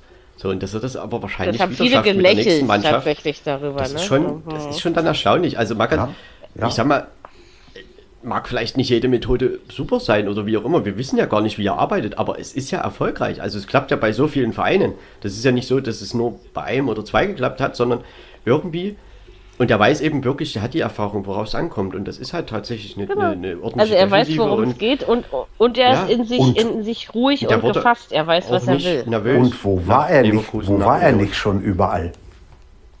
Ne? Also das ist ja, genau, Ja, Hertha in ist ja nicht China, in England, der, den, den er Ja, hoffentlich in rettet. Frankfurt, Genau. in Bremen, Genau.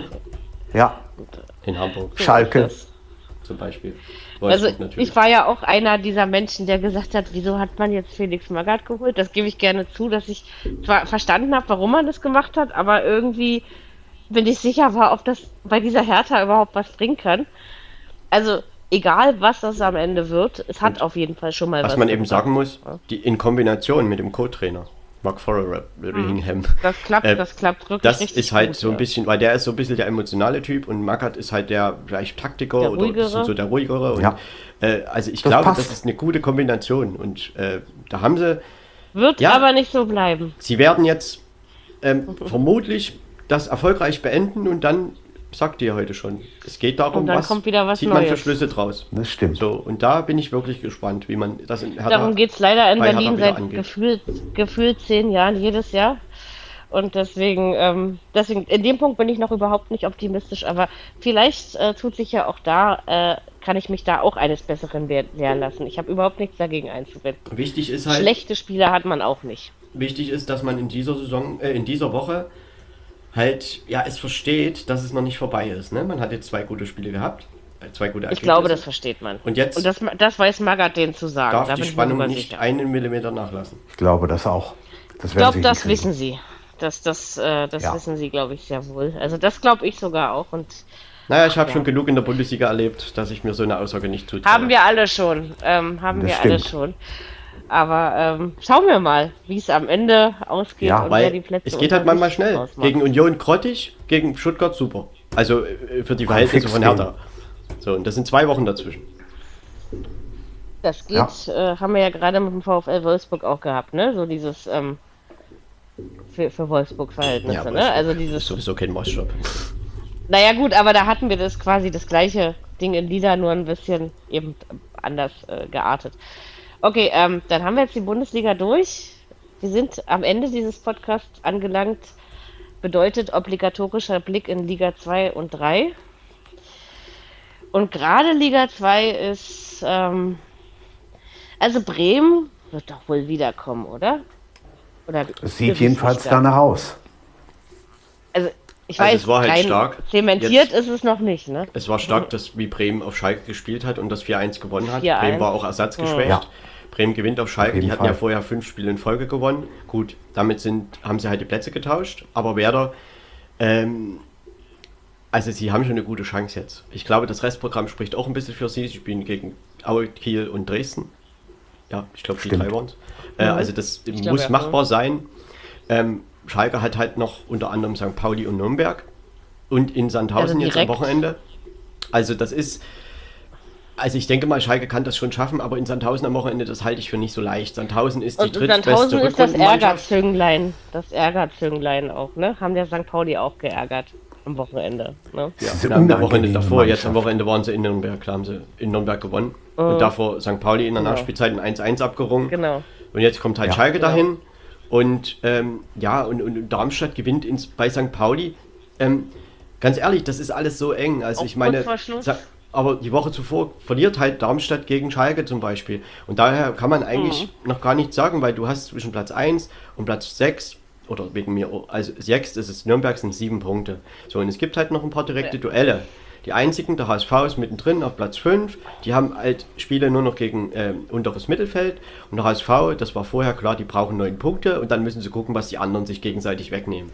So, und die Chance Richtig. ist aber trotzdem da, denn man muss es ja, wenn man es ganz klar sieht, am Wochenende haben sie den Rückstand auf Platz 3 von 5 auf 3 Punkte verkürzt. Und der HSV hat von allen da oben das beste Torverhältnis. Das haben sie. Und der HSV gewinnt ja jetzt am Wochenende auch.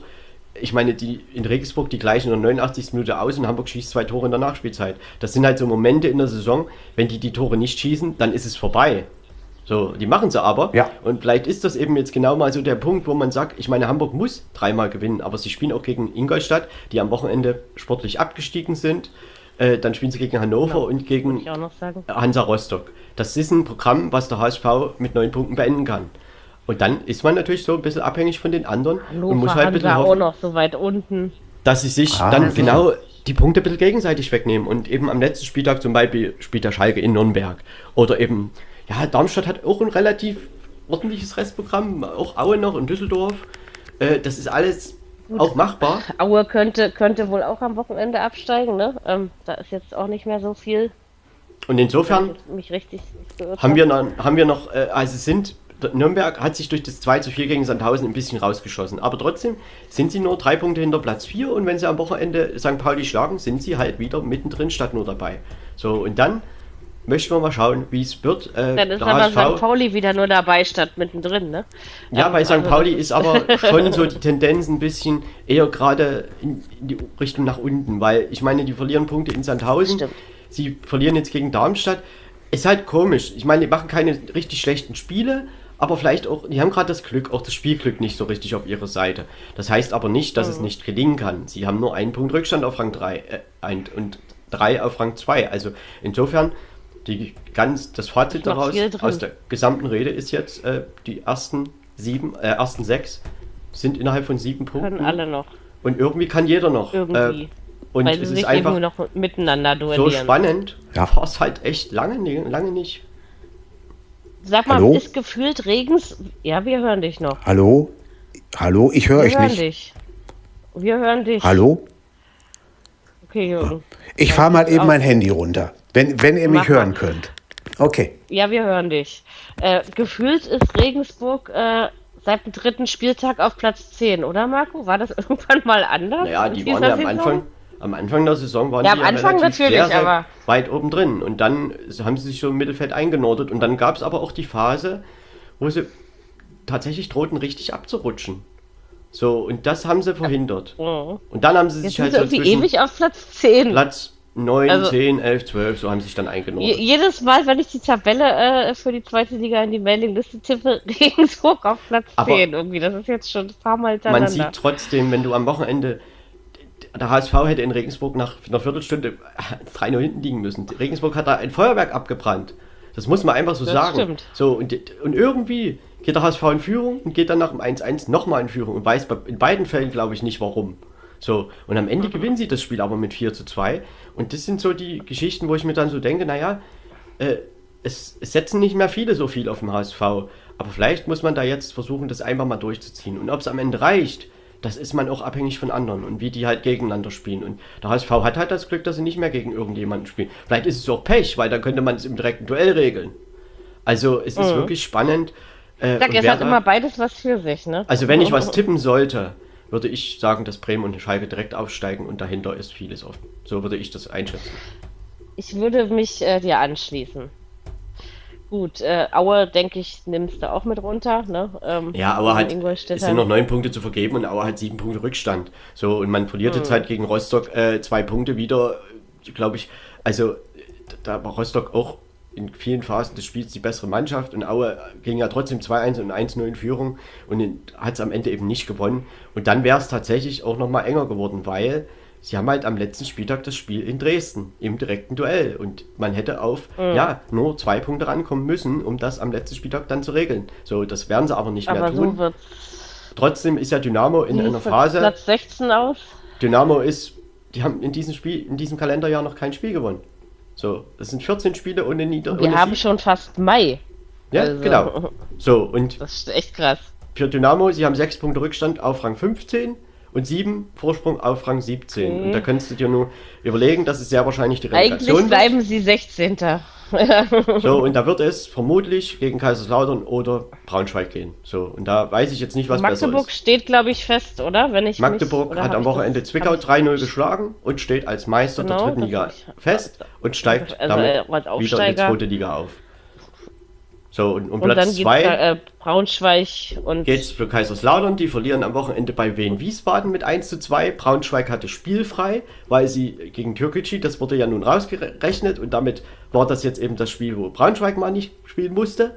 Und Lautern hat sich aber nicht absetzen können. Und jetzt ist das Problem von Kaiserslautern, sie haben halt noch zwei Spiele und Braunschweig drei. Und damit kann Braunschweig theoretisch, wenn Lautern am letzten Spieltag spielfrei hat, vorbeiziehen. Das ist theoretisch möglich. Das heißt, Kaiserslautern muss darauf hoffen, dass Braunschweig auch noch einmal patzt. So, aber es ist Einmal sehr wahrscheinlich, ja. dass es eben Braunschweig oder Kaiserslautern wird als Gegner von Dresden. Also Der einer von beiden schon ein wird bisschen Dritter, zu denn weit weg. Hm.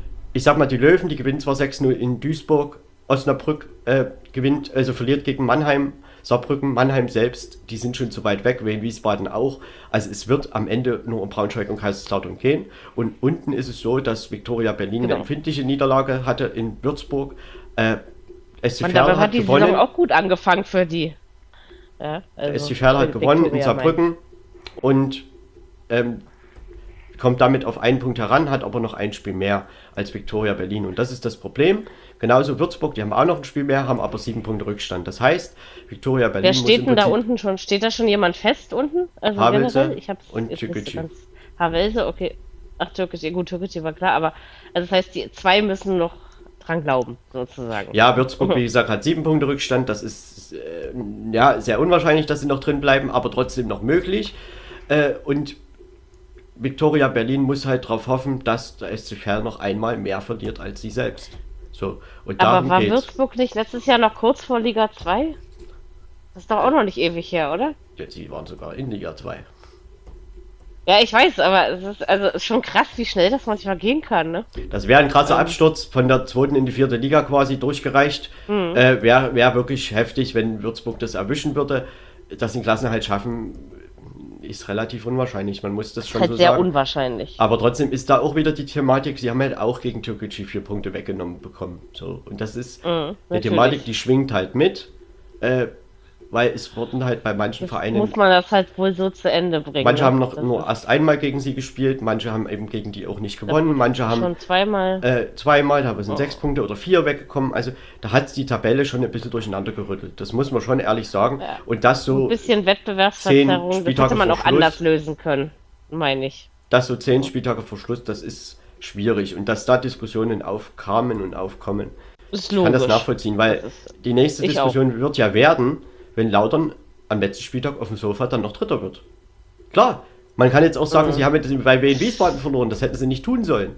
Aber trotzdem hätte man äh, Braunschweig immer ein Spiel mehr gehabt. Man muss es ja einfach so sagen. Mhm. So, und am Ende, wir werden es sehen. Am Ende wird es sich eh nicht ändern lassen. Also Kaiserslautern, es wird für Dresden, ich glaube in beiden Fällen nicht so leicht. Ob Braunschweig oder Lautern. Das kann natürlich Das sein. sind beides Ja, stimmungsvolle. Stadien. In Dresden ist das auch. Aber Dynamo kommt halt aus einer miserablen Rückrunde und sie müssen jetzt gucken, dass sie in den letzten Spielen tatsächlich nochmal eins gewinnen. Dass man einfach sieht, man kann noch gewinnen. Und äh, Braunschweig bzw. Mhm. Kaiserslautern kommen halt aus einer erfolgreichen Saison. Kaiserslautern hat eine super Abwehr, die haben erst 20 Gegentore. Braunschweig, ja, Das hat eine junge wenig. Mannschaft, okay. Äh, ich meine, wenn man sich was wünschen könnte, würde man vielleicht lieber Braunschweig als Dresden nehmen. Also jetzt einfach von Chancen her. Aber das kann man sich nicht aussuchen. Am Ende wird es, glaube ich, nicht so leicht, egal gegen wen. Und das hätte man, glaube ich, vor vier, fünf Monaten noch nicht gedacht, dass Dynamo dann wirklich so weit abstürzt. Also, äh, ja, aber man Nee, hat die stimmt. alles entscheidenden Spiele jetzt immer und immer wieder verloren. Ich meine, da hilft es auch nicht, wenn man in Düsseldorf jetzt am Wochenende mal ein 0 zu 2 in den letzten 20 Minuten noch aufholt und zum 2-2 bringt. Das nützt dir dann, ja, wenn du drei, fünf Punkte mehr hättest, wäre das okay. Aber so ist es halt eigentlich zu wenig. Da hast du allerdings recht. Und insofern, Ja, wenn wir das alles zusammennehmen, ist halt in der zweiten Liga der Aufstiegskampf super spannend und da sind wirklich an allen drei Spieltagen, die noch offen sind, noch echt was zu erwarten, weil es direkte Duelle gibt und gucken, wer halt Punkte noch abgibt. Genauso Abschießkampf hat man ja gerade erörtert, da ist nicht mehr ganz so viel drin, aber äh, in der dritten Liga der Aufstiegskampf sind noch zwei Plätze offen. Magdeburg gratulieren wir gerne zum Aufstieg und nächstes Jahr wieder in der zweiten Liga. Und der Abstiegskampf, da geht es halt noch um zwei Plätze und ja, auch Halle, auch MSV Duisburg, die sind noch nicht gerettet. Also die müssen natürlich, Viktoria Köln ist auch noch äh, nur vier Punkte davor, nee fünf, aber Ferl hat halt noch man ein alles Spiel nicht weniger. unbedingt immer gedacht hätte. Ne? Also- Also, also, das ist klar, es ist auch durch diese türkische München-Geschichte ist das, ich würde mal sagen, alles total durcheinander geraten. Wohl dem, wer da noch durchsieht, muss ich ganz Nee, ehrlich das Problem sagen. ist ja, und ob das alles dass man mitten in der ist, Saison dort einfach eingreift in die Tabelle und sagt, so und so müssen wir das jetzt regeln. Weil ich frage mich schon, man macht ja beim DFB Lizenzierungsverfahren und äh, man stellt ja da Ja. eigentlich vor einer Saison fest, ob ein Verein zahlungsfähig oder was auch immer ist. Und dann, dass das dann Eigentlich plötzlich, schon, ja. äh, ich sag mal, mitten in der Saison auffällt, Das finde ich schon erstaunlich. Und das finde ich Naja, oder, oder ob man alles hätte rausrechnen müssen, zum Beispiel, ja. Also Ja, ich Mary, glaube, du dass, kannst dass es da ja mehrere einem- Alternativen gegeben hätte. Du kannst doch aber nicht bei manchen Mannschaften, die schon gegen die gespielt haben, die Punkte zählen und andere haben die Chance nicht. Du kannst doch nicht am Ende alle unterschiedliche Anzahl von Spieler haben lassen. Das geht nicht. Nein, aber dieses, dieses Rausrechnen ist trotzdem auch nicht. Also ich- glaube schon, dass man, wenn man darüber nachgedacht hätte, weil so ist es ja auch nicht. Ich weiß nicht, also es hatte alles irgendwie einen, einen komischen Beigeschmack. Nein, es hat einfach eine ne? psychologische Wirkung, wenn du halt vorher zwei Punkte auf Platz 3 hast und dann sind es acht. So, das ist der Unterschied. So, und das, ich meine, dass man das rausrechnet, du kannst das wahrscheinlich gar nicht anders machen. Weil du musst doch am Ende garantieren, dass alle eben die gleiche Spieleranzahl haben. Und das hättest du ja nicht, weil wir waren ja mitten in der Rückrunde. Und da haben manche schon zweimal Ja. gegen Türkei gespielt, man- manche einmal, manche, ja, manche einmal, manche zweimal. Manche haben eben zweimal gewonnen, manche Am einmal, manche gar nicht. ist es, ist es, dass man das in, mitten in der Saison feststellt und Ja, dann eben das diesen das, Verein meine. rausnimmt aus der Liga. Das ist, glaube ich, das, äh, weil sonst hätte man sich dieses ganze Theater auch ersparen können, Weil- wenn es irgendwie möglich Nimmt gewesen man wäre, die bis zum Ende durchspielen zu lassen. Nimmt man sie in der Winterpause raus, da kann man auch noch argumentieren, ja, jeder hat einmal gegen sie gespielt und dann ist das eben so. Genau. So, dann haben wir eben, Stimmt, haben, das wir, wäre zwar auch manche, noch vertretbar. haben zwar manche auch Pech und Glück gehabt, das kann man immer sagen, aber trotzdem wäre das dann nicht so krass gewesen, wie wenn man alles eben rausnimmt. Weil es geht einfach darum, Mhm. nicht, dass man dann irgendwie eine weniger Chance hätte, weil die Spieleranzahl ist trotzdem gleich bei jedem. Aber trotzdem ist es halt, wie ich sagte, psychologisch was anderes, ob ich halt nur einen Punkt Rückstand habe oder sieben oder fünf. So, und wenn das Rennen so eng ist, wie zum Aufstieg zum Beispiel, äh, auch beim Abstieg ist es das Gleiche. Ja, dann ist es eben genau das, weil Saarbrücken wurde, wurden halt sechs Punkte weggenommen und genau ab dem Zeitpunkt haben sie in der Saison nicht mehr performt. Saarbrücken war auf einem sehr guten Mhm. Weg. Das muss man einfach so sagen, wie es ist. Das stimmt, ja.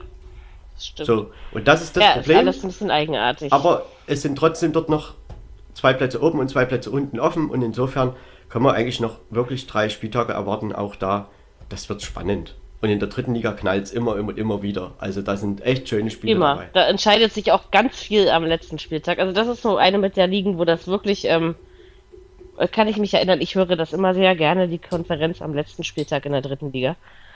Weil da manchmal echt Dinge passieren, die man so nicht unbedingt für möglich hält. Also gut, ein bisschen Fußball-Endsport haben wir noch und dann haben wir einen, ich will nicht sagen langweiligen Sommer, aber zumindest einen ohne Fußball, ohne viel Fußball. Die, die EM der Ähm. Frauen findet statt in England. Die zum Beispiel, die haben wir, genau. Also ist ja nicht so. Im Juni sind viele Ähm, Länderspiele. Da ist ja ein halber Monat Länderspiele. Geht jetzt die Und- Saison eigentlich früher los wegen äh, Katar? Ein bisschen. Also ein, zwei Wochen heißt wahrscheinlich ein bisschen. Ja, Ähm, man, man hat halt also dann. nicht- man, man beginnt halt, es geht ja eher da um die äh, europäischen Wettbewerbe zum Beispiel, die beginnt man halt schon ein bisschen eher und dann hat man halt nach dem 13. Spieltag ist dann äh, die WM, da hat man eben ab 13.11. glaube ich ist das Also mitten, äh, mitten in der in der Hinrunde sozusagen macht man das, ja. und dann Mhm. fangen wir im Januar wieder an und da fangen wir eben mit dem 14. Spieltag wieder an und da ist Und das nicht am 17. das ist hinten raus gar nicht so schlimm, äh, weil äh, am Ende hast du halt dann im Januar vielleicht mal eine englische Woche mehr, aber viel mehr ist es dann auch nicht. So, und man muss halt die Vorrunde in der Champions League jetzt nicht im September, Oktober, November spielen, sondern halt im August, September, Oktober. So, und das ist der Unterschied. Hatten wir überhaupt englische Wochen in der Bundesliga in dieser Saison? in der Hinrunde gab es eine, Eine, oder? 16. Spieltag. Eine, ne? Woche. Genau. Aber das ist, äh, sonst haben wir doch immer mindestens Nee, zwei, in den oder? letzten Jahren waren es immer zurückdenke. in der Hinrunde eine und das war's. So wie das dieses Okay, Jahr war, war der anders vor. Terminplan eigentlich meistens. Also es gab natürlich immer ein paar Abweichungen, gerade in, bei, in der Corona-Zeit. Aber äh, grundsätzlich Hm. war es halt meistens jetzt so, wie es jetzt auch in dieser Saison war. Siehst du, da kommt man manchmal schon ganz schön durcheinander und kriegt einiges gar nicht mehr mit, weil so viel passiert in der Fußballwelt. Ja, es ist schon, wenn Gut, man das Marco. auch in den anderen Ligen guckt, äh, das sind eben auch manche, werden ja auch viele Spiele mal verschoben. Und da haben die ja mal ein Nachholspiel vom 18. Spieltag, dann vom, 38, äh, vom 28. Und die machen dann, also ich meine, in England, man muss das immer wieder beobachten und sagen, auch in Italien, äh, in Spanien, die spielen alle drei Tage, das ist egal. Du siehst immer alle drei Tage ein Spiel von Real Madrid oder von wem auch immer. Von, weiß ich, äh, Manchester City. Sind ja heute Abend auch schon wieder im Einsatz, genau die beiden, Real und Man City. Hinspiel, Champions League. Wie gesagt, in Halbfinale. anderen Sportarten ist das normal. Ich, ich wundere mich dann immer in der TV-Übersicht, wenn ich das so lese. Basketball-Bundesliga, 18. Spieltag. 20. Spieltag, 23. Spieltag, werden sie alle zeitgleich angegriffen, weil du eben diese Nachholspiele hast, ne? Natürlich das äh, pandemiebedingt, aber wo ich dann so denke, ähm, in anderen Sportarten ist das normal und hier, hier reißt man sich ein Bein aus, um einen Tag spielfrei zu haben. Ja, Mary, ich würde schon sagen, in Deutschland dass schon anders. Die Belastung sicherlich unterschiedlich ist beim Basketball, Handball, Fußball, Eishockey. Also das muss man schon sagen. Natürlich. Ich glaube, dass man das ja. nicht so unbedingt vergleichen kann. Und, äh, nee, kann man auch nicht. Trotzdem ist es halt so, ich meine in England, die wollen spielen, die wollen gar nicht trainieren, die wollen spielen. So, die, die, die brauchen keine, Also gut, daher kommt Tage ja der frei. Begriff der Englisch, der englischen Woche auch, ne? Also der Sondern ist ja nicht umsonst äh, dort denen geboren. ist es lieb, wenn die einfach alle drei Tage spielen dürfen und FC Liverpool hat ja auch am Sonntag gespielt, mussten ja nachziehen. Äh, Man City Samstag schon gewonnen, Liverpool am Sonntag und Liverpool spielt morgen wieder gegen Villarreal, das zweite Halbfinale in der Champions League. Ja, und genau. da werden wir mal sehen, ob wir dann ein rein spanisches, rein englisches oder ein englisch-spanisches Finale bekommen. Ein gemischtes. Gemischt wäre schön man muss ja immer, nee, mir ist es egal. Also egal ist es mir natürlich nicht. Ich, ich mag immer noch, wenn, wenn der Bessere gewinnt, aber ich freue mich erstmal auf zwei tolle Halbfinalspiele und natürlich auf unsere deutschen Vertreter in der Europa League am Donnerstag. Da gucken wir natürlich auch drauf. Und nächste Frankfurt Woche in England, um diese in Zeit. London. Und, und Leipzig, Leipzig zu Hause. Glasgow. Und dann haben wir noch die Conference League und das sind auch Spiele, wie man sich angucken kann mit Feyenoord gegen Marseille und äh, da ist Rom, bei Leicester City. Und ich denke, das, da kann man schon mal reingucken. Also so ist es nicht. Und ja, wir werden sehen. Die Halbfinalspiele, es wird bestimmt wieder intensiv. In beiden Wochen jetzt. Genau. Und was in dieser Woche passiert und natürlich am 32. Bundesligaspieltag, ob schon noch eine Entscheidung fällt oder in welchen Ligen auch immer. Wir werden das für euch äh, beobachten und euch den Rundumblick geben. Und zwar wahrscheinlich am nächsten Dienstag, weil wir ja Montag noch äh, Bundesliga-Fußball haben und deswegen sowieso erst am Dienstag darüber reden können. Ich würde sagen, wir haben soweit in äh, fast, ja, fast drei Stunden alles gesagt, Marco, oder? Glaubst du auch, ne? Also, Dann, die Spannung, äh, zeigt sich halt in der ersten Liga wirklich eigentlich nur noch so, also um die europäischen Plätze, das ist halt insofern auch spannend, weil es wirklich direkte Duelle noch gibt. Also das muss man einfach sagen. Und unten kommt auf den nächsten Spieltag, glaube ich, ganz viel an. Also das kann sich auch was entscheiden. Ich meine, wenn Bielefeld verliert, Stuttgart gewinnt, dann sind das fünf Punkte. Ich glaube nicht, dass da noch irgendwas passiert. Also da ist es einfach genau. irgendwie entschieden. Dann gibt es immer nur noch der Rechenschieber und der steht dann manchmal am Weg, aber ähm, wir behalten das für euch alle im Blick. Ich würde sagen, wir verabschieden uns für diese Woche. Wünschen euch, ja, schöne Fußballspiele und einen ruhigen 1. Mai, muss man ja immer wieder sagen. In Berlin wird er nicht ruhig. und ähm, ja, ich würde sagen, wir hören uns dann nächste Woche Dienstag wieder, oder? Also in diesem Sinne, hat Spaß gemacht. Bis nächste Woche. Tschüss. Alles Gute, bis bald. Viererkette, der Fußball-Podcast, der auch mal in die Offensive geht. Dies ist ein kostenloses, nicht kommerzielles Angebot. Besuche uns für weitere Informationen im Internet auf podcast.kubus.de/slash Viererkette. Natürlich sind wir auch auf Facebook, YouTube, Twitter und Soundcloud zu finden. Wir freuen uns über Bewertungen, Rezensionen und sonstiges Feedback auf iTunes oder in den sozialen Netzen.